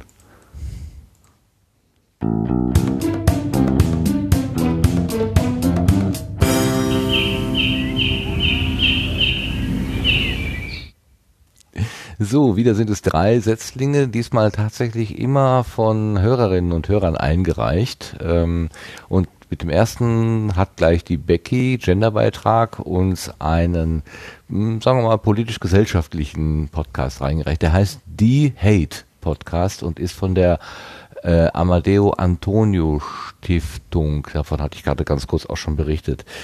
In dem Zusammenhang habe ich nochmal nachgeschlagen, warum diese Stiftung eigentlich so heißt, wie sie heißt und habe dann festgestellt, dass es nach einer Person benannt ist, die hier als ähm, Opfer ja, rechtsradikaler Gewalt zu Tode gekommen ist. Und ich möchte die Gelegenheit, auch wenn das hier vielleicht im lustigen Sendegarten nicht so richtig passt, äh, nutzen, einfach mal an diese Person zu erinnern. Ich habe mir so ein paar Sachen aus der Wikipedia zusammengetragen und würde das gerne einfach, würde den Menschen einfach gerne nochmal würdigen, der äh, leider hier in unserem Land verstorben ist. Amadeo Antonio Chiova wurde 1962 in Angola in Afrika als ältestes von zwölf Geschwistern geboren. Antonio machte Ausbildungen in Brasilien, Portugal und in der Sowjetunion. Als 25-Jähriger kam er im August 1987 gemeinsam mit über 100 weiteren angolanischen Vertragsarbeitern in die DDR und wurde zum Fleischer ausgebildet, obwohl er eigentlich Flugzeugmechanik studieren wollte, Flugzeugtechnik studieren wollte. Er arbeitete im Schlacht- und Verarbeitungskombinat Eberswalde in Brandenburg, Dort lernte er auch seine Freundin kennen. 1990 erwarteten sie ein Kind. Die Lage des jungen Paares änderte sich schlagartig mit der Wende in Deutschland. In dieser Zeit verloren viele ehemalige Vertragsarbeiter ihren Arbeitsplatz. Ihr Aufenthaltsstatus war durch die Annullierung der Verträge mit den Herkunftsländern unklar. Am Abend des 24. November 1990 versammelten sich neonazistische Skinheads aus mehreren Ortschaften in der Wohnung eines Eberswalders, Eberswalder Neonazis. Sie taten sich mit etwa 50 weiteren Jugendlichen aus einer Diskothek zusammen mit dem Vorhaben, Zitat, irgendwelche anders Aussehenden zusammenzukloppen.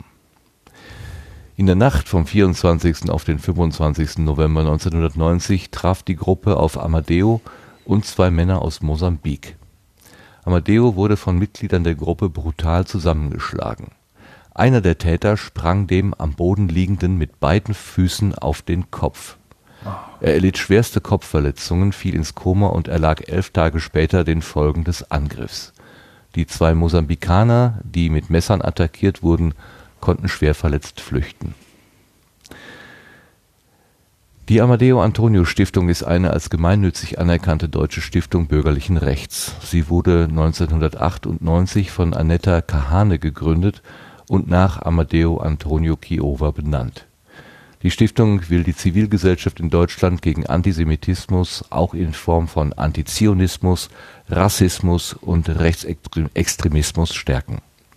Und diese Stiftung hat jetzt einen eigenen Podcast gestartet. Und wir hören mal kurz rein. Ah, die Abgrenzungsdebatte ist immer schön und schwierig. Simone Raphael sieht sich nicht als Anhängerin der Extremismustheorie. Sie glaubt nicht, dass problematische Meinungen nur an den Rändern der Gesellschaft existieren, sondern Phänomene wie Rassismus und Antisemitismus tief in deren Mitte verankert sind. Den Begriff Rechtsextremismus verwendet sie trotzdem, aus pragmatischen Gründen. Also ich benutze den Begriff Rechtsextremismus, weil ich finde, dass er das Phänomen äh, gut fasst, weil er relativ weit verbreitet ist. Helga Seib favorisiert hingegen Begriffe, die genauer beschreiben, wovon im Einzelfall gesprochen wird. Bei rechter Gewalt spiele vor allem ein Motiv eine große Rolle. Mehrheitlich ist das Motiv, was wir feststellen können, Rassismus. Da spielt es natürlich erstmal keine Rolle, ob jemand einen Pass hat oder keinen Pass hat. Das ist nichts, was Täter fragen, noch nie gefragt haben, sondern die machen das wirklich so nach Phänomenen, ne? Oder nach Sprache oder wie auch immer. Jedenfalls äh, fragen die die Leute nicht, ob sie einen deutschen Pass hätten oder nicht. Rechte Hetze, Gewalt und rassistisches Klima erwachsen aus Ideologien und Weltbildern. Um sie bekämpfen zu können, muss man sie analysieren und verstehen.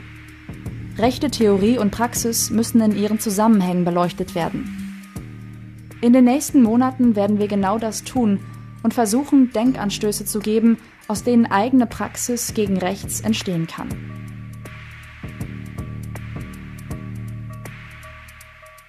Die Hate, ein Podcast der Amadeo Antonio Stiftung.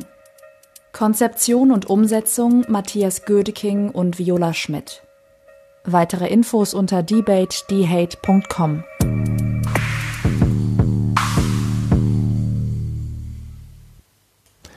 Ja, da war das Wort Debate auch wieder. Es geht also darum, klarzukriegen, was passiert da eigentlich und was kann man möglicherweise als Gesellschaft dagegen tun. Ähm, Dankeschön, Becky. Äh, Dankeschön, Genderbeitrag. Ich glaube, das ist etwas, was wir wirklich regelmäßig hören sollten. Danke.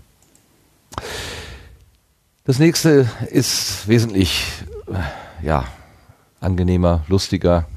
Und zwar ist das ein Vorschlag, den uns der Adrian reingereicht hat, das stille Ö. Er hat einen Twitter, äh, also einen, einen Tweet geschrieben und hat uns eine Setzling-Empfehlung reingereicht von zwei sympathischen Damen mit Top-Hörspiel-Intros Themenwahl nah am Podcast-Titel. Und der Podcast-Titel, das ist der Nerdkult. Das ist eben ein Podcast über Nerds, Nerdkram und Kultdinge. Die erste Episode war allerdings schon am 17. April 19, äh, 2016, also vor gut einem Jahr. Insofern ist es nicht unbedingt ein Setzling, aber wie wir ja schon mal hatten, eher ein Steckling. Es gibt aktuell elf Episoden und es sind eben zwei Damen, die hören sich so an. And then, just to show them, I say to cut through and bring back an Itcatch, a Preep and a Prue, a Nurgle, a Nerd and a Seersucker too. Das war äh, die erste Erwähnung des Wortes Nerd äh, im Jahre 1950 von Dr. Seuss, je nachdem, wie man es aussprechen will. Wer das jetzt war, habe ich jetzt nicht nachgeschaut. Das war der Autor äh, von The Cat with a Hat. Also es ist Ah. ein ganz bekanntes Kinderbuch aus dem englischsprachigen Raum. Ich glaube aus äh, England tatsächlich. Bin mir aber nicht ganz sicher. Da gibt's auch jetzt diese. Comics dazu, ne? Das ist so, ein, so eine Art Bilderbuch mit ein Ja. Text. Mhm. Ja, und damit äh, herzlich willkommen beim Nerdkult, würde ich mal so sagen. Genau. Es kann nur noch besser werden. Jetzt haben wir schon gleich, äh, haben wir schon gleich bewiesen, dass wir eigentlich keine Ahnung haben, oder? Ja, leider, ne? Finde ich Ich finde, das ist der perfekte Anfang. Ja. Naja, vielleicht ist das ja jetzt, ähm, wird das hier jetzt auch ein Podcast, wo wir auch was lernen. Wenn ich dann unseren, unser erstes Thema denke. Also, das will ich doch hoffen.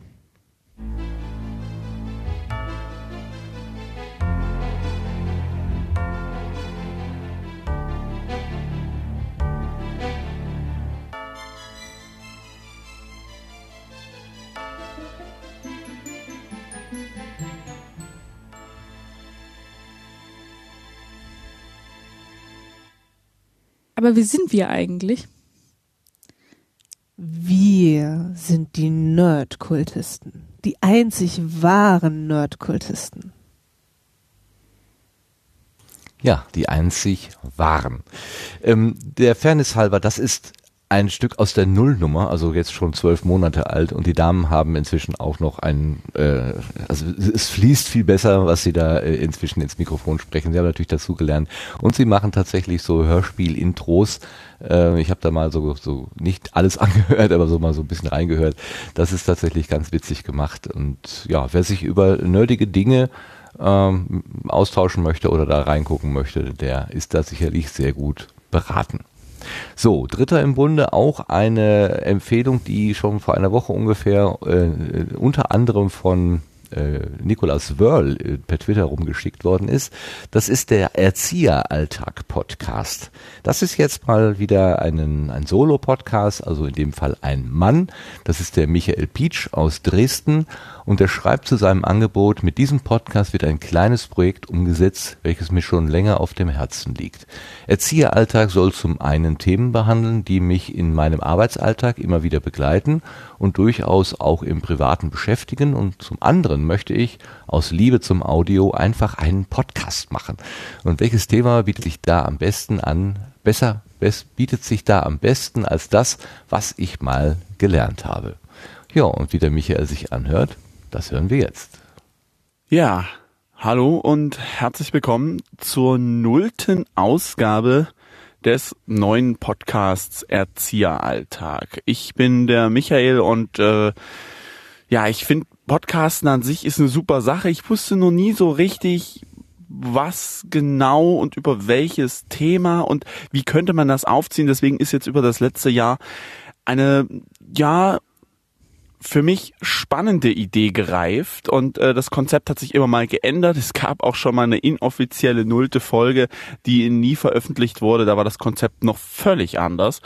Und ähm, ja, es ist einfach sehr, sehr spannend, sich jetzt hier in meine kleine Kabine zu setzen und einfach mal drauf loszuerzählen. Ich möchte gern einen Podcast machen und ich dachte mir, worüber könnte ich das machen? Ähm, es gibt wirklich viele Möglichkeiten und ich dachte mir, warum nehme ich nicht das, was ich mal gelernt habe? Denn ich bin selbst Erzieher und ähm, ja, das ist eigentlich das, worüber ich auch am liebsten erzählen würde. Und da dachte ich mir, dann machen wir das einfach mal so gerade raus von der Schnauze weg. Und äh, ich habe mir da ein paar Gedanken gemacht. Es gibt so das ein oder andere, was ich gerne hier kurz erklären möchte, damit man weiß, worauf man sich vorbereiten muss. Und zwar habe ich mir überlegt, wir machen zwei Formate. Es wird ein Hauptformat geben, da äh, wird ein möglicher Arbeitsalltag einfach nachgestellt, ähm, inklusive Gedanken beziehungsweise inklusive eines Themas. Also es wird immer ein festes Thema geben, sozusagen, an dem ich mich so ein bisschen langhangel. Das nimmt ein bisschen Recherchearbeit in Anspruch und es dauert wahrscheinlich auch länger. Also der Podcast soll monatlich erscheinen, das ist sportlich, aber das äh, so ist zumindest die Idee. Und ähm, ja, da sollen ein paar Kinderzitate immer mal eingebaut werden. Es ist sozusagen eine Art innerer Monolog. Ähm, das Ganze ein bisschen spielerisch sozusagen, so wie ein, ein kleines Hörspiel. Also ich werde mich sehr, sehr viel kreativ ausprobieren und ganz viele Experimente hier starten und im Prinzip ihr Hörer und Hörerinnen seid eigentlich dann die Leidtragenden. Ja, die Leidtragenden, so sieht er das. Ähm, Dirk, das ist doch, glaube ich, so, so, so, so ein Impuls, den du auch teilen kannst. Ich möchte einfach Podcast machen und dann muss ich mir noch ein Thema suchen. Also das ist so wirklich so, so, so ein Audio-Verliebtheit, wie sie, wie ich, wie ich bei dir halt auch sehe. Müsstest du, glaube ich, ganz gut empfinden können, das. Absolut.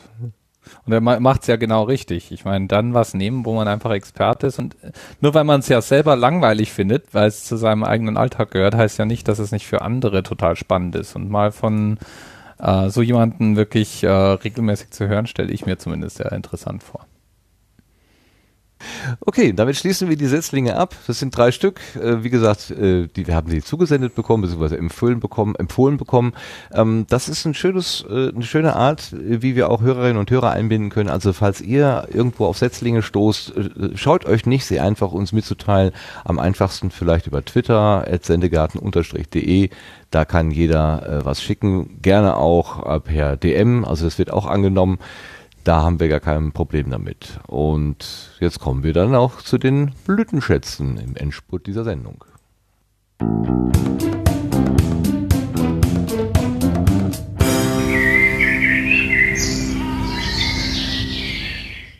So, nochmal alle Vögelchen gezwitschert hier. Ich bin auch schon wieder wach geworden. Ähm, ich frage mal rum, Sebastian, hast du einen Blütenschatz dabei? Mm, nee, habe ich keinen diesmal.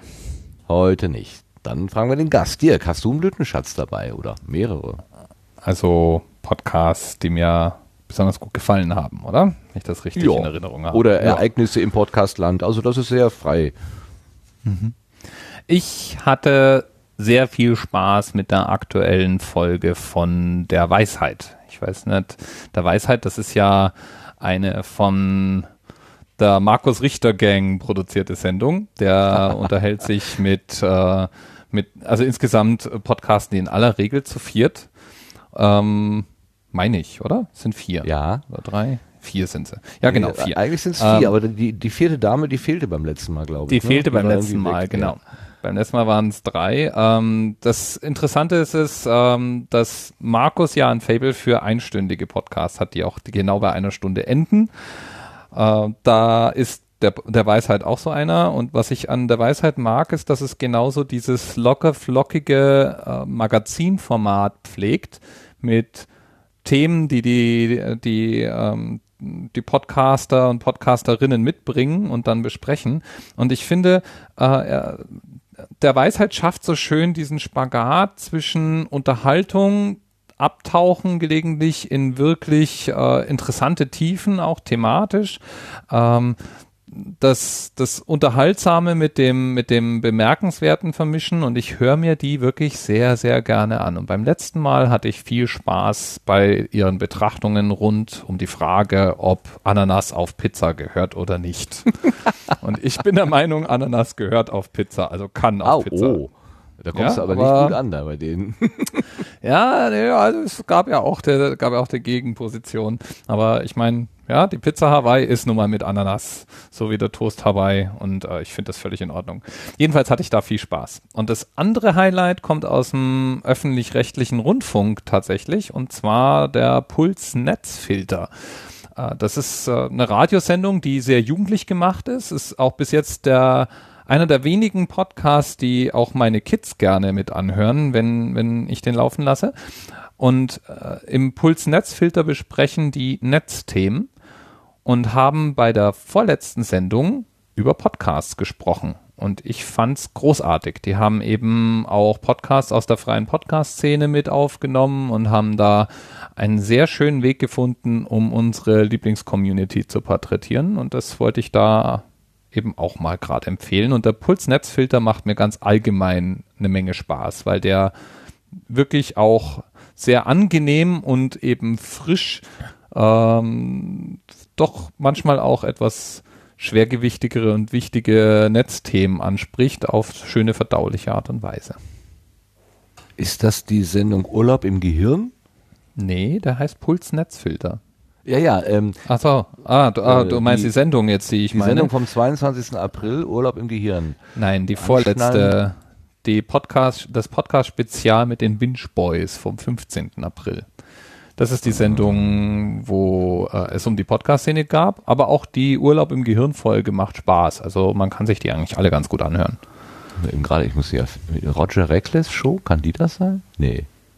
Nee, nee, die Welches? 15. April Podcast-Spezial mit den Binge Boys. Ich habe hier so eine komische Liste. Hä? Sag mal, ich muss dir doch mal. äh, Oder hast du vielleicht einen Link, den du mir schicken kannst? Ich schicke dir hier- Link. Ja. Pack's in die Shownotizen. Das wäre klasse.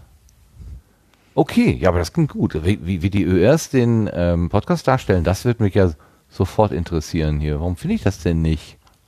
Ach, naja, man sieht, wer hier der Fachmann vom Google ist und wer das nicht ist. Ja, da, muss Okay. er, da musste ich ein bisschen mehr im Fitten üben. Im wo? Im Fitten? Im Fitten. Füt. Ach so, im Fütten. Ach, im Fütt finde Ja. ich den auch? Ah, Ich okay. nehme an, ja. Also ich habe es Ja. jetzt noch nicht versucht, aber Heute Mittag ging, äh, ging die Fütt mal nicht. Äh, da hat er mir irgendwie gezeigt, äh, Maschine gerade nicht, läuft nicht irgendwie. Ist, aber okay. ah, ich schicke dir auf jeden Fall einen Link. Ja, du musst nichts tun. Service. das ist gut, dann lehne ich mich entspannt zurück. sehr gut. So, ich habe mir einen Blütenschatz ausgesucht, ähm, der eigentlich die Kraft der Hörerinnen und Hörer zeigt. Also was wir hier machen, was wir hier Gestalter so machen, ist ja alles schön und gut, aber das, das wahre Gold, finde ich, liegt in den Händen der Hörerinnen und Hörer. Konnte man jetzt wieder so schön sehen bei der Logbuch Netzpolitik Folge 219. In der Folge davor haben der äh, Tim Prittlaff und der Linus Neumann unter anderem über diese neue Cyberabwehrtruppe äh, von der Bundeswehr gesprochen und haben auch erwähnt, dass es einen neuen Cybermarsch gibt, der ja da auch bei der, bei der Eröffnungsfeier sozusagen gespielt wurde. Und äh, es war nicht so ganz klar, ähm, was das für eine Art von Musikstück war. Und daraufhin gab es dann eine Rückmeldung vom Hörer und das ist mein Highlight. Das habe ich euch einfach mal mitgebracht. Aber was, die, was tatsächlich die Leute, die Gemüter erhitzt hat, war die Frage, handelt es sich hier um einen Viervierteltakt oder um einen Sechsachteltakt? Das sind die Und es wichtigen gab, ähm, es gab, ähm, äh, also Kommentare jetzt sagte, eindeutig vier Viertel, wie kommt, wie kommt man denn da auf sechs Achtel? Und ähm, ich habe jetzt gerade noch eine Mail bekommen, die möchte ich mal ähm, vorlesen, weil das ist jemand, der, äh, der hat recht, ja. Immer oder wie? Äh, nee, in diesem Fall zumindest. Eigentlich melde ich bei, mich bei solchen Dingen nicht gleich zum Klugscheißen, aber da ich selber solche Musik beim Bund gemacht habe, kann ich gerade nicht anders. Also, der Cybermarsch ist ein Konzertmarsch. Die sind in der Regel im Zweivierteltakt geschrieben, nie in Vierviertel, das macht man nur bei Parade- oder Trauermärschen. Und im Alla Breve, also zwei halbe. Dein Informant, also ich hatte ja äh, ähm, jemanden zitiert, der äh, das Ding zunächst für einen Viervierteltakt gehalten hatte.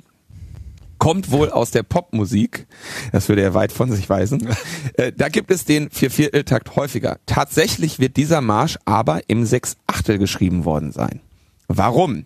Das ist eine Feeling-Sache. Im Sechsachtel bildest du zwei Dreiergruppen von Achteln und lässt jeweils die zweite Achtel weg. Oder jeweils die zwei Achtel weg. Setzt du diese Gruppen zu einem Takt zusammen, hast du Achtel, Pause, Achtel, Achtel, Pause, Achtel.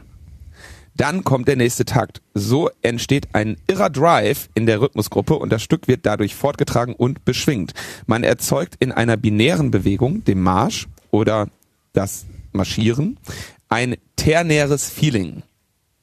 Ja, Das muss man mir erstmal erklären, was damit äh, gemeint ist. Also wunderbar, es ist echt Hörgold äh, mit einer binären, wie war das, ein te- tenäres Feeling zu erzeugen. Allein das Wort tenäres Feeling, einfach genial, wunderbar, hat mir großen Spaß gemacht. Und äh, aber auch die weitere Erwähnung, ähm, wo die beiden darüber schwadroniert haben, ob dann in dieser Cyberabwehrtruppe dann irgendwann Mate zu den Panzerkeksen gereicht worden werden würde, das hatte ich auch besonders schön. Also, da hatte ich echt meinen Spaß damit. Gut. Ich glaube, wir sind durch, meine Damen und Herren. Dann machen wir hier mal ein fröhliches Ende. Oder habt ihr noch was zu sagen, lieber Sebastian, lieber Dirk? Äh, Ich nee. dachte, wir unterhalten uns jetzt. Ach so. Zwei Stunden hast du gesagt. Zwei Stunden. Fangen wir nur an. Wir können gerne nochmal anfangen, aber ähm, ich glaube, in Anbetracht der Uhrzeit bin ich auch nicht böse, wenn wir dann so langsam mal dieses, die Gedanken ans, an das Bett, äh, äh, also als Bett verschwenden könnten. Ja gut, dann machen wir es zu Ende. Ganz herzlichen Dank fürs Zuhören, liebe Hörerinnen und Hörer, egal ob jetzt gerade hier live, wo, wo, wo wir dabei wart und auch im Chat. Es war nicht ganz so viel los, aber natürlich, wenn unser lieber Marc nicht da ist, der hier immer für Schwung sorgt im Chat, da ist es auch ein bisschen schwierig. Ähm, aber es wird auch wieder andere Termine und andere Tage geben. Ich danke ganz herzlich dem Dirk, Dirk Prims, dem Anerzähler, ähm, wie er ja auch genannt wird, obwohl das gar kein offizieller Name ist. Ne? Anerzählt ist das Angebot und man hat einfach das Anerzähler daraus gemacht. Ich habe dich heute unter Twitter auf unter Anerzähler gesucht, gibt's überhaupt nicht. Doch, doch. Also der? Twitter-Handle heißt Anerzähler. Ach so, aber da steht doch Ja, ja. Anerzählt. Habe ich den falsch gesucht? Ich habe ja gerade schon gesagt, ich kann nicht gut suchen. Ich habe dich trotzdem gefunden. Das ist, Ist nicht gut. falsch. Unter Dirk Prims. Das ist dann viel, viel einfacher. Also ganz herzlichen Dank für deinen Besuch hier und für das Versprechen wiederzukommen, wenn du irgendetwas ausgegraben hast. Das äh, gucken wir uns dann gemeinsam an hier. Ähm, ja, und dem Sebastian als bewährtes Mitglied, als bewährter Garten- und Spatenfreund hier auch ein ganz, ganz herzliches Dankeschön fürs Mitmachen. Ja, gerne. Dann gehen wir einfach in die Nacht. Wir machen die Blütenkelche zu und sagen Tschüss und bis zum nächsten Mal. Wiedersehen. Ja, tschüss. Ciao.